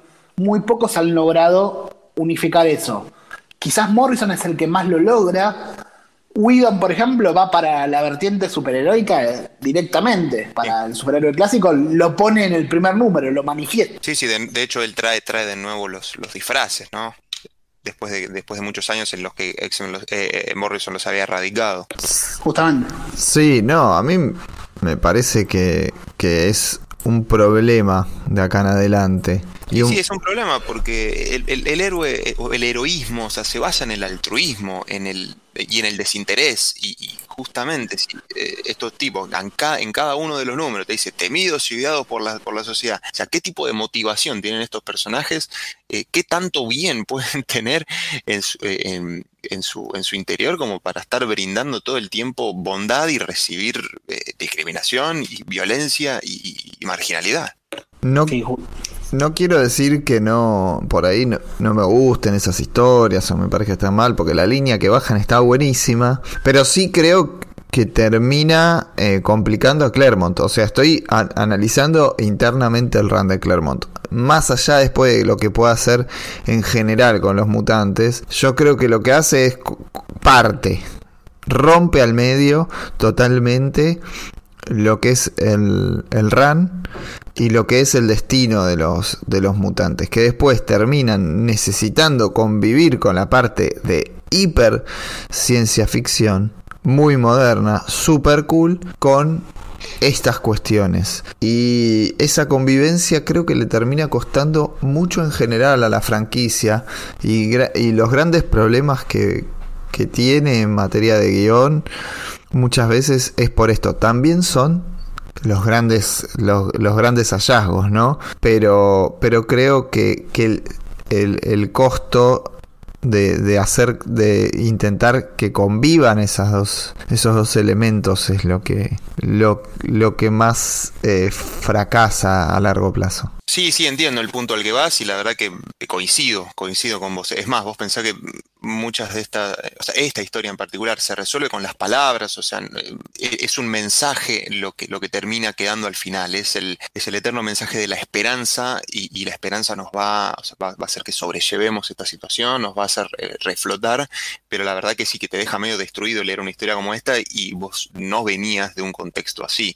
Al mismo tiempo, Mira, te, tiro otro título. Veníamos de hablar del, surgir de los mutantes, eh, con, con, los nuevos mutantes, un capítulo anterior. Y en el mismo año, también en el 82, o sea, tenés un evento, un evento, la verdad que marca, hace historia, que es el primer crossover eh, mutantes, que, o sea, que, comanda Claremont entre mutantes y, y, Teen Titans, entre Marvel y DC. Eh, y que es una historia que nada que ver. Y salieron el mismo año.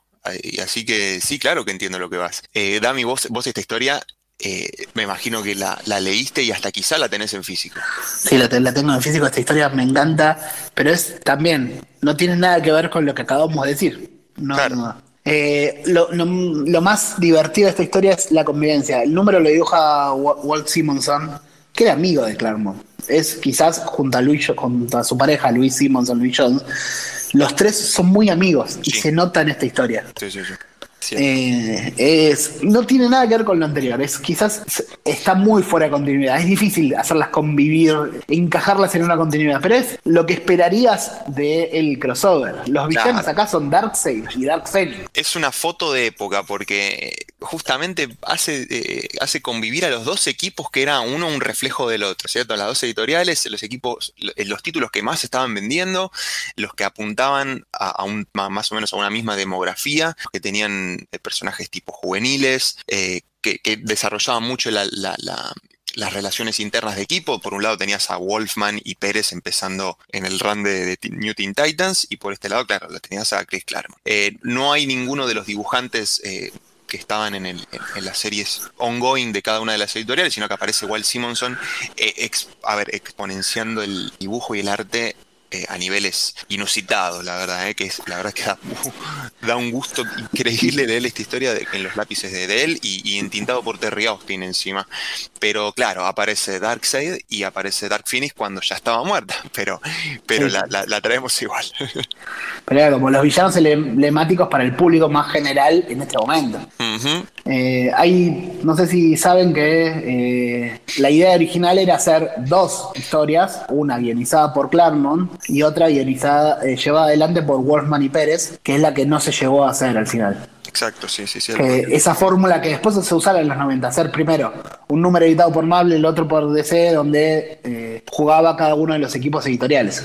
Sí, sí, sí, exactamente. Fue, fue el gran proyecto inconcluso que nunca se, se llevó a cabo. Eh, y eso, la verdad que es una, una, medio una cagada, porque es uno, junto con el, el de JLA Avenger, es uno de los que por lo menos yo más atesoro y más valoro. Son, es uno muy logrado y muy, muy lindo. Eh, este es el último de una serie de colaboraciones que se habían dado a lo largo de los años anteriores, donde tenés el Superman y Spider-Man, el Batman y Hulk. Es como, viene como a terminar esa tanda. Claro, eh, porque por muchos años queda, eh, queda trunco este proyecto de colaboración. Sí, hasta, hasta más de 10 años después no, no volvemos a tener una colaboración entre ambos editoriales. Sí, sí, sí, en los, en los 90 creo que no sé si se reinstaura con alguno de Punisher eh, o, con el, o con el de Batman Spider-Man, no tengo bien en claro cuál. Eh, sí, en, los 90 creo que el de Batman Spider-Man es el primero, el de Capitán América y Batman también tenés. Eh, esa tanda que ahí hubo un montón. Sí, sí, Wolverine tal, o Punisher Batman, o... Green Lantern Silver Surfer, los, Superman Fantastic Four, tenés bocha de... Ay. Tenés para jugar ahí un montón. Y, bueno, sí, en, particular este eh, lo recomiendo, lo, recomiendo, lo recomendamos con, con Dami con mucha, con mucha énfasis, porque mm, aparecen algunas cositas de, las de las relaciones, por ejemplo, entre Kitty Pride y, Coloso. Eh, empieza a haber ciertas asperezas porque eh, coquetean entre miembros de los diferentes equipos. Sí, con Beast Boy, Kitty Pride con Beast Boy. Con claro y Coloso con Starfire de, de, los, de los Teen Titans. O sea, ponen mucho eh, en, comparación los papeles de los líderes de cada equipo eh, y también eh, los, los, los supuestos pares y, los, los, análogos entre uno y otro, ¿no? Porque justamente Claremont cuando, cuando habla sobre lo que hace Mark Wallman y George Pérez en, en la otra serie, dice que los equipos son eh, parecidos en cuanto a lo físico, pero en cuanto a la caracterización, dice que no, no tanto. Bueno, ahí clara, claramente eh, los autores dicen no, porque yo le doy más tridimensional- tridimensionalidad a esto, mis personajes son más ricos por esto otro. Eh, bueno, Claremont justamente viene con que son personajes mutantes, eh, que viene trayendo desde hace muchos años atrás, y mm, eh, Mark Wallman le da otra impronta que obviamente no es la misma. Tienen también una, una confraternidad muy importante Wallman con Pérez. Claremont ya había tenido varios autores, para este- varios dibujantes para esta época. Entonces, eh, su, su- su desarrollo de personajes había empezado por un lado, había terminado por otro. incluso dentro de esta historia, Claremont no los desa- la, la- el desarrollo de- y la caracterización del personaje que hace también es rompe con, con lo que él venía haciendo. No se parecen tanto a sus propios X-Men ni a los Teen Titans de Watson y Pérez. Como son los personajes de esta historia, nada más. es una- un universo paralelo donde transcurre solo esta historia. Claro, el- lo que era, vos decías que era difícil insertarla en la continuidad eh, y ta- tampoco es muy, eh, hay que hacer muchas cuentas. Sí. Eh, Lo, lo- lo- bueno es que vos lees Es para divertirse. y es Eh. coherente y es divertida. Ves que, o sea, se, se pone igualmente sea una mínima explicación de por qué los dos universos colisionan y chocan y por qué los, Sí, los tipos es se un, es, es un, eh, un what if, un, eh, un juego casi. Es lo que haría, lo que haríamos nosotros, capaz un poco más jóvenes. Che, quiero enfrentar estos dos grupos que me encantan y quiero hacerme una hacer una historia. No importa, no, está por fuera de todo. Exacto. es, una diversión y hay que tomarlo como eso y así se disfruta mucho más. Sí, sí, tranquilamente. Em, y bueno, eh, después, eh, ¿qué, qué- de qué otro punto alto tenemos en 18 1982 antes de, o, o nos metemos ya, o seguimos en el RAM, No, en la numeración? nos, queda, nos queda uno más. De, recordemos, lo vuelvo a repetir, es la Marvel de Jim Shooter. Es la época de las miniseries. Ya mencionamos unas cuantas y, y nos queda la miniserie de, de Claremont de este año, que es la miniserie de Wolverine con, con Claremont y Frank Miller. Por favor, qué, qué espectáculo. Un despliegue con, con un- en na- nada más y nada menos que Miller. Yo creo que esto le, el- esta idea le debe haber dolido bastante a John Byrne. Wolverine era el personaje eh, fetiche de. Claro, Y acá Claremont, con otro dibujante que no tiene nada que ver con Byrne, que es Frank Miller, le permite primero a Miller meter sus propios shades, sus propios fetiches, que es el mundo japonés. El Ya mundo, estaba- el ya- mundo ya japonés estaba, idealizado, ¿no? Sí. Eh, El mundo japonés que por ahí no era el de 1980, pero no importa. Eh, El Japón de los samuráis y los Japón yakuza. feudal. pero, pero de digo los mangas que había claro. leído Frank Miller. Pero claro, cielos que, que es efectiva y que cumple su cometido, porque la verdad que no, no puede haber mejor ambientación, eso sí.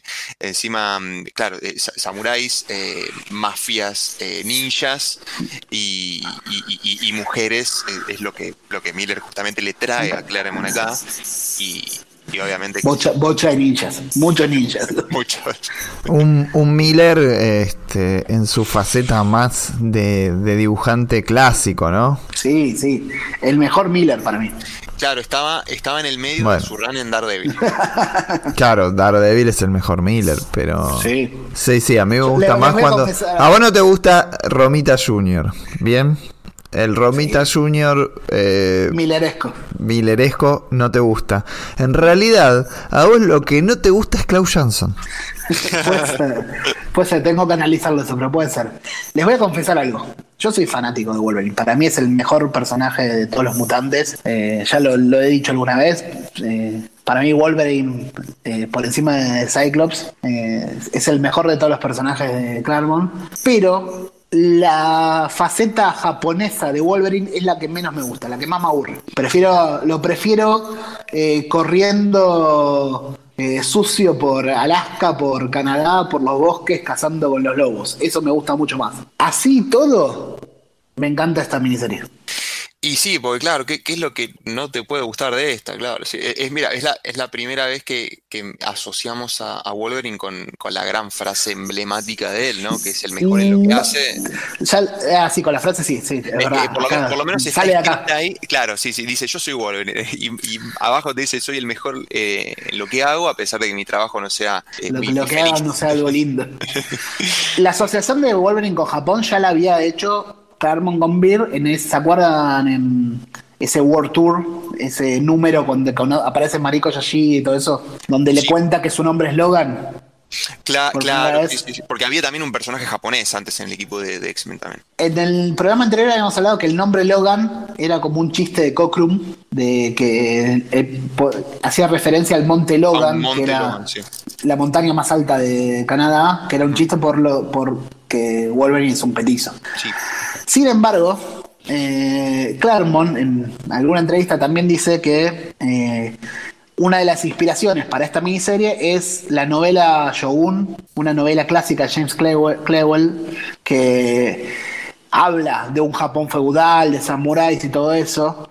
Otra de las cosas que le encanta a Frank Miller. Y que Shogun, el nombre Logan es como una especie de deformación que él toma de Shogun. Le creo más la historia del Monte Logan, pero esta suena eh, un poquito más forzada. ¿no? Logan para decir Shogun. Bueno, Además acá, bueno, eh, vos, vos hab- habíamos mencionado hasta ahora eh, que siempre el pasado incierto de, Magneto había sido un gran puntapié como para que cada vez que se hable de Magneto, todo el mundo se, ponga, se ponga a ver qué es lo que está pasando y se interese. En este punto también pasaba lo mismo con Wolverine, ¿no es cierto? Era un personaje muy, muy misterioso, del cual no se sabía nada.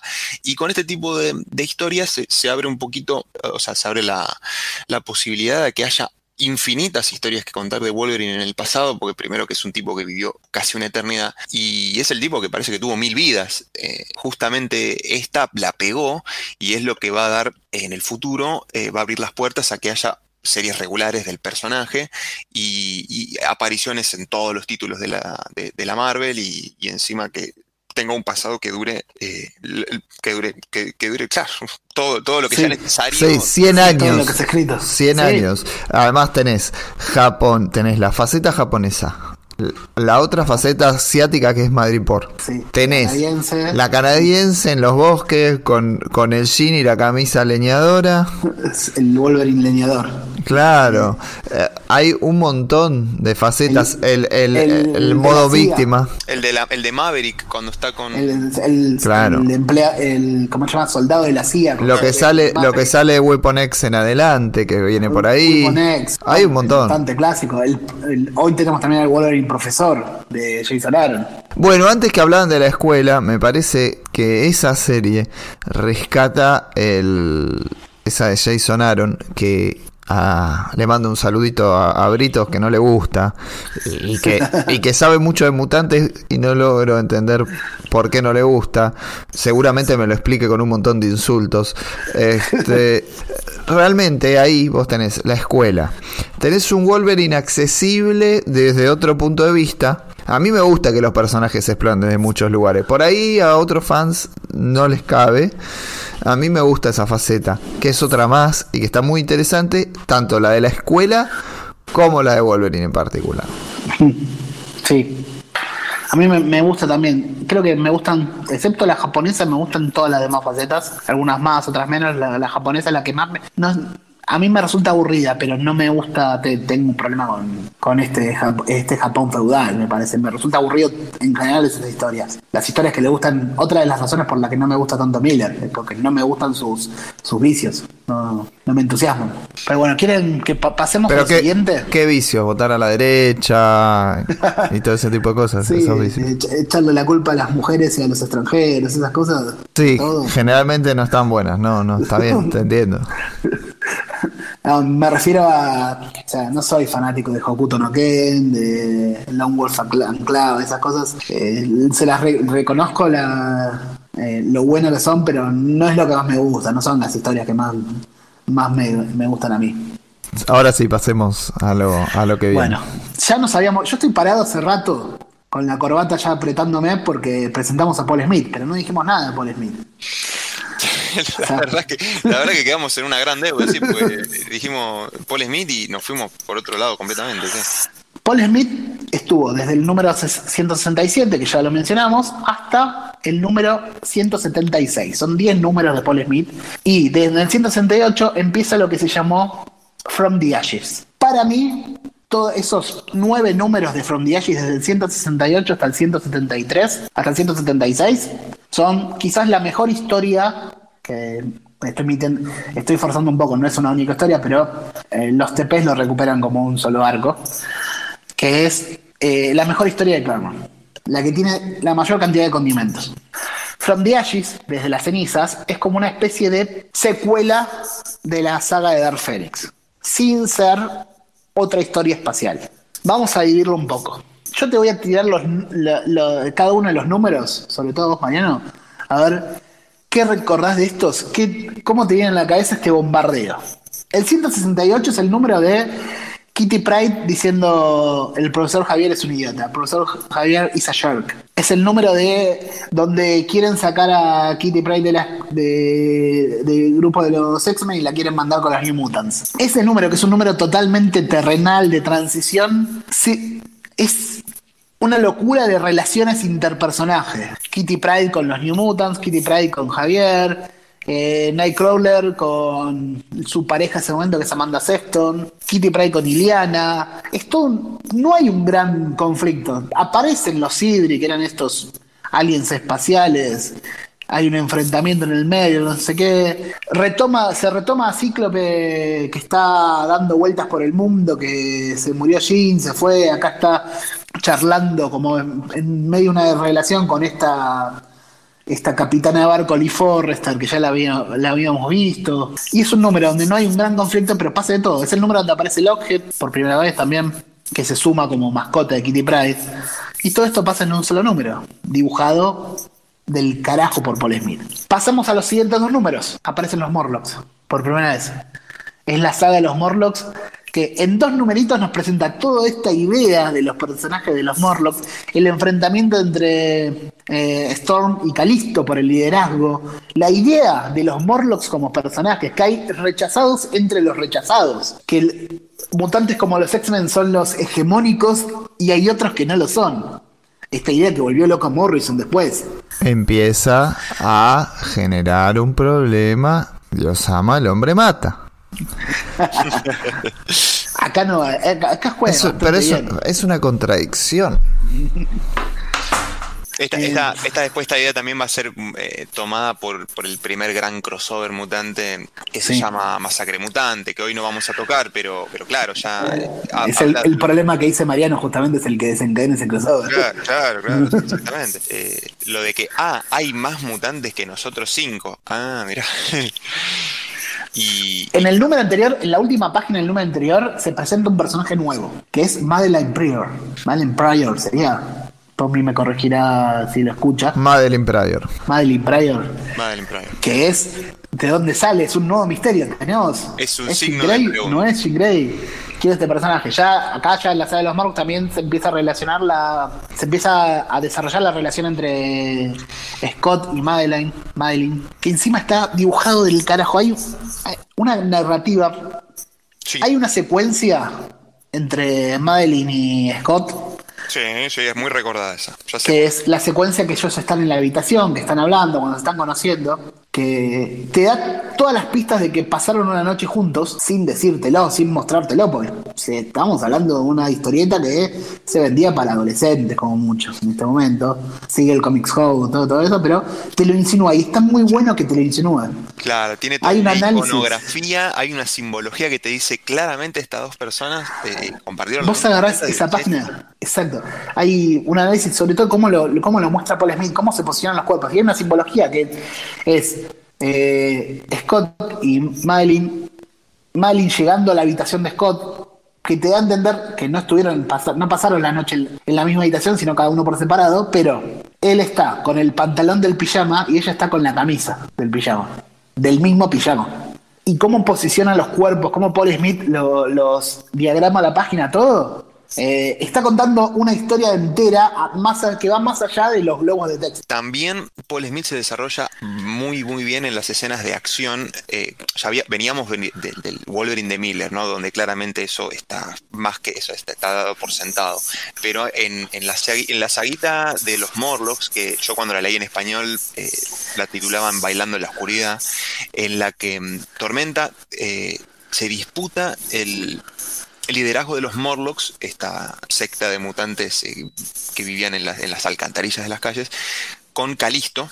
Eh, hay, una, pelea a muerte entre, Tormenta y Calisto porque habían secuestrado a Ángel, Ángel estaba prisionero de, de Calisto y los Morlocks, entonces en, una, en una de los, de los negocios que llega a ser Tormenta con Cali. Sí, y Caliban secuestra a Kitty Pryde también al mismo tiempo. O sea, acá está, el equipo está dividido y vos cada página que lees es, es una historia paralela. O sea, está, está la historia de Kitty por Caliban, con Caliban, de Ángel, Storm y Calisto, de Scott y Madeleine Pryor. De, y, son todos así los números de esta tanda. Eh, es impresionante. Y, toda la, secuencia de acción, por ejemplo, esa pelea que tienen con cuchillos. y, yo la recuerdo, la verdad que...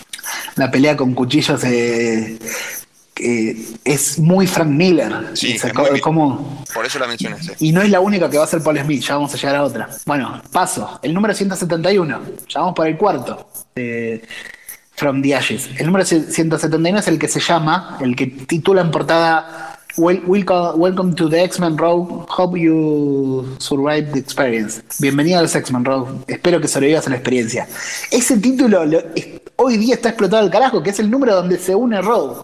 Es Rogue siendo esa, esa etapa de Rogue corriendo con el resto de los X-Men atrás siendo. Es, el. Espero que sobrevivas a la experiencia. Rogue hasta el momento era una villana y acá viene. Ya, ya la habían mostrado un poquito en algunos números anteriores. Viene y pide, le pide ayuda a Javier para ayudarla a controlar sus poderes y todo eso. Y se suma al equipo. Y termina quedando para siempre. Es dejar atrás el tema de Carol Danvers. No va a desaparecer totalmente Carol Danvers, pero ya, ya, está, ya estamos en eh, Claremont eh, redimiéndola completamente. Carol Danvers tratando de borrar todo ese destrato que le, había pasado con otros autores. Lo que sigue, la saca de Japón, 172-173. Los mutantes viajando a Japón. ¿Por qué están viajando a Japón? Tiene que ver con esa miniserie que hablábamos de Wolverine con Claremont y Frank Miller, que esa miniserie termina con Wolverine anunciando su casamiento con Mariko Yashida. Acá vamos al casamiento, llegamos al casamiento todo el grupo viaja para ser invitados del casamiento de, Wolverine. Y es la, es la historia de un casamiento, esta es una novela. Pero es increíble esos dos numeritos que tenemos al Silver Samurai, a Viper, son personajes que eh, Claremont había utilizado mucho en Iron Fist. Y esos dos números donde eh, se cancela el casamiento donde Storm conoce a Yukio, esta amiga japonesa de Wolverine, que le hace ver, le hace cambiar la cabeza completamente, donde se nos insinúa que hay también una relación entre Yukio y Storm, mucho más soslayado que otras insinuaciones. Y el número en solitario de Rogue con Wolverine enfrentando al Silver Samurai y a la Yakuza es una locura. Mm. Si te gustó la pelea entre Storm y Calisto, esta es Miller, porque acá ya no son cuchillos, acá hay katanas. Es muy Miller esto. Tiene un diseño, una puesta en página, toda esa pelea. Toda la, todo, todo, todo este número de Rogue con Wolverine en solitario. Encima, dos personajes que no se habían conocido. Wolverine no había, no estaba con el grupo antes, o sea que él se entera de la unión de Rogue en este número, en, este, en esta saga dentro de saga, y es el número donde la acepta como miembro. Antes Wolverine la ve como una villana, sobre todo él se declara que es amigo de Carol Danvers y tenía recelo de Rogue. El momento donde eh, eh, Rogue lo besa a Logan para absorber sus poderes de curación, todo eso. Y lo que sigue es el From the Ashes, eh, estrictamente. los tres números entre el 74 y el 76, que es, cada número es increíble. El primer número, novela, romances. Un número casi de interludio donde se desarrolla a cada una de las relaciones que te hacen en medio. Incluso eh, se desarrolla la de Nightcrawler con Amanda Sefton sin que aparezca Amanda Sefton. La relación de Coloso y, Kitty. Scott y Madeline, que la tenemos acá. Javier y Lilandra. Eh, Wolverine y Marico, que habían. Marico deshace el, el matrimonio. O sea, cancela el casamiento. Tenemos a Wolverine de luto. Ya venía de luto desde la muerte de Jean Grey Acá se rompe todo el personaje. Eh, desarrollo Corsario tiene su, lugar y su relación con Hepzibah, una, una de las Starjamers. Carol Danvers y su relación con el espacio, si querés. Y el juego con si Madeline es o no el Fénix. Claro, fue la, primera pregunta de todas, porque el primer número en el que aparece que, está Paul Smith como encargándose de todo el, de toda la revista, al final aparece esta colorada que tiene que facialmente es igual, tiene los mismos rasgos, tiene el mismo pelo y vos decís, se pregunta.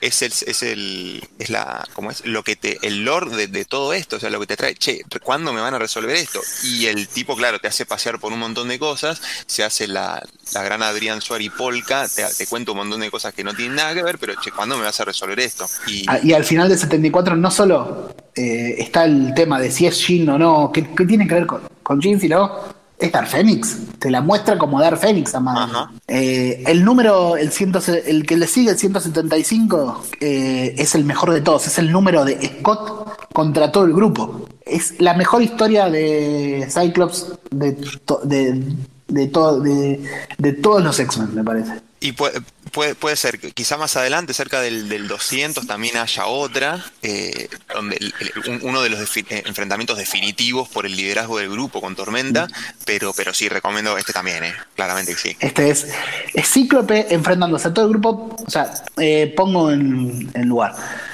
Llega Cíclope eh, a la mansión luego de enfrentarse a ese final del número 174, donde Madeline se revela como Dark Phoenix. Cíclope va a la mansión a buscar ayuda diciendo que el Fénix volvió, que tienen que hacer algo. Sale Dark Phoenix de Cíclope y ataca al resto del grupo.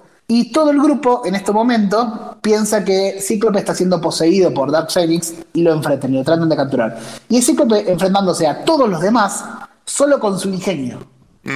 Dentro de la mansión, utilizando cosas como eh, el Danger Room, la sala de peligro, eh, utilizando los poderes de los demás en contra de ellos. Ya no lo mencioné, pero en este momento en la saga de Japón tenemos el cambio de Tormenta a ser la, la tormenta punk, la versión punk, el cambio de look después habías dicho que claro, la influencia de Yukio, pero creo que no lo habías eh, no, habías dicho eh, expresamente, claro, el, clásico Mohawk.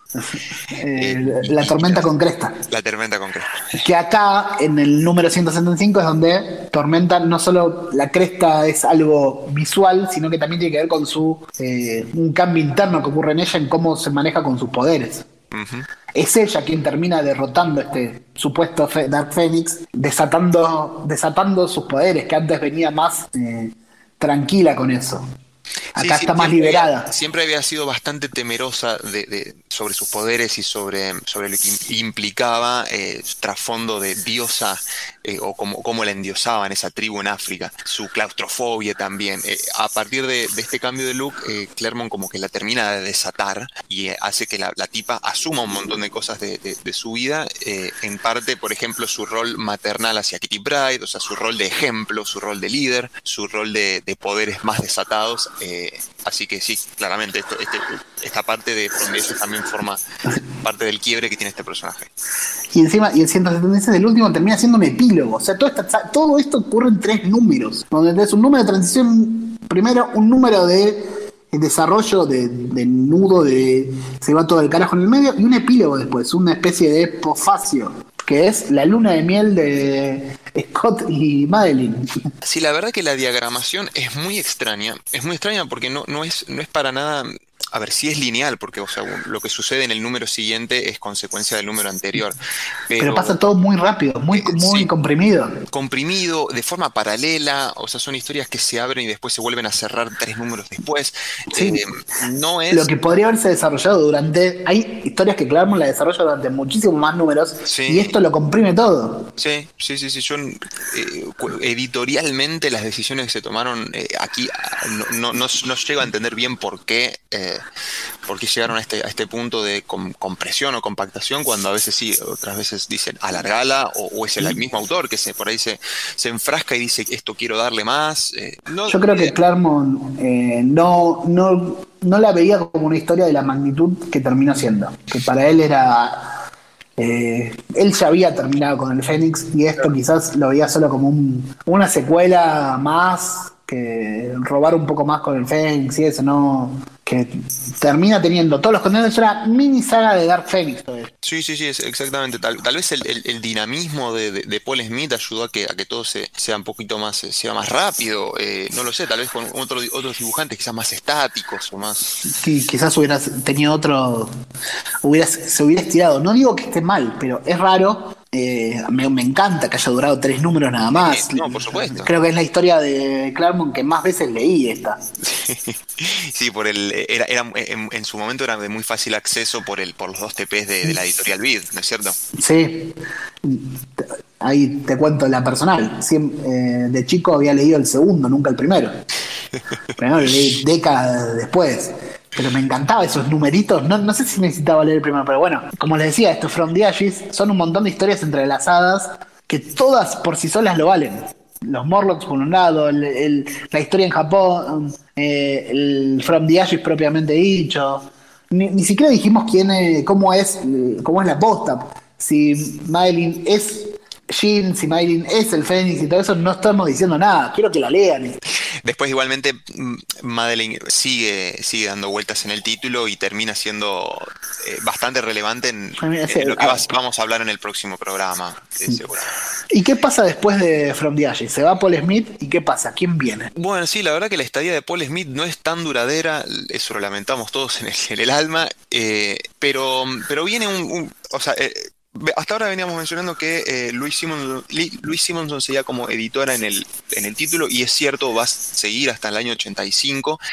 Bajo su mandato va a aparecer un, dibujante que venía, venía rompiéndola también en otro título que Mariano había mencionado hace un rato, no me acuerdo si en el backstage o lo llegó a mencionar en el programa, era, hablábamos de Amazing Spider-Man. Amazing Spider-Man de Roger Stern. Em, ahí había, eh, había salido a la, primera, a jugar en primera, y la verdad que estaba causando sensación. Un tipo que llamaba John Romita Jr., el hijo de John Romita Senior, que era una eminencia de la casa Marvel, em, logran traerlo como para medio que depuntar un poquito el. Eh, o sea, que, pruebe sus primeras tintas en un título, en otro título grande como el de, el de Claremont. Ni siquiera se, planeaba que el tipo se quede mucho, iba a ser como un, relleno, como venía siendo un poquito la, la época previa a Paul Smith. Y a la larga se terminó quedando. Se terminó quedando porque también el, el, tipo mostró un cambio a lo largo de su estadía en los números. Al principio era un, tipo que eh, por ahí tenía un estilo que no conjugaba tanto con, lo que Chris Claremont venía escribiendo. Él venía escribiendo básicamente para y con Paul Smith. Eh, el principio de John Romita Jr., en el año ahí 84, eh, los dibujos se podría decir que son un poco toscos, sí que por ahí la estética eh, cambiaba o era un poquito chocante con la de Paul Smith, era a veces eh, un poquito más descarnada, por ahí eh, un poquito más oscura. en comparación a mí, ya saben, acá si, escucharon, si escucharon ya saben lo que, me parece a mí este dibujante, pero no, no es no es igual a sus trabajos posteriores que me desagradan más, pero rompe mucho con Paul Smith, no no, no, está a la altura. Si vos venís justo inmediatamente después de Paul Smith, eh, tal vez no hubiera sido la mejor decisión poner a, Romita, pero lo, cierto es que se ve que al público le gustó porque el tipo se quedó bastante más que Paul Smith y tardaron un, tardó ciertos números, cierta cantidad de números, pero lograron cosechar una buena relación entre, entre el autor principal, entre el guionista que era Claremont con Romita. se eh, mantiene hasta el día de hoy esa buena relación. Es cierto, es cierto. Justamente hace muy poquito, en 2022, eh, hubo una convención en, no, no, me acuerdo qué localidad de Estados Unidos, pero es la Giro Y hace muy poquito cruzamos un mensaje con, con Damien donde le pasé una foto donde eh, hoy en el 2022 sacaron una foto abrazados uno del otro. Y, y lo cierto es que al principio Claremont, que era el tipo instauradísimo en el título, decía los editores querían alguien eh, que vacíe temporalmente esto, que sea un pibe, que, venga antes de un quizás un artista con, más con más eh, con más prontuario, con más CV, pero mm, siempre eh, Claremont también rescata esto de que le gusta el juego de adaptarse a nuevos artistas y hacer algo en conjunto. Se, nota bastante eso con los anteriores, con Cockrum, con Birne, ya lo mencionamos, con Paul Smith eh, también se nota en Paul Smith con ese virtuosismo que tiene a la hora de dibujar eh, las secuencias de pelea, eh, como Miller. Con el propio Miller, los pocos números, ese, esa miniserie también se nota cómo se adapta a los gustos del otro, cómo lo incorpora. Otra cosa que tiene Paul Smith es cómo dibuja las reacciones, cómo es muy parecido a Maguire. Te estaba por decir eso, te estaba le da mucha, le da mucha relevancia así a, las, eh, a las reacciones de los personajes, a, reacciones, a, los rostros, a los gestos, así que y sí. en los números de From the Ashes hay mucho eso, hay muchos números como el de romances que decíamos, eh, esos números de transición o de más charla, donde importan mucho las, eh, las expresiones, juega. Con Romita Jr. no sé si hay tanto de del propio Romita en las historias de Claremont, porque es tan polifacético Romita Jr., es tan adaptable que no sé cuánto hay de él. Es más difícil de determinar. Y sí, sí, es, eh, por ahí es un tipo bastante más adaptado a la parte dinámica o de la acción eh, en cuanto a la geometría de los cuerpos, en cómo, cómo, dónde poner la cámara, es bastante por ahí cinematográfico a la hora de mostrar eh, la, aventura y la acción, pero en cuanto a lo que es gesticular y lo que entre lo que es, o sea, dibujar las, lo argumentalmente importante para Clermont, que era muchas veces los diálogos, por ahí su fuerte no era ese y, venía del tipo de dibujar Spider-Man, donde todo el tiempo el tipo estaba eh, colgándose de los edificios y, con, la verdad que a veces con consecuencias de acción impresionantes, pero en, en este momento, en estos primeros números, costó un poquito se adaptar. Sí, también creo que quizás, ahora como lo, que lo mencionas, esto del estilo de Romita, quizás hay algo que sí se desliza en Claremont al trabajar con él, que empieza a recurrir a historias más ásperas, más lo más eh, sucio, lo más eh, tosco, eh, que tenía que, tiene el dibujo de Romita Juno para este, para este momento se, se traduce en las historias, en los guiones también. Sí, sí, sí, es cierto. Eh, a ver, no sé si vale la pena recorrer cada uno de los números porque tal vez se nos hace eh, eterno esto, pero ¿qué, grandes puntos recordás de esta etapa? Por ejemplo, yo me acuerdo de la etapa de la, de la vuelta de la, de la Brotherhood of Evil Mutants, ¿no? La reaparición. La nueva hermandad, que ya la habíamos presentado en en, Days of Future Past, ahora eh, tiene otra relevancia. Van a convertirse en uno de los villanos recurrentes el grupo a lo largo de toda esta etapa de Romita Jr. ¿Y por qué? ¿Te acordás por qué? Porque o sea, llevaba 30 minutos, 30, 30, perdón, 30 números más o menos desaparecidos. Pero ahora la, Brotherhood of Evil Mutants va a aparecer eh, avalada por un ente gubernamental. ¿No es cierto? Que aparece el personaje de Val Cooper, esta, esta inter, ¿cómo se dice? Intermediaria entre el gobierno y los mutantes, que, es directora de asuntos mutantes. Y, claro. Y van a plantear, claro, sí, que, haya un, acta, pues esto es una de las primeras veces que aparece en todo el sí, de los Igual esto, está planteado en alguna en una página dentro de From the también, así que siempre Claremont con esa narrativa entrelazada. Pero sí, usando la excusa de Magneto, lo mismo que vimos en el 150 por ahí, toma esa punta y, y aparece la idea de eh, revivir lo del acta de registro mutante, que viene de Days of Future Pass, acá concretarlo. Hay algo con eso, que lo vamos a ver dentro para el número 184, que en el número 184 se cumple más o menos, eh, es el año que menciona el futuro distópico de ese Future Path, donde empieza, donde se aplica el acta de registro mutante. Nosotros lo vemos, lo vamos a leer en el número 184, pero eh, estamos en el año 1984. Claro. Hay una, todo un simbolismo orwelliano en ese año para Claremont de que eh, ese es el año donde cambia y empieza el futuro de Days of Future Past. El momento es lo que vimos con el frustrado asesinato de- del senador Kelly, Kelly Kennedy, no te suena ese nombre. Eh, es- es- ese, ases- ese asesinato hubiera iniciado todos lo- los sucesos que desencadenan eso, pero eh, para la historia era cuando se aprueba el acta de registro mutante en 1984. Y acá, cuando ya estamos en 1984, Claremont quiere hacer esa historia. Sí, sí, sí, tal cual. Claro, recordando un poquito Days of Future Past, era eh, la mente de Kitty Pryde la que viajaba desde el año 2013, si no me, si no me fallan las cuentas, hasta, hasta este presente del cual, al cual llegamos en, la, en, el, en el ongoing, en la serie ongoing de, de- de- de los mutantes. ¿Cómo? Claro. Sí, rep- repetimos un segundo. Eh, sí, el, el año, el año 2013 creo que era en el Sí. futuro distópico en el que Exacto. estaba situado Days of Future Past y, y la mente de Kitty Pryde era la que se trasladaba fuera de su cuerpo hacia este presente al que finalmente llegamos. Exactamente. Sí, Eh, acá hay. sí, los, los personajes hay- que mencionaba en Days of Future Past, que era el senador Kelly, por ejemplo, y el, y el, y el acta, el acta de registro, efectivamente. Acá, acá lo que hay es esa idea, Claremont incluso tenía la idea, bueno, acá se ve que pasó tiempo desde Days of, Days of Future Past y llegó el año que él mencionaba antes y se encontró con que él seguía a cargo de la serie. Entonces decidió meterle en continuidad en su propia historia. A hay mí, declaración de Claremont. a sí. mí me parece que esta sí es la historia ideal de los mutantes. Para mí acá sí se condensa absolutamente todo. Se condensa hasta lo que, lo que en los 90 veríamos, lo que es la serie animada, lo que son todos los antecedentes. Para mí el TPB de Days of Future Past es un ejemplo de lo que son los mutantes de Claremont.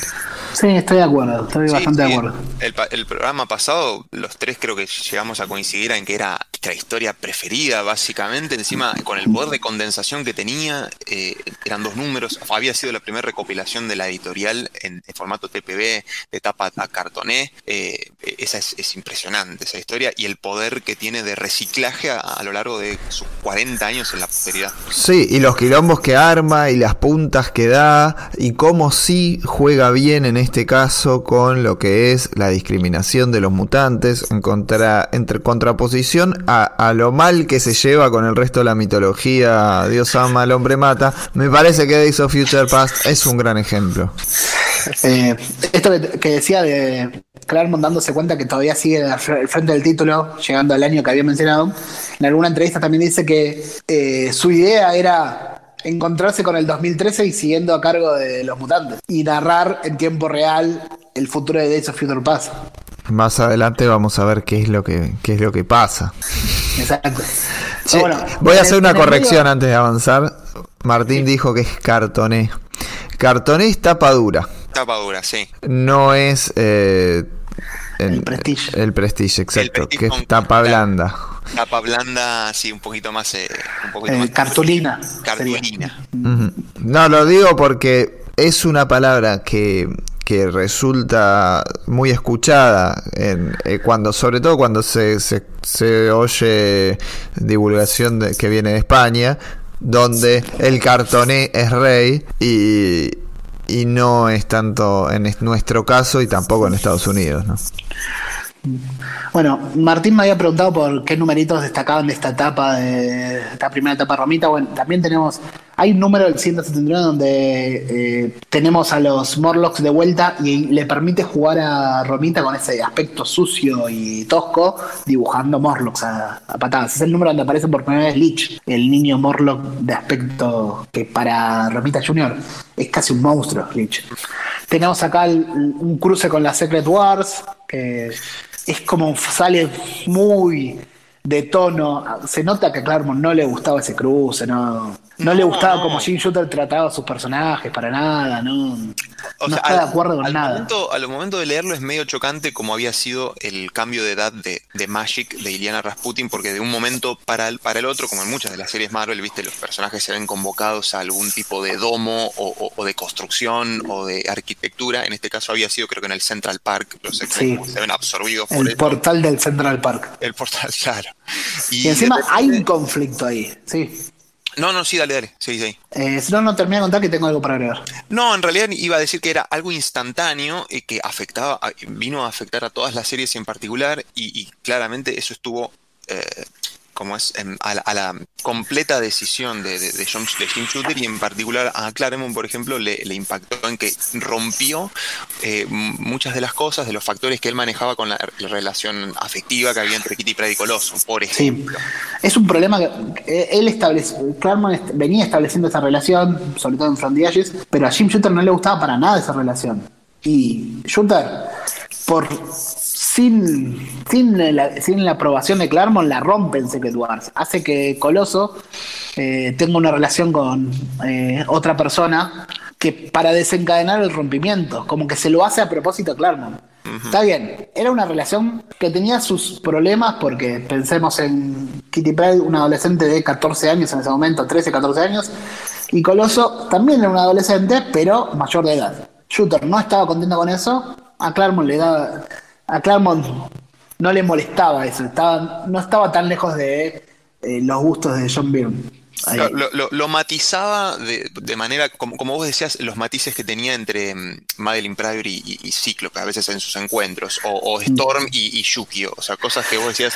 Eh, la plasmaba como una relación manera. entre adolescentes. Claro, claro. exactamente. La, la efebofilia que atraviesa muchas veces este programa es la, la palabra de moda en en lo que es materia comiquera, porque la verdad es que hay un, un, un, una fascinación por, por cruzar adolescentes tremenda. Sí, sí. sí.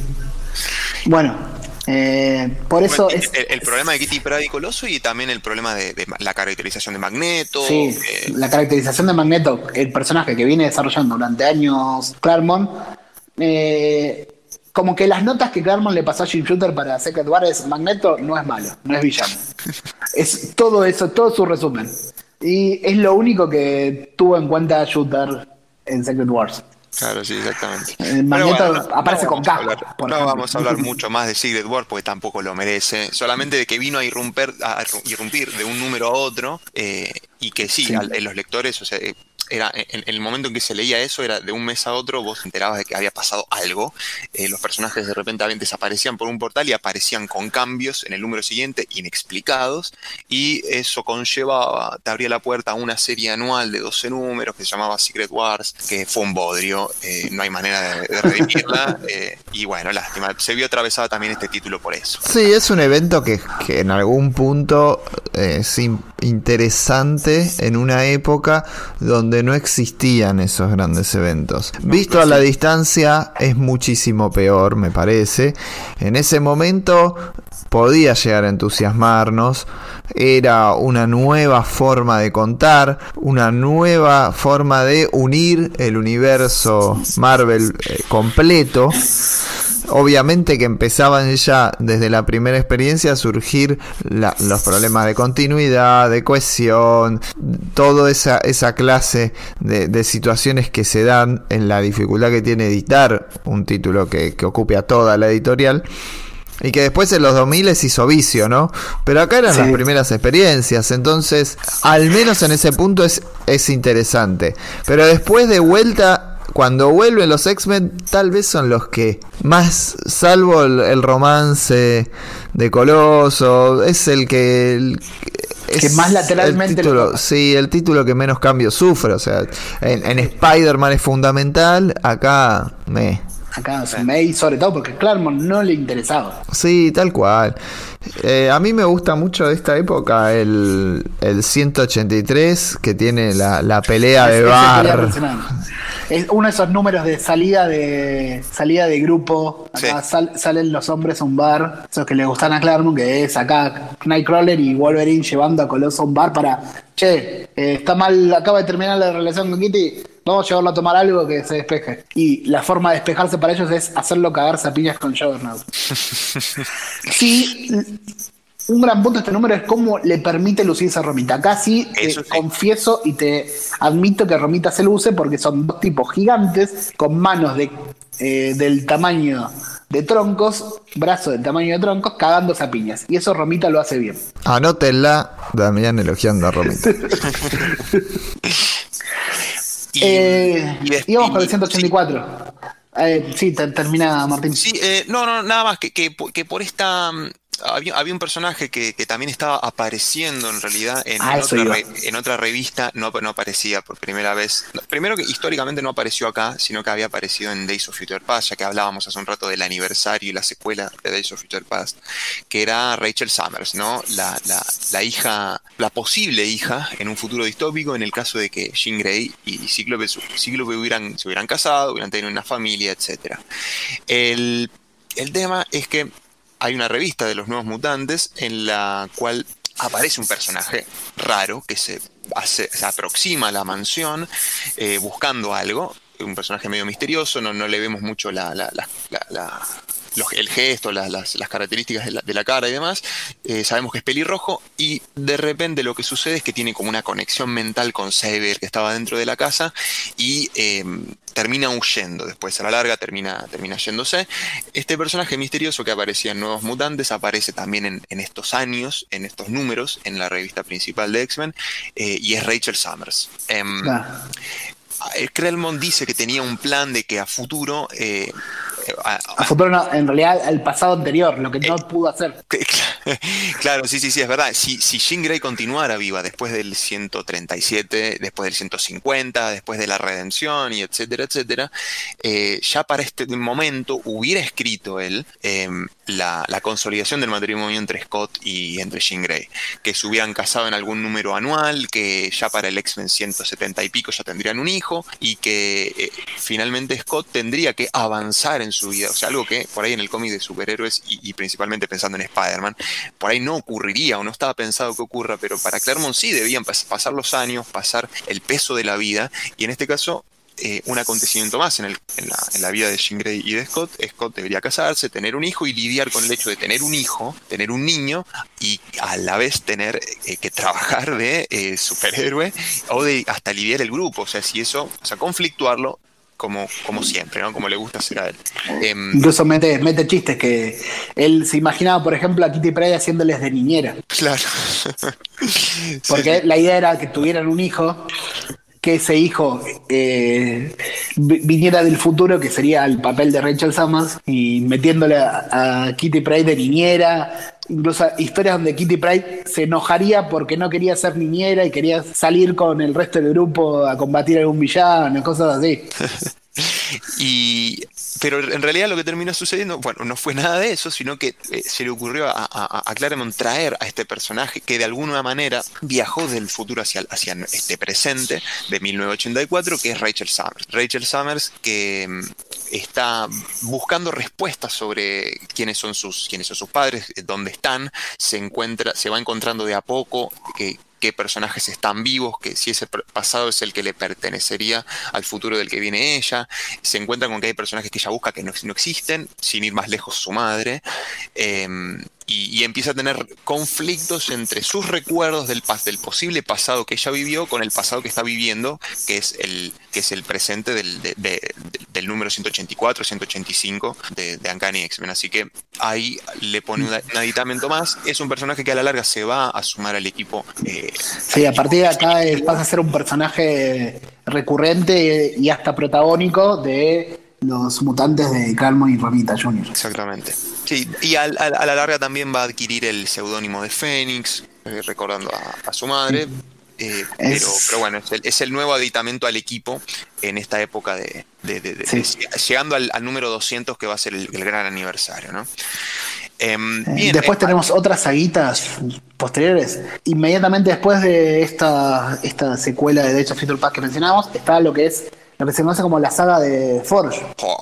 con, con otra gran Oh, eminencia. tremendo, tremendo eso. Que debo admitir que la primera vez que lo leí, que era bastante más joven que ahora, me parecía un clavo total. Pero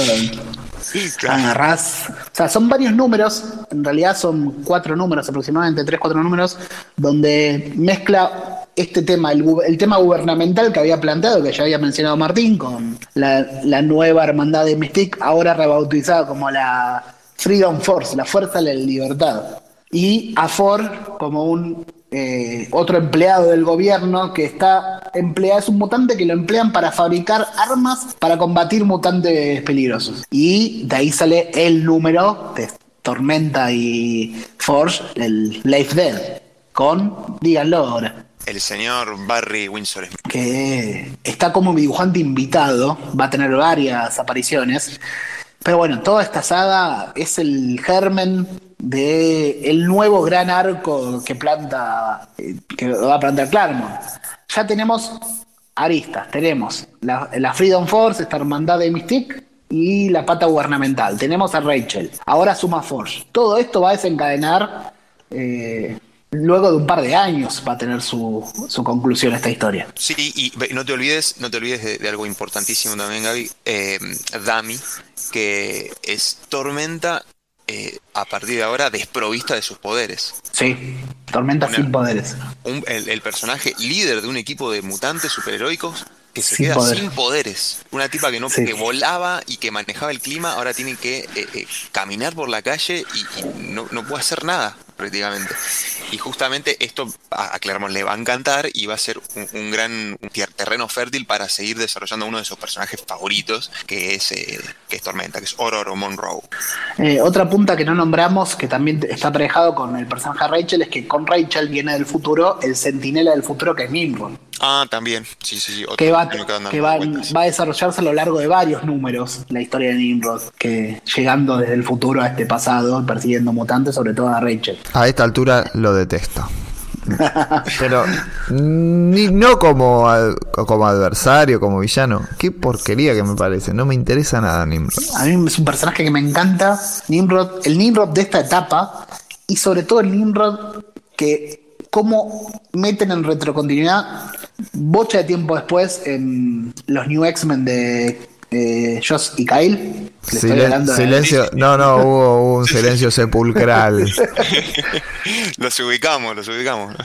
Eh, Esa etapa, esa segunda etapa de New Mutants con otra generación nueva, ya en, en la etapa de escuela de los 2000, eh, cuando ese arco donde están los purifiers, los purificadores, que ya mencionamos en Dios ama el hombre mata, que asesinan a todo un, eh, un microescolar de mutantes. Bueno, Sí. dentro de esa, de- dentro de, de- de esa serie hay un arquito con Nimrod, Nimrod que es Nimrod es la motivación para Striker en esa historia que le da datos del futuro, la información del futuro. Y el Nimrod que nosotros vemos en esta etapa viaja desde ese futuro. No llega directamente del futuro del 2013. Pero bueno, está- ya casi estamos en el 2013. Eh, eh, lo- tratan de explicar un par de cosas que ocurren en esta etapa que Claremont no explicaba tanto. Ese, ese Nimrod me encanta. Y el Nimrod actual también. Claro, el Nimrod, el Nimrod actual es el que yo te iba, les iba a mencionar, claro, es el, el que aparece en Inferno, el que aparece, o sea, en el Inferno actual, ¿no? De El, el Nimrod que de- 2021, de, la miniserie, de Jonathan Hickman, si querés. de Jonathan Hickman. No es un no es un villano muy utilizado tampoco. No, no, no. También, en esta etapa, estamos saltando así un pa- par de números en todo esto. eh, está la saga de Kulan Gat, que no tiene nada que ver con todo lo que está ocurriendo. Es raro eh, la saga de Kulan Gat dentro, en cómo está insertado en la etapa, en todo el run de Claremont. Kulan Gat, un villano de Conan. En- Ah, pensé, pensé que hablabas de, de- de la banda disco, de Cool and the Gang. no, ni de venía, venía- venía a estallar, venía iba a tener un problema con Dazzler, iban a tener un duelo musical. No, tampoco de Nico Gat, no, no, Kulan Gat. ok. El villano es un, son dos números donde Kulan Gat posee todo Manhattan y tenemos una, a todos los personajes, no solo a los mutantes, sino tenemos a los Avengers también acá metidos, a Spider-Man, a Strange, todos, a los New Mutants, todos en versiones iborias, en versiones eh, de, de espada y hechicería, sin Conan, porque para esta época Conan no estaba no tenía los derechos Marvel. Una posible explicación para esta saga es que eh, hacía poco tiempo había sido la película de Conan con Schwarzenegger y vieron que Claremont siempre se alimentaba de la cultura pop del momento. Sí, sí, sí, es cierto. Ando- cap- capaz algún editor le dijo, ¿por qué no te haces algo con esto? Los mutantes son los que más venden, enganchemos algo por este lado. Es raro. Es una de las pocas historias de Claremont que ningún autor posterior le dio, le dio bola. Bien, y estamos alrededor del ya número 190, o sea, nos estamos acercando Sí. al gran número aniversario. El 193. ¿Por qué es importante el 193? Es el número 100 desde que agarró Claremont. Ya pasamos 100 números de Claremont. ¿Y cómo lo festeja Claremont ese aniversario? Primero, es un número del doble del tamaño. Y acá lo que hace es presentar un personaje nuevo, que no es tan nuevo. Acá el que presenta esa presenta a Thunderbird nuevamente, aquel mutante que había muerto en su primer número, allá en el 93-94, que contamos en el primer programa. Bueno, acá lo vuelve a introducir, que se termina revelando que este nuevo Thunderbird en realidad es el hermano de, de John Prouster, este James Prouster. Y, y- y entra este nuevo personaje que no termina quedando entre los X-Men, sino que pasa a formar parte de la academia de Emma Frost. Otro personaje que se introduce en este momento es Firestar. Firestar era un mutan- una mutante que no viene de, de ninguna serie, sino que venía de la serie animada de aquella época que era Spider-Man and His Amazing Friends. Spider-Man y sus super amigos, donde Spider-Man coprotagonizada junto a Firestar, una mutante creada ad hoc para esa serie, y Iceman. Ya había sido introducido en una serie limitada de cuatro números llamada Firestar, y acá entra en el lore mutante. Otro personaje que a Claremont no le interesaba mucho, la presenta acá por seguramente por mandato editorial, pero no la vuelve a utilizar nunca más a Firestar. La manda a la, a la academia de Emma Frost, con todos los que no le interesaban. También en esta etapa, luego de esto, tenemos el nuevo cruce con la Secret Wars, esta vez con la Secret Wars 2, el, el Beyonder dando vueltas por todo el universo Marvel, acá se los cruza. Sobre todo establece alguna especie de vínculo con Rachel, eh, ambos con estas cosas del futuro. Rachel que empieza a tener eh, y eh, avistamientos, eh, que empieza a tener sueños con el Fénix cosas así. El tema de las cicatrices de sabuesos, ese, ese futuro que es su pasado en realidad, que nos está revelando poco a poco. Hay un número que es interesante, no tanto por la historia, que la historia es bastante eh, pobre, que es el 197, que es un enfrentamiento contra de los mutantes contra Arcade. Arcade es un personaje, un villano que, al que Claremont recurre todo el tiempo. Cada vez que tiene que rellenar una historia, mete Arcade. Era un personaje, un villano creado por él y lo mete cada vez que puede, cada vez que no se le ocurre otra cosa, yo diría. Bueno, el 196 es uno de esos números, pero se siembra algo que está atrás, eh, en el detrás de escena. Eh, acá Arcade está manejando a un Doombot, un- uno de esos robots que tiene eh, el Doctor Doom. Y lo que se desliza dentro de esto es la pica que había quedado entre Claremont y Byrne. Byrne, para este momento, estaba siendo el artista integral a cargo de Fantastic Four. En su propio Fantastic Four, Byrne eh, había contado que uh, el, el Doctor Doom que habían enfrentado los mutantes hace un montón de tiempo, en el número 145 por ahí, no era el verdadero Doctor Doom, sino que había recurrido al argumento clásico de eh, ese era un Doombot. A Claremont eso no le había gustado y en respuesta a eso, como burlándose, mete un Doombot acá haciendo lo que este Doombot sea más malo que el propio Doom y unas cosas así. Es una especie de respuesta de Claremont a Byrne y parte de esa, esa pica que había entre ellos que no, no habían quedado del todo bien las cosas, no estaban muy de acuerdo con muchas ideas. También tenemos la segunda parte, la segunda participación de Barry Windsor Smith en el 128, lo que es Life Dead 2, Storm y Forge.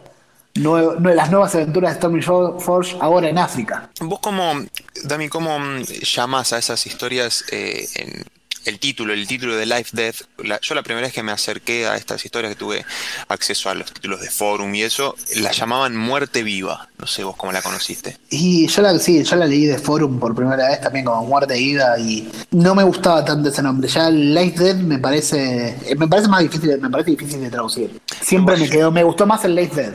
Sí, no, totalmente, es mucho, un título más, mucho más compacto. Eh, creo que, no sé, no sé si en algún momento hablamos de cómo accediste vos a gran parte de, de estas historias. ¿Las, las viste digitalmente o tuviste varias? No, primero, le- primero leer muchas de estas cosas, leerlas en tomos de Vid, lo que había recopilado por Vid. lo poco que había, que eran las Lo poco que había de Vid. Ashes. Y después muchas cosas en digital, muchas cosas sueltas, accediendo de manera digital a esto. Sí, honestamente, Eh, yo también. Porque la, la verdad No, no, hay, no había mucho editado. Acá no había mucho editado. No. Afuera de Vid no teníamos otras cosas. No tuvimos una saga de Dark Phoenix, eh, Days of Future Past acá editado. No, no recuerdo cuáles fueron las primeras ediciones Yo creo que- en español que llegaron acá. que, fueron los Marvel Héroes de, de Panini. eh, Puede ser. En particular el, del- el de Fénix. Después, Sí, ya, ya con Panini ya más adelante, claro. claro, sí, más adelante, pero en los 90 me parece que no. Eh, hoy tenés ediciones de eh, otras editoriales tenés hasta de Salvat. Hoy el Salvat de la Dark Phoenix Saga es uno de los más codiciados, es de los más caros. Y el Estamos Día Futuro un- Pasado también, ¿eh? El Día Futuro Pasado también. Y estamos hablando de historias que, que salieron en postes diarios. claro, sí, cuando, cuando las historias tenían menos de 22 páginas. Sí, Ajá.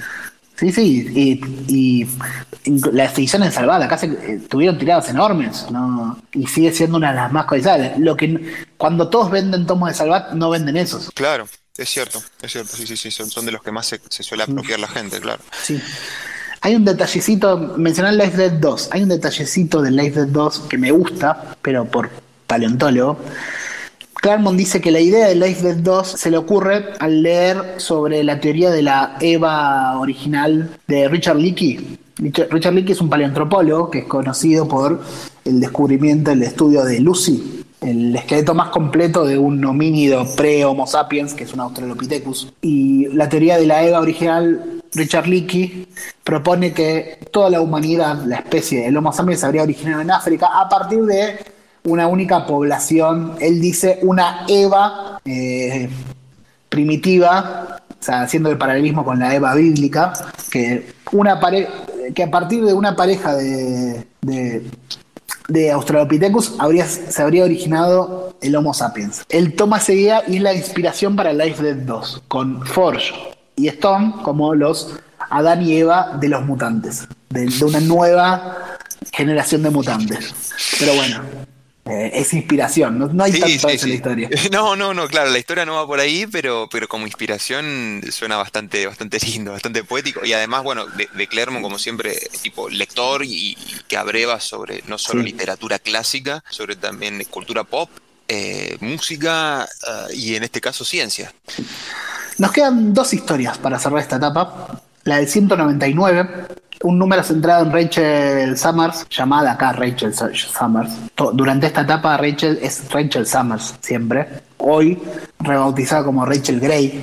Sí, una, una Rachel Summers que, que portaba el nombre y el apellido, pero como que durante toda esta etapa no, no le daba, o sea, no juntaba valor y no llegó a animarse a enfrentar a su padre, a, a Ciclo, que sabía que estaba vivo, eh, y, y- y no blanqueaba su, su apellido y, y su, su verdadero origen frente a ellos. Eh, no, no, no, no asume que es la hija de, de la- de Scott Summers en ese presente por mucho tiempo. Acá el 199 es cuando Claremont introduce nuevamente al Fénix, a la Fuerza Fénix. Ya no esa falsa Fuerza Fénix de From the sino la verdadera Fuerza Fénix, tomando a Rachel. Y lo que quiere hacer es eh, volver a contar la historia del Fénix, ahora con Rachel, y contando, eh, contra- contraponiendo todo a lo que le pasó a Jim. Rachel no es Jim. Rachel, la relación de Rachel con el Fénix no va a ser la misma de Jim. No va a ocurrir en primer plano, va a ocurrir como una especie de historia backup a lo largo de un montón de números. Pero acá es donde lo introduce. La fuerza Fénix llega a Rachel, como, en el, como pasó en el 100 con Jim. 100 números después, ahora llega Rachel. Pero esta relación con el Fénix que se establece, me parece a mí que es lo que vos, como vos decías, que es la, la fuerza, quizás la, la encarnación definitiva del Fénix. Es una eh, encarnación más estable, más balanceada. O sea, de hecho, Rachel toma el, toma el, seudónimo de Fénix y el poder de Fénix por muchísimos números, no solo acá en X-Men, que, que es lo que la hace distintiva en el equipo, ¿no? O sea, le da esa marca de, de identidad el ser el Fénix, sino que hasta después cuando Claremont, muy posteriormente, forma otros equipos y otros títulos como el Excalibur, eh, ella, Rachel Summers, toma eh, la, la identidad de, de Fénix y sigue con esos poderes y con ese uniforme y demás, eh, y el poder del fuego y todo eso en otras series y por muchos años después. Sí, sí, sí. Ah, Es otra relación la de Claro. Rachel. Es, es quizás Claremont diciendo, bueno, ahora estoy saliendo de, de, de ese, tengo más libertad ahora y voy a contar la historia que quiero contar con el Fénix. Claro, Termina quedando muy, demasiado en segundo plano a mi parecer. Pero bueno, eso ya lo hablaremos en el próximo programa. Igual se nota que va- se va a notar, todavía no se nota, pero se va a notar que es uno de los personajes que más le va a gustar desarrollar Sí. junto con, con Al día de hoy es uno de los que más le gusta. Cuando tuvo la oportunidad de hacer otras historias eh, y tenía la oportunidad de elegir mutantes, siempre él eligió llevarse a Rachel, A Rachel, a Nightcrawler, o sea, son esos. Tiene un, a Kitty Pryde. un núcleo, claro, un núcleo de 3-4 personajes que no puede Sí, vivir solo. coincidentemente todos forman parte de un grupo que seguramente entrará en el próximo programa y, y que tiene mucho que ver con la historia eh, tanto de vida como de autor de, de Chris Claremont, ¿no? Sí, sí, que Sí, es. claro. No sé, me adelan- no quiero adelantar el nombre, pero lo van a escuchar en el próximo programa. El que lo sabe, el, el que lo sabe, lo sabe, y el que no, que, espere hasta que el, próximo que- programa. Que sonríe, que sonríe y que nos lo diga, que nos lo cuente en el Discord si quieren. Claro, tal cual. Aprovechando. Tal cual. Que se meta al Discord a comentar este tipo de cosas.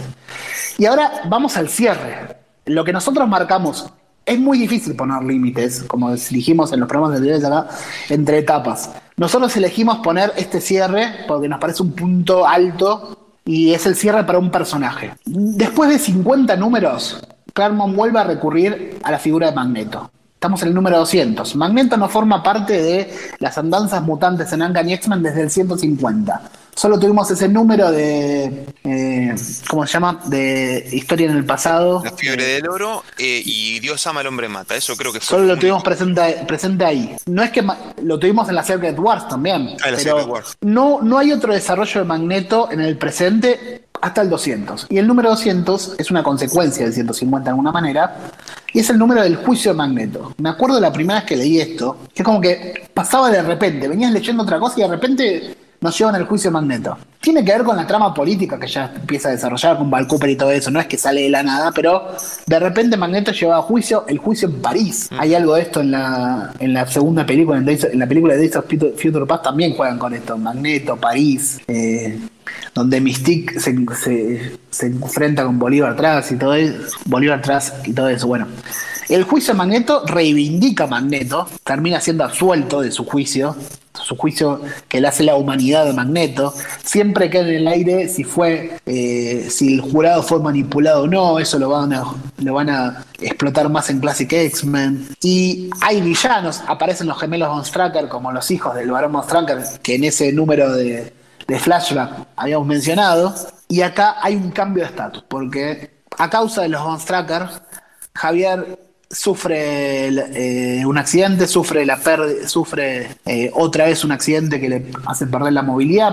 No sé si creo que no lo mencionamos, pero no, no, Javier estaba- había estaba- recuperado la movilidad de, Claro. la saga de, de- de la saga del nido. En la saga del nido, hoy por el número 160, teníamos un Javier que estaba caminando. Sí, sí, sí, eso no lo mencionamos y estaba. Quería cerciorarme que quede registrado. No es importante para la historia, acá vuelve a perder la movilidad y acá Javier, para salvarse, eh, aparece Lilandra y los Shear se lo llevan para eh, someterlo a, a la medicina Shear que le va a permitir sobrevivir, pero le dicen que va a tener que pasar una temporada en el espacio con Lilandra.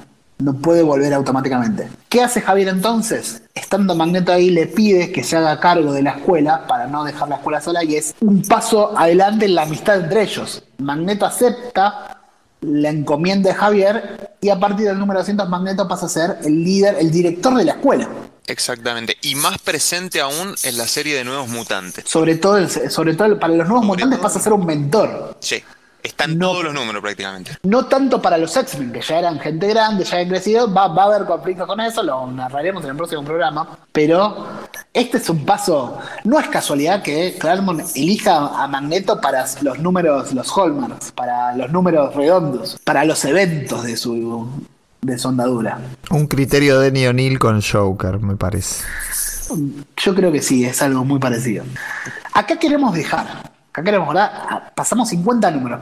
Empezamos en el año, a principios del año 82, estamos en el año 85 acá. 50 números con un montón de cosas. Pasamos de, Paul, de Cochrane a Paul Smith a John Romita Jr. ¿Por qué queremos cortar acá?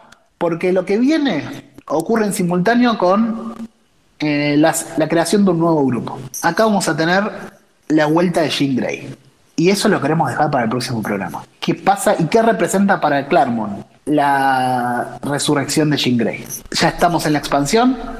La expansión no, no, no se estabilizó. Tenemos ya la, serie de New Mutant funcionando en paralelo. Tenemos un montón de miniseries. Pero a partir de lo próximo, ya no todas las ramas van a estar bajo el control de Claremont.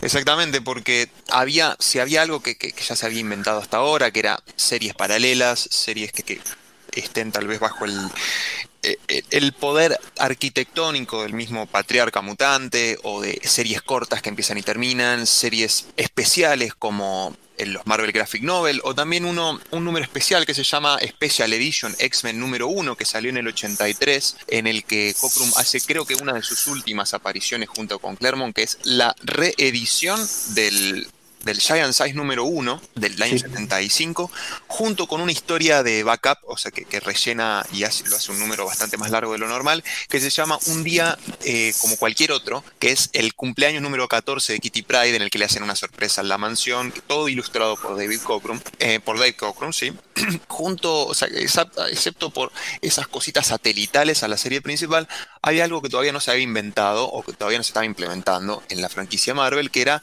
los crossovers. Eh, los, los, eventos que entrelazan diferentes títulos y que obligan al lector a comprar o conseguir, en tu momento físicamente, o leer diferentes revistas para saber las implicancias de una, eh, o las consecuencias de un evento o de un suceso de una revista en otras. Eh, eso hasta ahora no estaba funcionando y eso, como decía Dami, eh, va a hacer que el, control argumental de lo que sucede en X-Men esté atado y negociado editorialmente con otros otras oficinas de Marvel. Y a veces eh, se tomaban decisiones que, que, Claremont no estaba muy de acuerdo. Sí, sí, en este tercer programa llegamos a 10 años de Claremont y todavía nos falta.